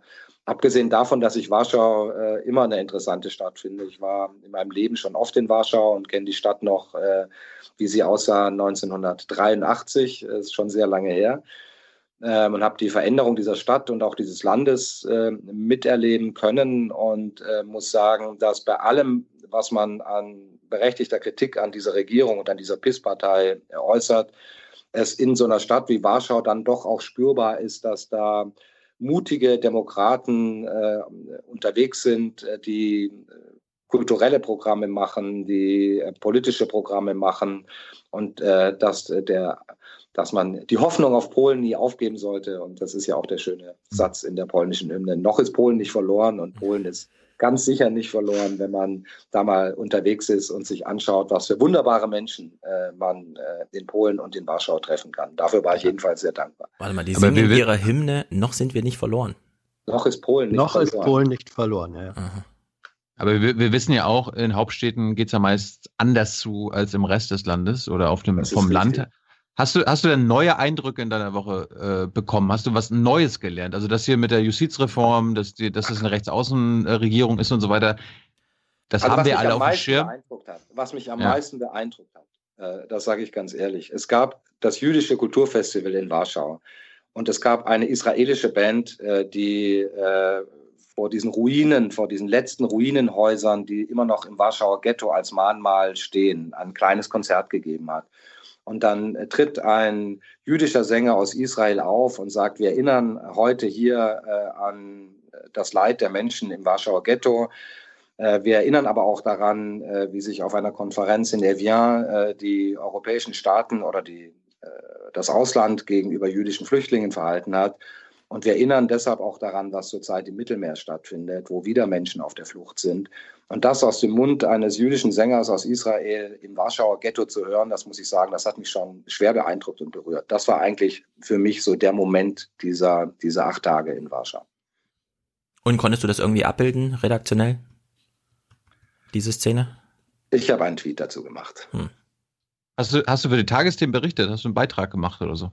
Nö, äh, ich habe äh, Berichte vorbereitet. Äh, insoweit hatte ich äh, eine relativ ruhige Kugel da schieben können. Das war sehr, für mich sehr ungewöhnlich. Aber ich war viel unterwegs, war viel draußen äh, und habe äh, immerhin äh, insoweit äh, äh, Berichte vorbereitet, dass als Olaf Bock als Korrespondent zurückkam, direkt am Montag äh, um 20 Uhr in der Tagesschau glänzen konnte. Konntest du oder wolltest du dich nicht redaktionell durchsetzen? Doch, natürlich wollte ich. Ach, das ist immer, das habe ich eben auch gemerkt, es ist eben nicht so leicht, mit Themen aus Warschau dann bei der Tagesschau durchzudringen.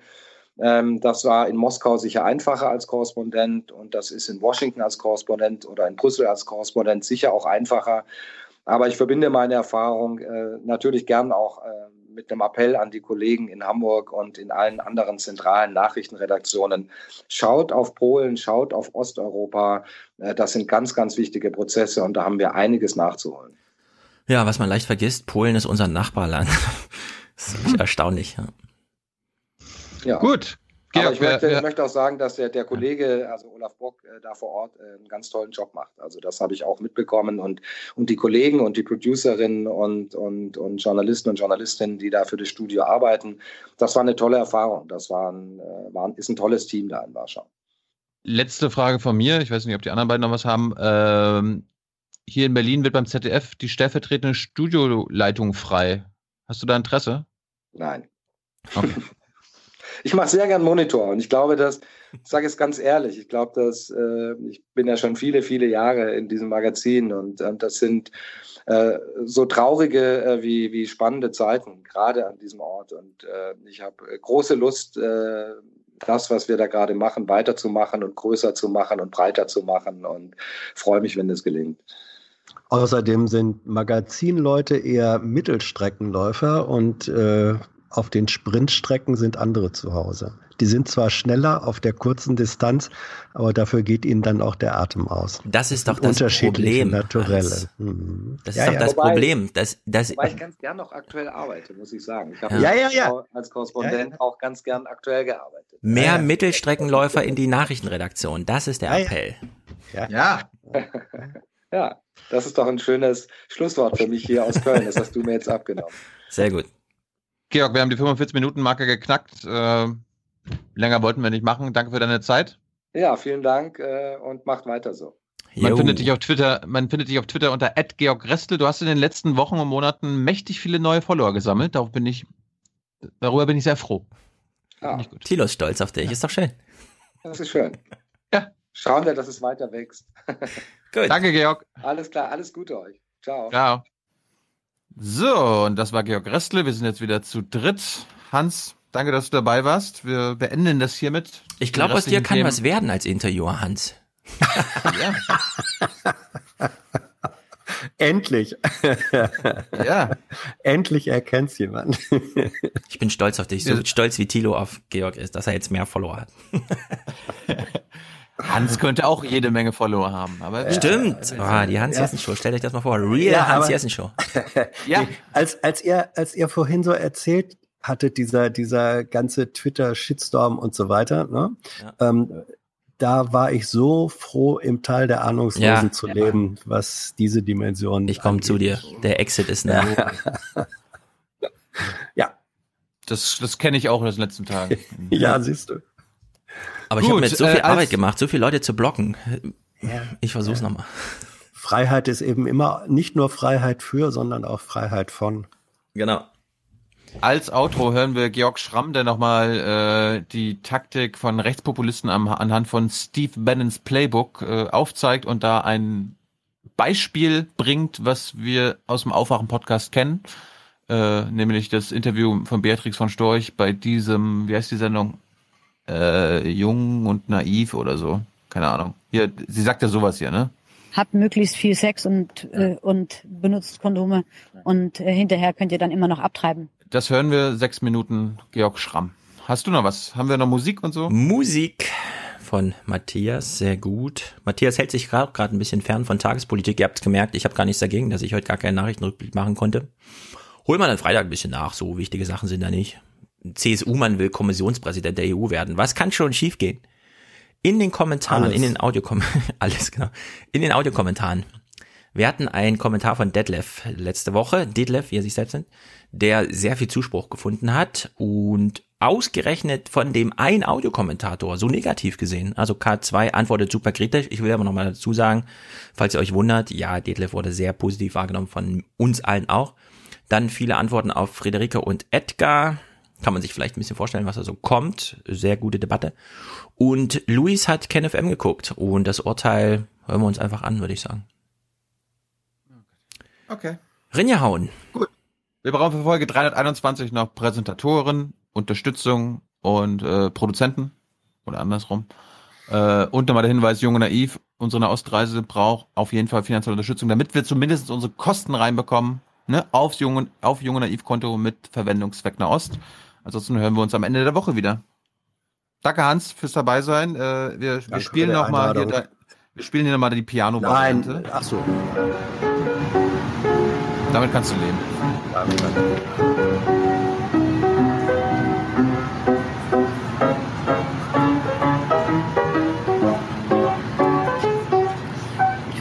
wünsche mir, ich wünsche mir eine Variante, wo ein Fernsehballett dazu tanzt. Oh. Noch das gibt's ja Fernsehballetts für neun Milliarden. Ja. Oder ein langsamer, ein Senioren-Step-Dance ginge auch. Ihr habt's gehört, Leute. Ja. Alles gut. Herzlichen Dank und Ihnen und Ihren Zuschauerinnen und Zuschauern einen schönen Abend. Herzlichen Dank und äh, Deutschland alles Gute. So viel heute von uns. Ihnen noch einen schönen Abend bei uns im Ersten. Selbstverständlich werden Sie die Tagesschau und die Tagesthemen auf dem Laufenden halten. Machen Sie es gut. Äh, sehr gut. Schmeißen Sie diesen Seehofer endlich raus! Meinungsbildung ist immer auch ein bisschen Manipulation und deswegen darf man irgendwie nicht glauben, es ist immer nur die reine Wahrheit, die Menschen irgendwie austauschen. Prima, Dankeschön. Klar ist, Europa ist in Bewegung und die CSU hat in den letzten Wochen Europa gerockt. Wer gleich sein Grillwürstchen auf den Plastikteller legt, den Nudelsalat mit der Plastikgabel isst und die Bohle mit dem Plastikhalm schlürft, hat vor allem einen schönen Sommerabend. Das sind nun erste Eindrücke am Tag danach. Wer am Ende wirklich politisch Sieger und Verlierer ist, weiß man meist erst sehr viel später. Er ist nach wie vor im Internet präsent. Wir versuchen, die Leute im Blick zu behalten. Diese Person haben wir auch auf dem Radarschirm. Aber wir hoffen, dass wir alle diese Personen auf dem Radarschirm haben und keiner unter dem Radarschirm an uns vorbeigeht. Damit, man, damit wir nicht sagen müssen, das war alles umsonst. Wir greifen jetzt nochmal an. Äh, wir wollen mit unserer Außenpolitik generell und die äh, Waffenexportpolitik, äh, die ähm, ist da ein wichtiger, ein wichtiges Element. Äh, wir wollen damit Frieden, Stabilität und Menschenrechte befördern. Man kann auch mit deutschen Waffenexporten zum Frieden beitragen. Man kann übrigens sich auch schuldig machen, indem man keine Waffen liefert. Durch Rüstung verhindere ich Krieg. Leider ist unsere Welt so, dass Waffen auch manchmal Frieden schaffen können. Ich, ich bin da einfach Überzeugungstäter. In vielen Bereichen ist äh, Bayern halt ein führendes Land und gerade in der Sicherheit. Ziehen Sie sich das nochmal aus dem Internet äh, runter. Macht muss kontrolliert werden. Und solange Trump dabei ist, gilt das Motto, nichts ist unmöglich. Nothing bad can happen. It's only going to be positive, especially if your president knows what he's doing. And Donald Trump is one of the biggest threats to our democracy? How dare you? This man is the president of the United States. So ein Blödsinn. Ein toller Nachmittag, der allen Beteiligten richtig Spaß gemacht hat. Man muss dann auch die Kraft haben, es einfach zu ignorieren und die Furche weiterzuziehen. Wir sind nach wie vor das Land, äh, das äh, den europäischen Wirtschaftsmotor zieht. Tschüss zusammen. Wiedersehen. Ciao. Vielen Dank. Und dann steht in diesen Richtlinien, wir sollten einen Shitstorm von Medienmüll über die Menschen ergießen, bis sie nicht mehr unterscheiden können zwischen realer Berichterstattung und Nonsens. Wir sollten sie so zuschütten damit, bis sie aufgeben und nicht mehr wissen, wohin sie sich orientieren sollen. Das ist eine klare Vor Ich gebe Ihnen ein konkretes Beispiel. Das ist zu theoretisch für die Temperatur. Beatrix von Storch, das ist kein Künstlername, die Frau heißt so. Und ihr Mann, der heißt, glaube ich, Horst Storch. Das spielt keine Rolle. Ja, sie hat eine wichtige Funktion in der AfD. Sie hat im September 2017 ein Interview gegeben, können Sie in YouTube nachsehen. Da hat sie auf eine scheinbar dümmliche Art und Weise den äh, Klimawandel ignoriert und hat gesagt, nein, nein, ach, das muss erstmal bewiesen werden. Ja, das wollen die, dass wir alle unser ganzes Leben ändern. Ähm, vielleicht ist es auch nur so, dass das Wasser zu warm ist. Und das ist vielleicht zu warm, weil die Sonne zu viel scheint. Und das muss man doch, die Menschen müssen ja atmen. Und wenn man sagt, ja, die Menschen sind schuld, also sollen wir nicht mehr atmen, das ist ein Interview auf diesem Niveau. Man ist verleitet zu sagen, sie ist von allen guten Geistern verlassen, wenn sie welche hatte. Das ist falsch, glaube ich, fürchte ich. Diese Frau ist unter Umständen dumm, aber nicht so dumm, wie sie in dem Interview. Ach so, ha, der Endeffekt war, da gesagt, aha, hat der Interviewer gesagt, die Sonne, die ist zwar, ja, die ist wahrscheinlich unter Umständen einfach zu heiß. Das müsste man mal überprüfen, ob das nicht eigentlich der Grund ist. Und er hat gesagt, ah, dann wäre die Sonne schuld, äh, sollte man die verklagen? Also ja, könnte man zum Beispiel die Sonne verklagen, bevor man hier anfängt, so blöd rumdiskutieren. Das ist keine Dummheit. Das ist ein Teil von Shitstorm, um für die Mehrzahl der Bevölkerung die Orientierung so zu vernebeln, bis sie nicht mehr da. Ich bin kein Experte für Fake News, das möchte ich dazu sagen. In meinem Alter, ich weiß nicht, was in den sozialen Internetmedien. Das einzige Fake News, was ich immer kannte, war die Bildzeitung. Nicht wahr? Die kannte ich gut. Das hat mir auch gereicht als Fake News. Ja? Aber das, was jetzt ist, natürlich viel stärker. Aber das, das ist Teil. Die stellen sich unter Umständen dumm und es macht ihnen nichts, weil sie ein großes Ziel vor Augen haben die Desillusionierung und Zerrüttung des Unterschiedes zwischen Realität, Wahrheit und Fiktion und Fake. Mit dem Zweck, einen Zynismus zu etablieren, der die Leute dazu bringt, sagen, letztlich ist es egal. Und dann, das habe ich nicht erfunden, das steht alles in den Unterlagen der Vordenker von Steve Bannon und dieser Leute. Dann können wir mit einer großen Person auftreten und sagen, hier geht es lang, hier habt ihr eine Orientierung.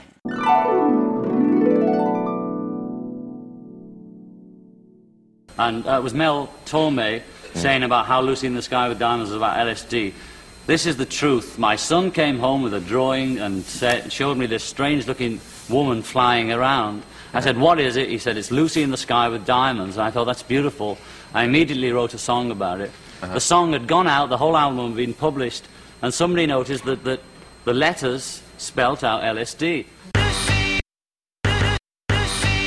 A vision for this country that she set out with great clarity at Lancaster House on January 17th last year. A country eager, as she said, not just to do a bold, ambitious, and comprehensive free trade agreement with the EU out of the customs union out of the single market, but also to do new free trade deals around the world. I thought it was the right vision then. I think so today.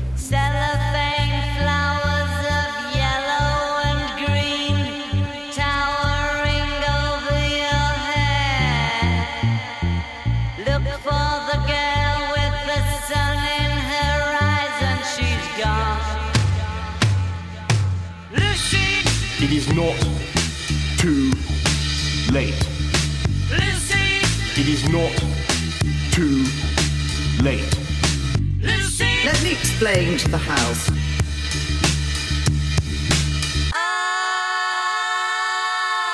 Brexit.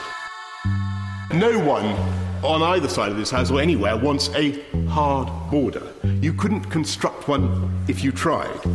But there certainly can be different rules north and south of the border to reflect the fact that there are two different jurisdictions. In fact, there already are. There can be checks away from the border and technical solutions, as the Prime Minister rightly described at Mansion House. In fact, there already are. But when I and other colleagues, and I single out my right honourable friend, the Honourable Member for Horton and Howden, uh, proposed further It is not too late. Lucy! It is not too late. Lucy! Let me explain to the House.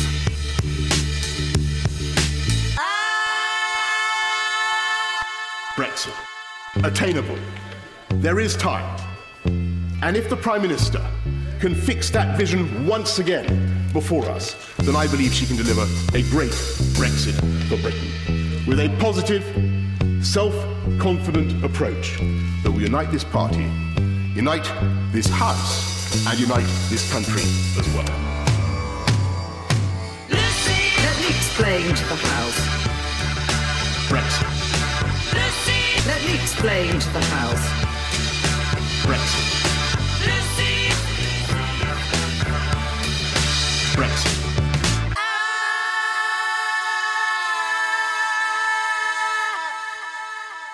And I had no idea about it. And of course, after that, I was checking all the songs.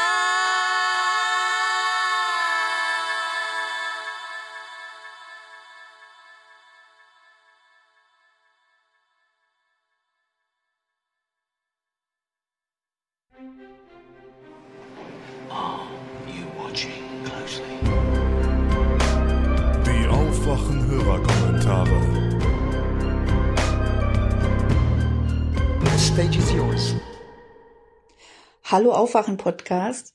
In dem Fall Hallo Hans und Hallo Stefan. Beate aus Potsdam hier.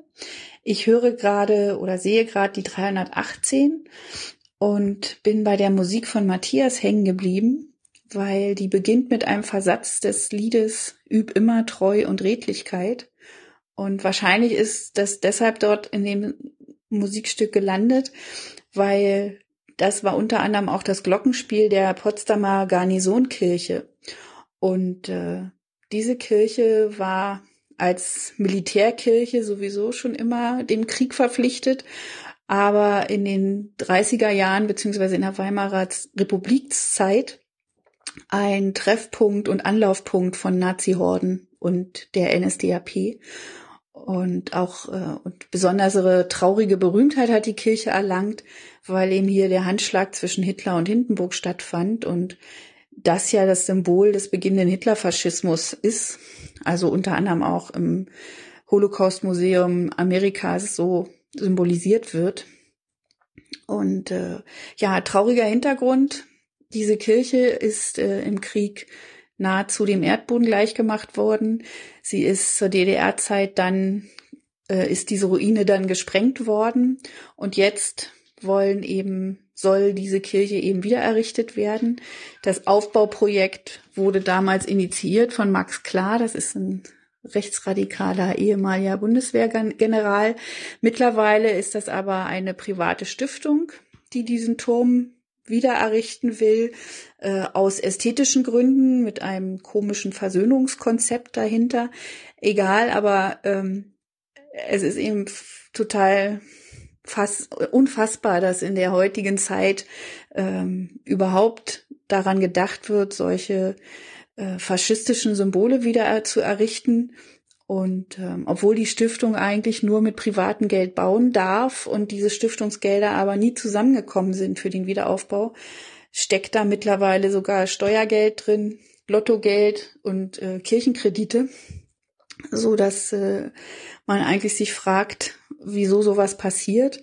Ähm, auch die AfD in Potsdam ist komplett begeistert von dem Wiederaufbau und äh, viele Potsdamer haben natürlich entsprechend große Bedenken, was da wieder als Symbol errichtet werden soll, denn Symbole haben ja die fatale Eigenschaft, sich zu verselbstständigen. Ja, das nur mal als äh, historischer kleiner Hintergrund und ähm, kleine Information, was hier so in unserer Stadt gerade passiert.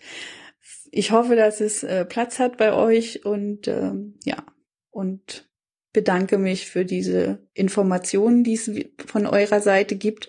Und auch nochmal besonders äh, danke ich dem Hans für den für diesen historischen Ausflug und für seine letzten Worte. Und ich bin genau seiner Meinung, äh, die weiße Rose am Revers von Höcke, das ist wirklich äh, der Gipfel. Und es ist eigentlich auch sehr traurig, dass äh, nicht mehr genügend historische Bildung besteht, dass solche ähm, Sachen einfach auch medial äh, ganz klar hervorgehoben werden und, und vor allen Dingen auch geächtet werden. Gut, in diesem Sinne ähm, weiter so und viele Grüße. Hi, hier ist Eva und ich wollte einen kleinen Gegenkommentar einführen ähm, zu dem Kommentar aus dem letzten Podcast, wo es darum ging, ob man es den Flüchtlingen zutrauen kann, dass sie ähm, ein freiwilliges soziales Jahr machen. Und besonders mit dem Einwand, dass es ja ältere Leute äh, eher dazu neigen könnten, rassistische Einstellungen zu haben. Und da würde ich doch erstmal einführen, dass es an sich schon diskriminierend ist, wenn man die Einstellung hat, dass ältere Menschen eher dazu neigen, rassistische Einstellungen zu haben. Ähm, das habe ich so als Krankenschwester nicht gemacht, die Erfahrung. Es gibt wenige Menschen, die solche Einstellungen haben, auch bei Älteren. Und dann habe ich auch die Erfahrung gemacht, dass es ein ganz schöner Lernprozess sein kann für ältere Menschen, die noch nicht so viel Kontakte mit Menschen mit Migrationshintergrund hatten oder anderer Hautfarbe und die dann ein ganz inniges Verhältnis zu Menschen aufgebaut haben, die sie gepflegt haben. Von daher, das Leben ist ja auch noch eine Chance, ein äh, Lernprozess. Und da kann sich immer noch was entwickeln. Selbst wenn die älteren Menschen solche Einstellungen haben sollten, geht es ja gerade um diese Reibung und die Möglichkeit, sich noch weiterzuentwickeln. Und dann wollte ich auch an sich mal sagen, dass äh, es ja schon ganz, ganz gang und gäbe ist. Der Pflegeberuf ist ja sehr unbeliebt und wird ja von ganz vielen äh, Menschen aus anderen Ländern ausgeführt. Besonders Krankenpflegehelfer. Und äh, dann würde ich auch sagen, dass es, ob man so die Flüchtlinge überhaupt ähm, sich so denken muss als Opfer dass man die so betüllen muss? Oder kann man die auch nicht wieder so ambivalent denken? Also sagen, okay, es haben viele Menschen schlimme Erfahrungen gemacht, aber diese Möglichkeit mit dem freiwilligen sozialen Jahr ähm, ist dann ein Weg, um das anzuerkennen und gleichzeitig zu sagen, aber wir trauen euch auch zu, dass ihr andere Erfahrungen noch machen könnt und dass ihr euch da weiterentwickeln könnt. Also ich finde, man muss, man muss ja nicht jemanden in so eine, so, ja, so absch abspalten von der Gesellschaft, weil, weil er äh, eine traumatische Erfahrung gemacht hat. Und dem Alltagsrassismus werden sie ja trotzdem ausgesetzt, ob sie jetzt das freiwillige soziale Jahr nun tun oder nicht. Ähm, also ob das jetzt eingeführt werden sollte, keine Ahnung. Aber ich wollte noch mal ein paar Punkte einführen, die man noch weiterdenken kann äh, wenn es darum geht. Ja, ich äh, vielen Dank bei Stefan und bei Thilo und ich wünsche euch allen noch einen schönen Tag. Hi, hier ist Steffen aus Mönchengladbach und das ist eine Antwort auf Friederike, die über Flüchtlinge und Alltagsrassismus sprach. Ähm, ich bin mit ihrer Argumentation nicht ganz einverstanden, auch wenn ich den Standpunkt teile, dass Geflüchtete nicht äh, per Zwang ein Jahr ihres Lebens für die Gesellschaft investieren sollten wenn damit eine Ungleichheit, äh, Ungleichbehandlung verbunden ist. Sie sagt, dass man diese Menschen beispielsweise vor Alltagsrassismus in Altenheimen beschützen muss. Und das ist meiner Meinung nach genau der falsche Gedanke. Wir können ja nicht warten, bis Vorbehalte gegenüber Ethnien aussterben, weshalb wir Begegnungen brauchen, die diese Vorbehalte widerlegen können. Ähm, natürlich würde ich jeden in einer heilen Welt vor Diskriminierung beschützen wollen. Aber noch weniger möchte ich Menschen separieren, nur um sicherzustellen, dass sie sich vertragen. Und ähm, ja, deswegen glaube ich, ist eher der die richtige Argumentation in diesem Fall, dass ähm, wir eben keine Ungleichbehandlung wollen, dass Menschen, die nach hier kommen, ähm, nicht verpflichtet sind, ähm, Zeit zu investieren, die eben Menschen, die hier aufgewachsen sind, nicht investieren müssen, um sich eine Zukunft aufzubauen. Und ähm, ja, deswegen würde ich sagen, lasst uns lieber über das große Ganze sprechen. Wenn, dann sollten wir alle was der Gesellschaft, äh, also was Positives in die, in die Gesellschaft einbringen, dann gerne auch verpflichtend. Ansonsten vielleicht einfach ein Angebot, ähm, das äh, ja, es muss nicht über Geld sein, aber in einer gewissen Form attraktiv ist, dass ähm, eben das Freiwillige äh, ja gestärkt wird. Danke euch und ciao. Hallo, liebe Aufwachengemeinde. Hallo, Stefan, Thilo, Hans, Tyler und Co. Ähm, und zwar ist dieser Kommentar ein, eine Antwort auf den Kommentar von Friederike von 319 zum Thema Flüchtlinge. Also abgesehen davon, dass man diese Idee unter verschiedenen Aspekten kritisch sehen kann, denke ich, dass äh, gerade die dieses die die die ähm, dass die, Bedenken von Friederike bezüglich Alltagsrassismus der kleinste Kritikpunkt daran sind oder gerade ähm, deswegen auch für dieses ähm, Idee, Flüchtlinge ähm, verpflichtend in solche Dinge zu integrieren, äh, spricht, da gerade, also wie auch schon oft Stefan gesagt hat oder auch Thilo, dass im Alltag, im Leben miteinander werden äh, Grenzen überwunden und, und Ängste. Und wenn man Flüchtlinge separiert und aus solchen Jobs raushält, weil man sagt, okay, hier ist das Risiko besonders groß, dass Alltagsrassismus gegeben ist, denke ich kaum, dass das irgendwie ein sinnvolles Gegenargument ist, da erstens Alltagsrassismus überall auftreten kann und zweitens über Arbeit und gerade wenn, wenn, also wenn ich jetzt vorstelle, irgendjemand alt ist, wird gepflegt von einem Menschen, der nicht aus Deutschland kommt und dieser Mensch dann ihm auch anders begegnen kann. Klar gibt es immer wieder irgendwelche, die sagen, ah, ich will mich von so einem nicht behandeln lassen, aber ich denke, in der Regel werden hier eher Grenzen überwunden anstatt gebaut und oder verstärkt. Und deswegen finde ich, dass dieses Argument nicht als negatives zu werten sein sollte oder nicht in negative Ansichten über dieses über diese Diskussion einspringen sollten. Das nur als Anmerkung.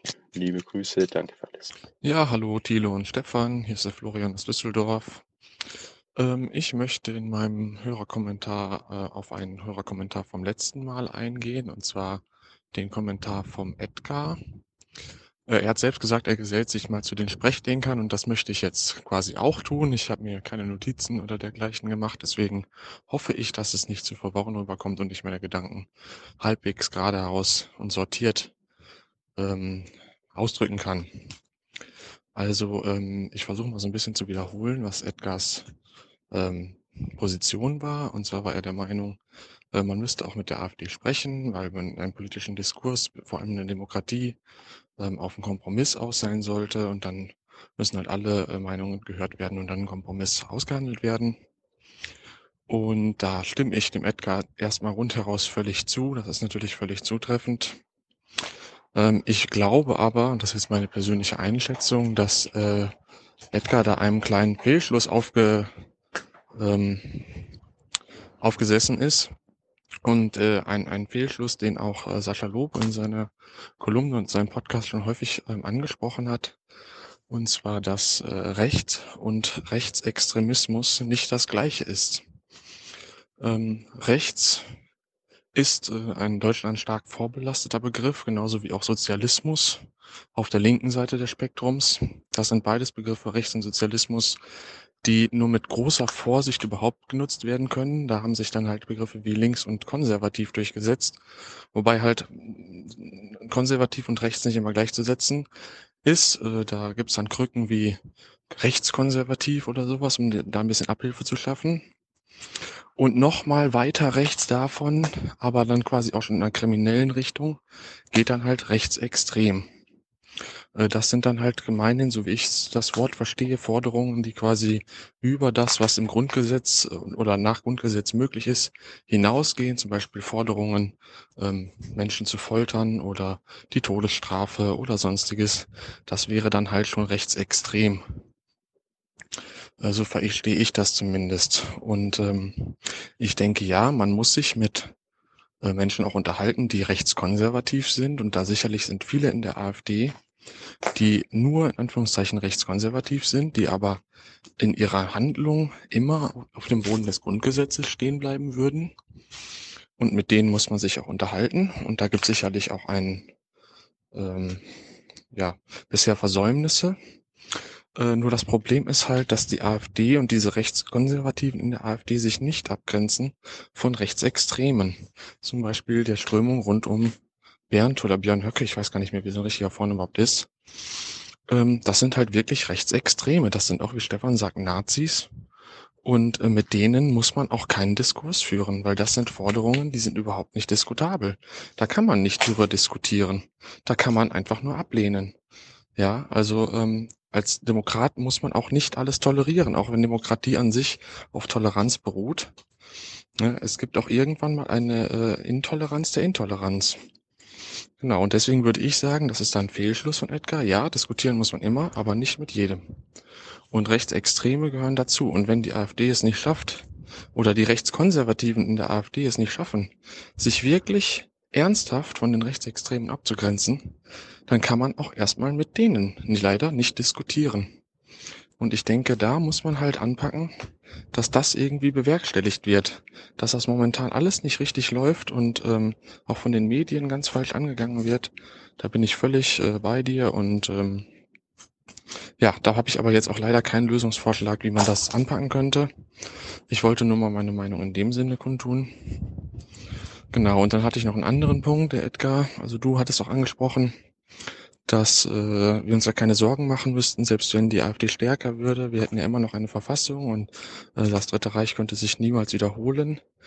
Ähm, auch da muss ich leider sagen, stimme ich dir nicht zu. Ja, wir haben eine Verfassung, wir haben ein Grundgesetz und innerhalb dieser Verfassung wäre sicherlich sowas wie das Dritte Reich nicht möglich.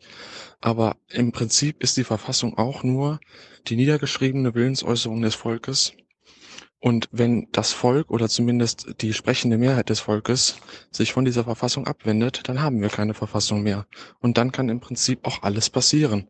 Also man kann sich nicht darauf ausruhen, wir haben ja eine Verfassung, es kann nichts mehr passieren. Äh, das, das finde ich brandgefährlich, weil ähm, es ist ja nicht ein gottgegebenes Naturgesetz, so eine Verfassung, sondern das ist eine Übereinkunft von der Gesellschaft. Und wenn eine ähm, sehr lautstarke ähm, Gruppierung in der Gesellschaft gegen die Verfassung agitiert, äh, dann, dann kann auch so etwas wie das Dritte Reich jederzeit wieder passieren. Ich meine, die Weimarer Republik hatte auch eine Verfassung.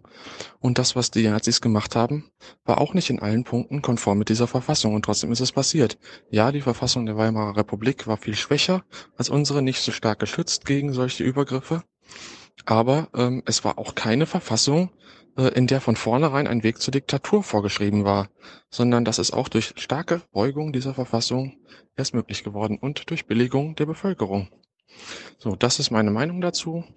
Und ähm, vielen Dank für euren Podcast. Macht immer weiter so. Tschüss. Hallo alle. Und zwar möchte ich etwas zu Edgars Kommentar aus Folge 319 sagen. Ähm, er meinte da, dass wir uns keine Sorgen machen müssten, noch einmal in die Zeit von Nazi-Deutschland zu kommen. Und außerdem müsse man nicht so viel Angst vor der Nazi-Ecke innerhalb der AfD haben. Also ich sehe das Ganze etwas anders. Ich habe beispielsweise definitiv Angst vor der Nazi-Ecke in der AfD. Und zwar hauptsächlich, weil oder aufgrund dessen, was ich in dem Buch Inside AfD von der AfD-Aussteigerin Franziska Schreiber lesen musste. Äh, ich fand da ihre Aussagen sehr erschreckend, gerade über den Flügel, also die Nazi-Ecke in der AfD und dessen Machteinfluss. Äh, sie beschreibt dann beispielsweise, wie die AfD an die Macht kommen will, was in den geheimen Facebook-Gruppen über zum Beispiel Gebietserweiterungen geschrieben wird oder wie staatliche Organe wie jetzt beispielsweise der Verfassungsschutz oder die Polizei nicht oder zu wenig dagegen vorgehen, weil sie sich nicht wirklich trauen oder teilweise auch einfach mit der AfD sympathisieren. Ähm, ja, also wer das Buch jetzt nicht kaufen will oder nicht die Zeit hat, es zu lesen, dem kann ich beispielsweise den Podcast Einmischen vom 3. September empfehlen. Darin wurde meiner Meinung nach sehr interessant von zwei AfD-Aussteigerinnen über das Buch gesprochen. Aber ja, also eigentlich will ich jetzt hier gar nicht so lange reden. Informiert euch lieber selbst. Danke euch und tschüss. Hallo, hier ist der Philipp. Ähm, lieber Edgar, welchen Kompromiss schlägst du denn vor mit der AfD? Was stellst du dir denn darunter vor? Weil die AfD hat einfach nur vor, Deutschland kulturell umzukrempeln und macht sonst ja gar keine Vorschläge. Also sozial, sozialpolitisch ist da überhaupt nichts zu holen. Da wird gar nichts vorgeschlagen. Und sonst fällt mir auch nichts ein, wo man irgendwie, wo es sich lohnen könnte, mit der AfD zu unterhalten. Und generell die politische Rechte muss gerade auch mal ein bisschen was dafür tun, um ernst genommen zu werden in dem ganzen Diskurs. Da wird einfach überhaupt nicht sachlich vorgegangen und es ist sehr kulturell und ideologisch geprägt und ich weiß nicht, wie man da auf einen guten Kompromiss irgendwie kommen soll. Hallo, mein Name ist Fabian und ich wollte gerne einen Kommentar zu Edgar machen aus Folge 319, in dem Edgar behauptet hat, dass Demokratie bedeutet, dass man Kompromisse eingehen muss. Ähm, und dem wollte ich eigentlich widersprechen in großen Teilen.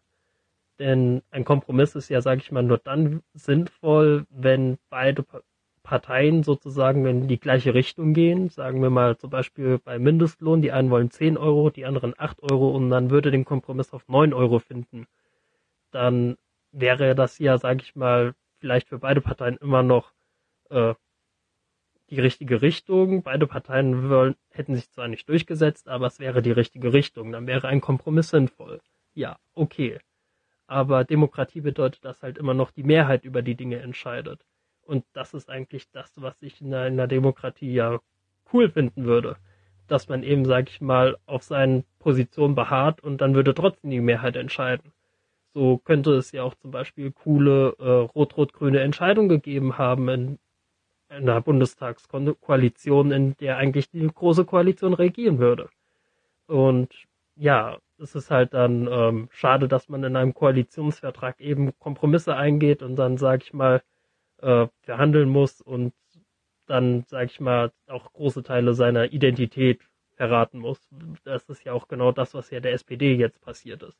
Dass sie eben Kompromisse eingegangen sind in wichtigen Teilen und die Leute halt eben damit unglücklich sind und das natürlich dann als Verräterpartei in Anführungszeichen äh, ansehen. Ja, ansonsten ziemlich cooler Podcast und einen schönen Tag wünsche ich noch. Einen wunderschönen Konrad hier mit einem Kommentar zu Detlef aus Folge 319 Fiskalischer Dämon bezüglich der Koalitionsfähigkeit der SPD mit Grünen und Linkspartei. Erster Kommentar, wieso sollte die SPD nicht mit den Grünen koalieren? Das ist auch in der Vergangenheit schon mehrfach vorgekommen. Und jetzt geht es zum eigentlichen Thema, nämlich der Linken. Und äh, also dieser Kommentar von Detlef, der war wirklich vollkommen unqualifiziert, meiner Meinung nach. Ich habe dieses ganze Gerede von neoliberalen Usurpatoren, zynischen Kapitalisten mit großer Verachtung, Herabschauen aus Volk, Mangel an Moral und fehlendem Mitgefühl echt nur sehr begrenzt nachvollziehen können. Und ich fand auch, dass da nicht sehr viel Konstruktives bei rauskam. Gehen wir es mal strukturiert an. Also, das Wesen von Regierungskoalition, insbesondere auf Bundesebene, ist eben, dass man kompromissbereit ist. Das bedeutet, dass man zum Teil von eigenen Überzeugungen und auch Zielen politisch Abstand nehmen muss, um den Fortbestand dieser Koalition nicht zu gefährden und auch einfach politisch voranzukommen. Das ist also systemimmanent, das hat gar nicht so oft so viel mit einzelnen Akteuren oder Parteien zu tun. Und ich bin mir nicht so sicher, ob Detlef das irgendwie so klar ist. Das bedeutet natürlich nicht, dass man vollständig auf seine Werte verzichtet. Und das kann man der SPD zumindest zum Teil wirklich durchaus vorwerfen, dass in der Vergangenheit viel zu oft diese jeweiligen Ziele halt einfach zu leicht aufgegeben wurden. Ähm, Beispiele wären die Mehrwertsteuererhöhung 2005, die Rente mit 67, wo selbst der DGB gegen war, die jeweiligen kategorischen Ausschlüsse von großen Koalitionen, die dann doch gekommen sind und so weiter. Das ist uns allen klar. Ich bin auch wirklich weit davon entfernt, die SPD hier in Schutz nehmen zu wollen. Trotzdem gibt es durchaus Gründe, die dagegen sprechen, mit Linken zu koalieren. Zunächst mal ähm, ist die Wahrscheinlichkeit einer Regierungskoalition auf Bundesebene ausgeschlossen. Gleich null. Denn ähm, nehmen wir hier den ARD-Trend, die aktuellste Sonntagsumfrage vom 6. September. Da kommt die SPD auf 18, die Linke auf 10 und die Grüne auf 14 Prozent. Selbst mit plus minus 2 äh, kommt man dabei auf 42 Prozent. Und ohne Macht hat man auch keine Möglichkeit der Umsetzung seiner parteipolitischen Ziele. Das bedeutet, die SPD wird sich also nicht in erster Linie in Richtung der Linkspartei orientieren. Und das ist im Übrigen auch einer der Gründe dafür, dass so viele in der Linken überhaupt mit SPD äh, oder Grünen koalieren wollen, weil sie sonst auch keine Möglichkeit haben, ihre Ziele umzusetzen. Es gibt aber auch inhaltliche Probleme, die Detlef nicht benannt hat, auf die er gar nicht eingegangen ist. Da wäre einmal die SED-Vergangenheit, die muss man vielleicht nicht auf die Goldschale oder Goldwaage legen, aber die ist trotzdem für viele innerhalb der etablierten Parteien, wenn man so will, ein wichtiges Thema, denn es ist zum Teil wirklich nicht so ganz klar, was da nur das Verhältnis ist, ähm, wie, die, wie der Umgang mit der, mit der DDR-Vergangenheit stattfinden soll, insbesondere auch aus dem Grund, dass es durchaus einflussreiche Flügel innerhalb der Linkspartei gibt, die das bestehende System ja nicht nur verändern, sondern umstürzen wollen. Und wer das System überwinden will, der hat möglicherweise auch Interesse daran, das System zu destabilisieren. Und warum sollte dann eine systemimmanente Partei wie die SPD in irgendeiner Form Interesse an Koalition haben? Der nächste Punkt innenpolitisch wäre Hartz IV. Da hat auch die SPD eine ganze Reihe an Hausaufgaben zu machen und Aufarbeitung vor sich.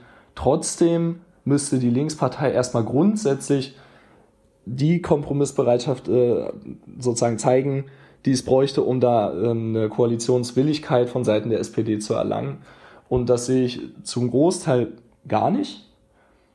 Es gibt aber auch auf einer übergeordneten Ebene, also auf der internationalen Ebene, Bedenken, die auch nicht komplett von der Hand zu weisen sind.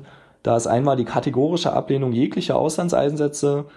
Das ist also einerseits ein moralisches Ding, man kann diesen Standpunkt absolut nachvollziehen, aber selbst Parteien wie die Grünen haben also dann in der entsprechenden Regierungsverantwortung auf, aus äh, unterschiedlichsten Gründen eben dann doch dafür gestimmt, dass zum Beispiel im ähm, ganzen Balkan-Konflikt äh, da die Bundeswehr eingesetzt wurde. Und das ist vielen auch nicht leicht gefallen und trotzdem gibt es also Situationen, die sowas als notwendig erscheinen lassen können. Nächster Punkt und da auch sehr eng mit verbunden ist die NATO die von den Linken insbesondere als Interventions- und Angriffsbündnis betrachtet wird und äh, von den anderen eben als Verteidigungsbündnis in erster Linie. Da spielt auch das Verhältnis zu Russland mit rein. Und es geht also letztlich um die Frage der, der Zuverlässigkeit, der Verantwortungsfähigkeit Deutschlands im internationalen Kontext, einmal im EU-Rahmen, dann im NATO-Rahmen und dann auch vielleicht global. Denn mit der Linken könnte man also wirklich eine sehr isolationistische Politik erwarten, die der derzeitigen wirtschaftlichen Position und auch moralisch-politischen Position Deutschlands im globalen Kontext nicht entspräche.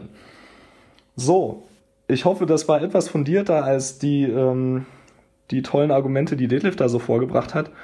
Ähm, möchte mich kurz für den Podcast als Ganzes bedanken. Ich fand die letzten Wochen und Monate wirklich sehr, sehr toll. Ganz großes Kino, viel besser als zum Teil im letzten und vorletzten Jahr. Danke dafür, macht's gut und ciao. Hallo lieber Thilo, hallo lieber Stefan, hallo liebe Zuhörer. Stefan, da ich weiß oder vermute, dass du Uganda niemals in deinem Leben gucken wirst, berichte ich dir mal hier zum Anlass von Chemnitz, das ich nach mit in Verbindung bringe. Und ähm, erste Sache, die ich ein bisschen erklären möchte, ist, die Leute, die Touristen, die hier hinkommen, sind meistens sehr, sehr nette Leute, weil es in Uganda keinen möglichen Tourismusgrund gibt. Und ähm, die sind dann Leute, die offen sind und sich wirklich das Land angucken möchten. Oder Leute, die hier arbeiten, Ehrenamtliche oder Leute, die das Land weiterentwickeln möchten. Also meisten Leute, weißen Leute, die sind richtig coole Leute. Und auf, über die Zeit hat sich das entwickelt, dass die Einheimischen, ich weiß nicht, ob das auch irgendwas mit Rassismus von früher zu tun hat, ich weiß nicht, woher das kommt, aber es ist ja ein einmaliges Superklima unter den Leuten zwischeneinander. Es ist, also es ist ein Statussymbol, wenn ein Weißer bei dir zu Hause wohnt oder sowas. Und das, ähm, die gegenseitige Respektion ist so unglaublich schön und gerade das Feiern macht mega, mega Spaß so. Es war vor Chemnitz schon echt scheiße, wenn Leute einen angesprochen haben auf Rassismus in Deutschland, stellvertretend für einen angesprochen haben. Und es hat mir jedes Mal das Herz gebrochen, wenn es dann doch Leute gab, die dachten, dass Rassismus in Deutschland, also dieser, dieser harter, starker Rassismus mit lasst uns den umbringen, dass das ähm, Alltag ist oder sowas. Und das hat mir jedes Mal das Herz gebrochen. Und es gibt viele Leute, ich war jetzt letztens erst auf einem Festival, auf dem größten Festival Ugandas. Und die meisten Leute, die dort sind, die waren, oder die Einheimischen, die dort waren, die haben Freunde auch in Deutschland, waren vielleicht selber schon mal da. Und das war echt mega traurig, wenn die die Videos gesehen haben und du weißt, du, du hast so viel von diesen Leuten bekommen und das, was du dann, was du denen irgendwie zurückgeben könntest, sehen sie dann in den Nachrichten schicken sich, äh, man das, das, das hat natürlich schon eine Resonanz, wenn du selber mal dort warst. Und das ist so traurig, sich dafür irgendwie zu rechtfertigen zu wollen, sich dafür zu entschuldigen für diese Leute. Und das macht, oh, da, da kriege ich das Kotzen echt. Und dabei geht auch echt einiges verloren an einer so schönen Kultur, die so geil zusammen gelebt, leben kann, lebt und das ist echt schade. Da, also da, das ist einfach Verlust, den man so erleidet an einer Kultur. Und ich wollte noch was sagen zu Kerstin. Ich, nee, zu Christian. Und zwar hat der letztens über die Hetzjagd gesprochen und meinte, dass das keine Hetzjagd ist. Also erstmal generell Hetzjagd. Hetz heißt dasselbe wie Jagd, also ist quasi eine Jagd. Ähm, eine Jagd kann auch online stattfinden Online, äh, Online-Hetze finden wir regelmäßig und das gibt, dafür gibt es auf jeden Fall Beweise, auch garantiert dort. Abgesehen davon, wenn ein Löwe anfängt zu jagen, dann springt er 10 Meter aus dem Busch und das nennen wir eine Jagd. Und wenn in Deutschland jemand anfängt, 10 Meter hinter ihm herzulaufen, dann ist das fast, glaube ich, okay, der Löwe will ihn wirklich töten und dort möchte er nur Angst machen. Aber wenn ein Löwe jagt, dann war das auch eine Jagd. Okay, vielen Dank, macht weiter. Ich werde euch weiterhören. Viel, viel Spaß euch.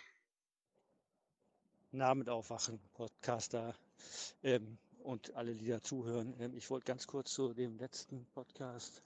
Da hat ein Christian irgendwas zu den Videos erzählt und den Hetzjagden. Ähm, mir erscheint es immer so, als wenn man jetzt nur Videos braucht, um zu beweisen, dass es Hetzjagden gab. Ähm, ich habe so viel gelesen, dass da Leute sagten, sie wurden von den Nazis gejagt. Nur weil die Nazis vielleicht jetzt nur 300 Meter hinterherlaufen, wo fängt denn die Hetzjagd an und wo hört sie auf? Für mich reicht es schon, wenn die einfach loslaufen und sagen, wir wollen auf euch drauf, wenn die anderen jetzt schneller sind. Und es gab ja wohl auch Verletzte. Ich meine auch hier einen Kommentar schon gehört zu haben, wo einer gesagt hat, er wurde auch angegriffen und es gab mehrere Verletzte. Also dass man jetzt immer alles mit Videos beweisen muss, nur weil jeder so ein Handy in der Hand hat, erscheint mir jetzt ein bisschen sehr äh, gewagt als, als Beweis herzunehmen. Ähm, es gibt wohl Hetzjagden auch mal so, ohne irgendwas. Und auch die Hetzjagd an dieser Bushaltestelle, ich nehme an, es geht um das Hase-Video, ähm, da ist ja wohl noch eine Aufnahme da, wo diese Nazis wohl auch immer noch über diesen Parkplatz auf der anderen Straßenseite laufen, so wie ich es verstanden habe.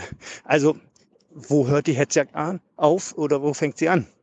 Es ist ein Paradox, wie mit einem, wie äh, mit einem Sandhaufen. Ab wann ist ein Sandhaufen kein Sandhaufen mehr?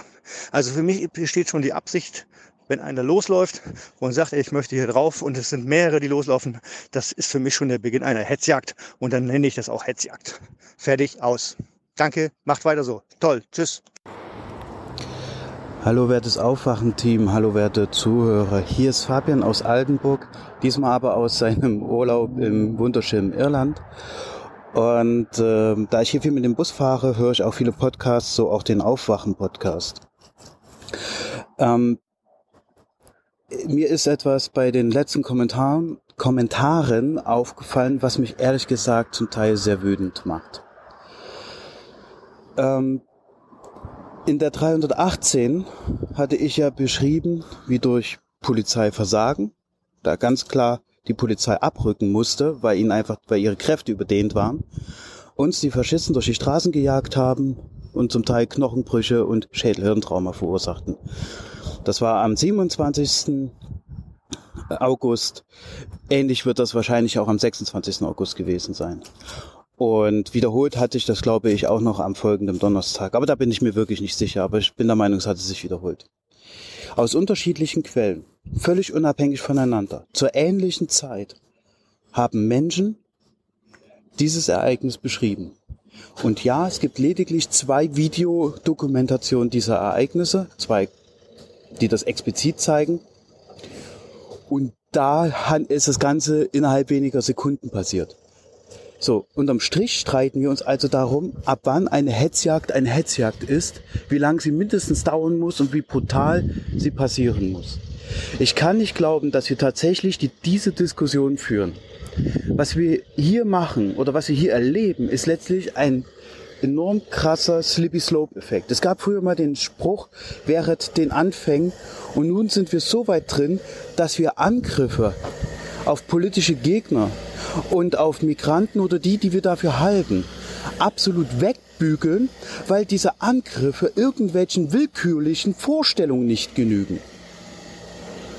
Und das Polizeiversagen ist deshalb kein Polizeiversagen, weil zwar, so Christian, zu wenig Polizisten auf der Straße waren, die hätten alles verhindern können und äh, die Politik bzw. Polizeiführung hätte Unterstützung anfordern können. Und die äh, und die Polizei war, wurde auch vorgewarnt, wie sich ja kurz danach herausgestellt hatte, alleine durch den eigenen Verfassungsschutz. Und sie es trotzdem nicht getan haben. Das ist dann kein äh, Polizeiversagen, weil die paar Kräfte, die dann vor Ort waren, wohl wissen, dass sie zu wenig sein werden. Die haben ihren Job noch einigermaßen äh, gut durchgezogen, trotz der harten und äh, üblen äh, Lage vor Ort. Also das, das verstehe ich ehrlich gesagt nicht. Also wir haben eine Polizei und eine Polizeiführung, die der Situation aktuell nicht Herr wird. Und nur weil es keine Tote gegeben hat, hat die Poli ist, äh, ist das Polizeiversagen einfach keines. Warum? Erklärt er nicht. Und er erklärt auch nicht, warum eine Hetzjagd keine Hetzjagd ist, nur weil man, ja, weil sie nicht lang genug geht. Anstatt sich also an diesem Begriff Hetzjagd abzuarbeiten, könnte man halt einfach mal den Vorfall zur Kenntnis nehmen, dass Menschen gejagt, gejagt, getreten und geschlagen worden sind. Oder verfolgt. Sagen wir es nicht jagt, verfolgt worden sind. Wir haben hier also einen Slippy Slope Effekt, Effekt. Und sind mittendrin, also ein, ein, eine, wie nennt man das im Deutschen, Erdrutsch, ähm, Effekt, dass wir mittendrin sind, dass wir Angriffe auf Gegner, auf Polizisten, also auf politische Gegner, auf Polizisten und auf ähm, Migranten beziehungsweise die, die wir dafür halten, absolut in Ordnung finden oder nicht diskussionswürdig finden und äh, stattdessen lieber auf irgendwelchen Nebenkriegsschauplätzen abarbeiten, wie halt eben, ob es nun eine Menschenjagd oder eine Hetzjagd war oder nicht. Und da denke ich mir, vielleicht, vielleicht erleben wir jetzt wirklich genau, äh, wie das einst Ende der 20er, Anfang der 30er angefangen hat. Ich weiß, es ist immer diese große Keule, aber ich kann mir gut vorstellen, als Pegida angefangen hat und sich hingestellt hat, Ende, Ende na, 2014, war von Anfang an klar, wo die Stoßrichtung war. Aber die sind natürlich da nicht mit ähm, Hitler, Gruß und Stechschritt durchmarschiert, sondern die waren halt eine wilde Traube von irgendwelchen Leuten, den äh, der offenkundige Rassismus entweder recht oder zumindest egal war. Und ähm, ja, und stattdessen hat man sich ein bisschen immunisiert und es gab natürlich auch legitime Forderungen und absolut berechtigte Klagen über Probleme, mit denen man das Ganze natürlich auch noch äh, gewürzt hat, sodass äh, so dass solche äh, rassistischen Zusammenrottungen absolut legitim wirken, zumindest den Leuten sich selbst gegenüber. Und auch wenn schon von Anfang an klar war, dass das eine Mehr ist, dass unter diesem Bürgerprotest sich dann auch Rechte und Rassisten gemischt haben. Weil die ersten Pegidas wurden, glaube ich, also kein, kein einziger der ersten Pegidas-Veranstaltungen wurde nicht von einem ähm, äh, äh, wurde von niemandem organisiert, äh, der bekannt ist, in der rechten oder gar rechtsextremen Szene zu sein. Ne? Lutz Bachmann ist dann nur ein Beispiel, Legida war da ein anderes, aber auch im Westen waren das äh, vorrangig Rechte, die das organisiert haben. So. Und auch die ersten Reden waren ziemlich klar äh, bekannt. Dieser eine Legida-Redner, der äh, ganz bewusst in ein Mikrofon gesprochen hat, als hätte er noch ein altes Kohlemikrofon vor sich, um da hineinzuschnarren, wie man das früher machen musste, weil die halt deutlich unempfindlicher waren, damit man überhaupt verstanden wird. Und das macht er heute bei einem Kondensatormikrofon, was es mutmaßlich war, immer noch so, um halt eben an alte Zeiten zu erinnern. Und äh, da sind wir bei der einen Kommentatorin ähm, von der 319. Na, wenn es riecht wie Rassismus, wenn es aussieht wie Rassismus, wenn es sich so anhört, dann ist es wahrscheinlich halt auch einfach Rassismus und dann sollte man das auch so benennen. Und natürlich fiel das alles deutlich harmloser an, auch wenn viele von Anfang an gemahnt hat. Dann kam, äh, dann hat es immer seinen Lauf genommen, es wurde größer, es wurde größer, es gab immer wieder kleinere Ausschreitungen, aber äh, das war alles noch in Ordnung. So und ähm, und jetzt, jetzt marschieren sie halt eben mit gewaltbereiten Hooligans, mit Neonazis, mit Leuten, die Ausländer rausrufen, mit Leuten, die den nationalen Sozialismus fordern. Und das ist alles kein Problem. Und genauso wenig ist es ein Problem, dass diese Leute ähm, Menschen angreifen, äh, welcher Art jetzt auch immer, und schwer verletzen. Und ich halte Schädelhirntrauma, Nasenbeinbrüche und ähnliches durchaus für schwere Verletzungen. Und ich kann mir gut vorstellen, dass diese Leute, die am Anfang das nicht sehen wollten, oder denen das sogar noch gefallen hat, aber um die geht's mir weniger, sondern die das am Anfang nicht sehen wollten, die damit mitgemacht haben, sich immer mehr immunisiert haben, äh, nur noch akzeptieren, was sie auch glauben wollen und nicht akzeptieren, was ihnen nicht mehr passt. Und ähm, jetzt so ein Stück weit mitgehangen, mitgefangen sind und einfach nicht mehr sagen können oder sagen wollen, ab hier geht mir es zu weit. Dann setzt sich halt eben Kretschmer, glaube ich, in einer Fernsehsendung mit hin, mit Bürgern, die, die dann sagen, naja, wir sind halt eben mit Nazis mitgelaufen, was bezeichnet ihr uns als Nazis? Und ähm, ja, also das ist mir auf jeden Fall aufgefallen und äh, der Edgar, der sich auch in der 319 geäußert hat, ist da ein sehr gutes Beispiel, denn er hat ja für einen Kompromiss äh, von beiden Seiten gefordert. Das heißt also sowohl der, wir, so, äh, wir sollten zwischen Antirassismus und Rassismus, beziehungsweise für Antifasch zwischen Antifaschismus und Faschismus sollen wir einen Kompromiss finden. Dass er das so nicht gemeint hat, ist klar, aber es zeigt halt einfach, was das aktuelle Mindset ist ja, zwischen Demokraten und Antidemokraten. Da soll ein äh, Kompromiss gefunden werden. Ich frage mich, wie, äh, wie das aussehen soll. Es gibt natürlich viele Punkte zwischen uns, ähm, die durchaus verhandelbar sind, das ist keine Frage, aber das gilt auch für die Gruppen untereinander. Da, äh, da gibt es viele Punkte, die sicherlich ähm, eigentlich diskutiert werden müssen. Aber das, was die Gruppen eint bzw. trennt, das ist die faschistische bzw. die antifaschistische Grundhaltung. Und Faschismus ist in meinen Augen nicht verhandelbar. Und da frage ich mich, warum es Leute wirklich gibt, die sagen, ja, wir müssen einen Kompromiss finden, wir können uns doch nicht einfach gegenseitig beleidigen. Das ist der Slippery Slope-Effekt und ich denke, der wird auch weitergehen. Wohin er enden wird, das weiß ich nicht. Aber naja, wenn die Polizei den öffentlichen Raum aufgibt und die Gewalthoheit aufgeben muss, weil gewaltbereite Neonazis durch die Straßen marodieren und die Polizei das nicht unterbinden kann, dann haben wir kein Polizeiversagen. Und das Geschehen selbst ist natürlich auch keine Hetzjagd, was wichtiger ist zu diskutieren als der Umstand, dass gewaltbereite Neonazis durch die Straßen gerannt sind und Menschen verletzt und verprügelt und gejagt haben. So viel von meiner Seite. Zum Glück bin ich gerade im Urlaub und kann das Ganze entspannt hören. Und äh, ja, aber das ist mir wirklich aufgefallen und es schockiert mich dann doch auch ein wenig. Ciao. Moin, ich habe gerade ein Video von KenFM gesehen, das ist gestern erschienen, Nachdenken über Chemnitz und ich muss sagen, also ich habe seit einem Jahr äh, da nicht mehr reingeguckt, weil es ja, weil es mir irgendwie langweilig geworden ist. Äh, aber ich muss sagen, ich bin wirklich erschüttert, wie rechts, wie weit rechts KenFM inzwischen steht. Ich war erst wirklich, wirklich wütend und muss jetzt zehn Minuten später sagen, ehrlich gesagt tut mir der Mann eigentlich fast schon leid, weil er kann gar nicht anders. Er kann gar nicht anders als äh, rechte bis rechtsextreme ähm, Deutungsmuster äh, zu übernehmen. Wenn man sich mal die Kommentare durchliest, er hat inzwischen ausschließlich, offensichtlich ausschließlich rechte Zuschauer. So, und er versucht ja noch wenigstens, sich so ein bisschen, soweit es geht, da, da, dagegen zu positionieren, indem er sagt, ja, das stimmt alles, was ihr sagt.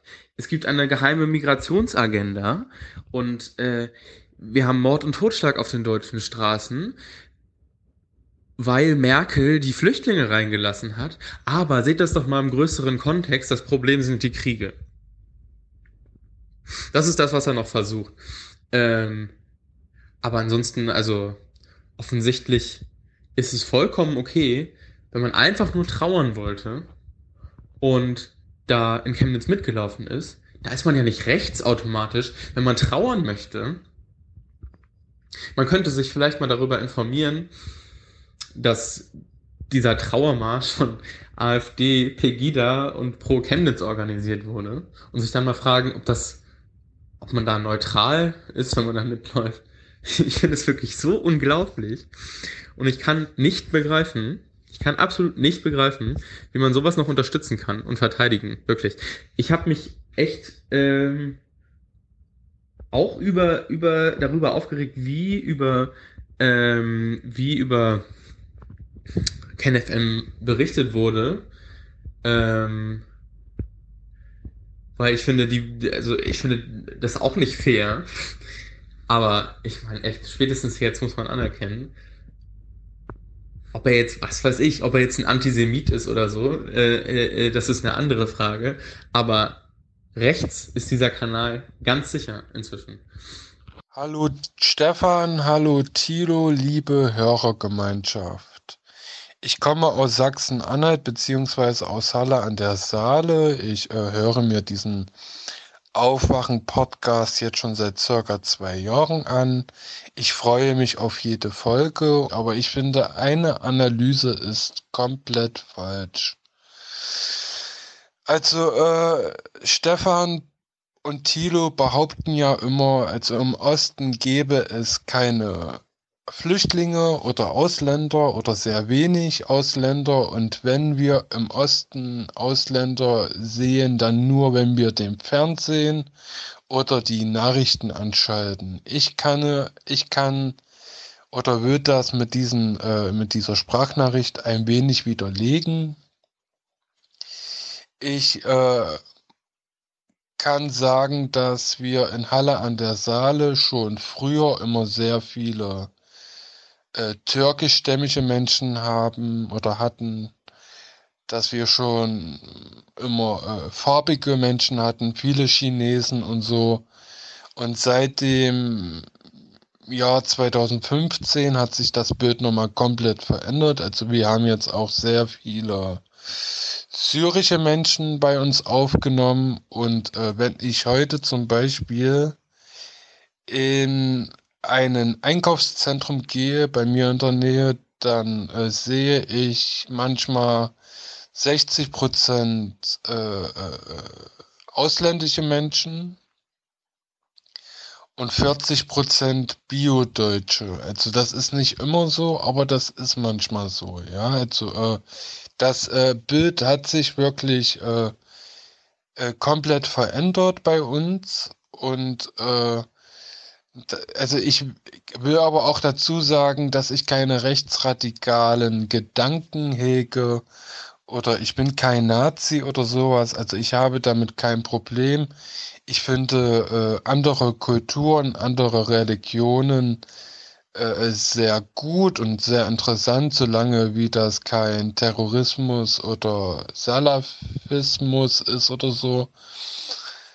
Also ich äh, bin da sehr aufgeschlossen. Also, aber ich finde die Prognose, dass der Ostdeutsche nur äh, Ausländer äh, bemerkt, wenn er den Fernsehen einschaltet, das ist ein bisschen so von oben herab und das kotzt mich immer tierisch an, wenn Stefan oder Thilo die Behauptung in den Raum wirft.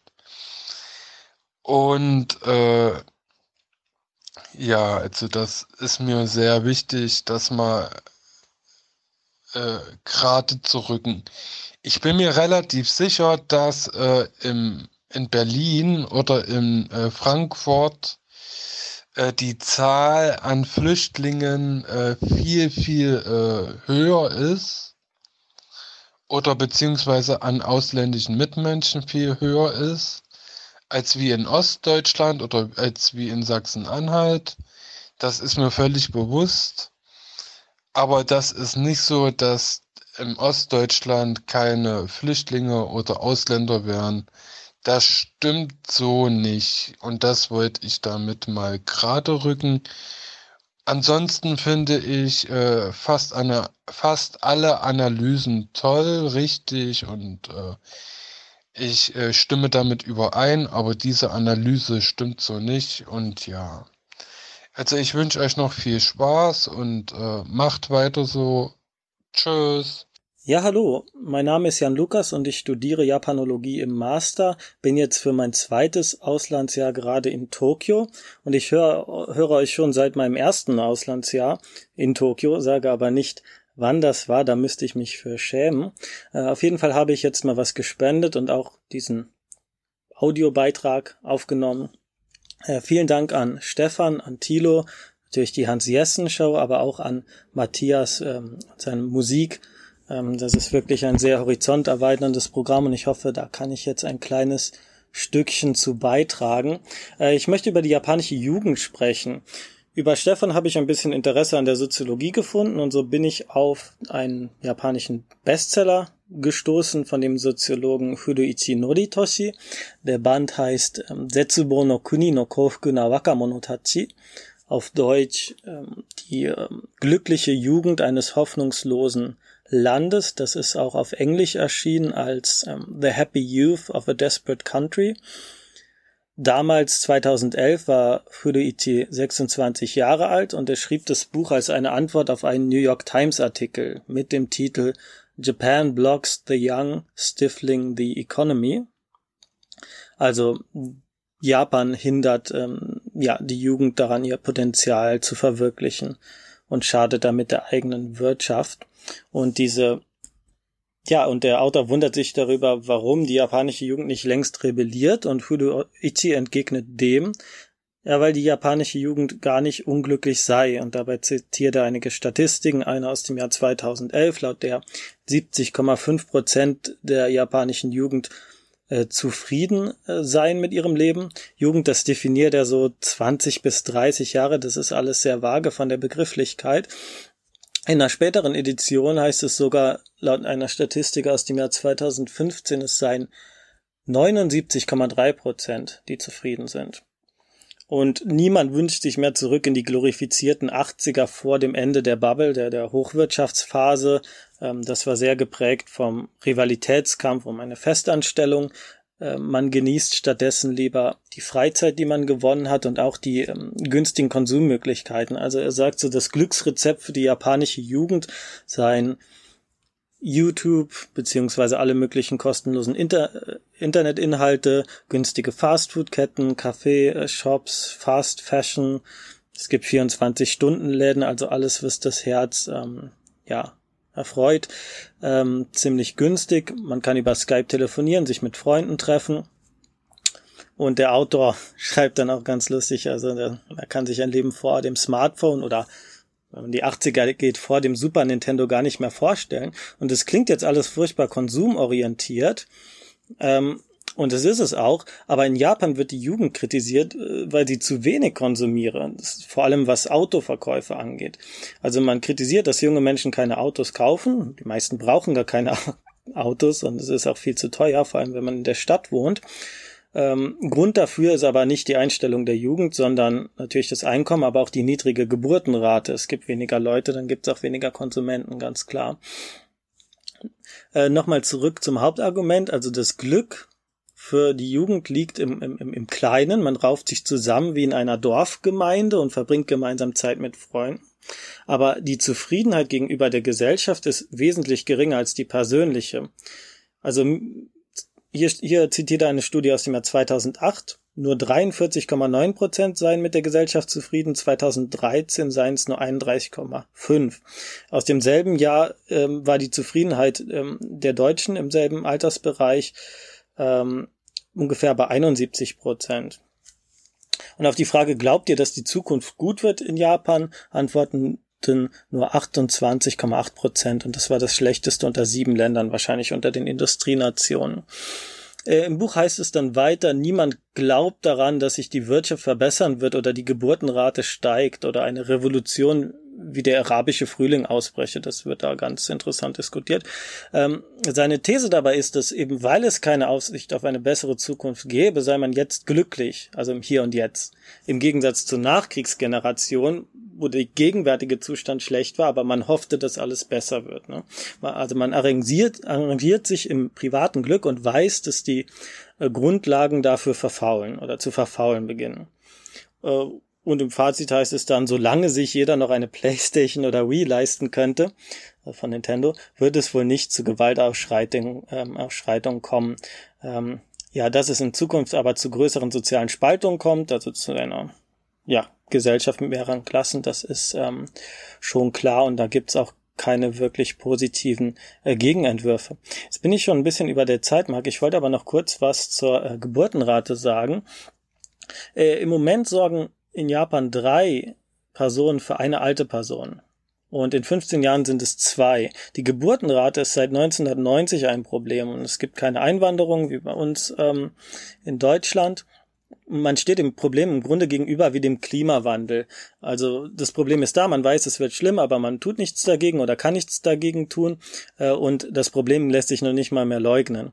Und es wird ständig seitdem organi äh, thematisiert, es ist, gehört zum Common Sense, dass die Bevölkerung schrumpfen wird, das streitet niemand ab, es gibt aber keine wirklichen ähm, ja, Gegenentwürfe. Und heute Morgen habe ich noch in meinem Kindle eine Leseempfehlung bekommen, ähm, Midai no Nempyo 人口減少日本でこれから起きること、also was von jetzt an in Japan geschehen wird, von einem Zeitungsmenschen geschrieben. Ähm, auf dem Cover steht, 2033 wird jedes dritte Haus in Japan leer stehen, 2039 reichen die Krematorien nicht mehr und laut einer Kritik seien die äh, Analyseergebnisse zwar hart, aber es gäbe auch nützliche Hinweise, zum Beispiel für Verlage.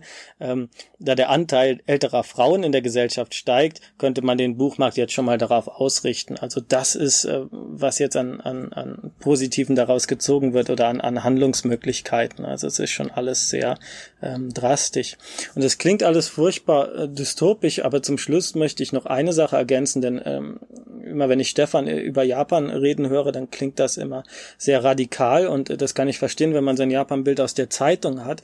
Ähm, es gab damals diesen langen Artikel, ich weiß nicht in welcher Zeitung, über Sexlosigkeit in Japan.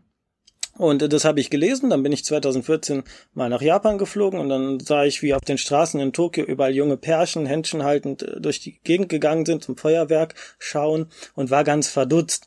Natürlich ist das nur eine Anekdote und die, keine Statistik, aber man sollte nicht vergessen, dass hier auch nur ganz normale Menschen leben und die, man glaubt es kaum, auch äh, Sex haben.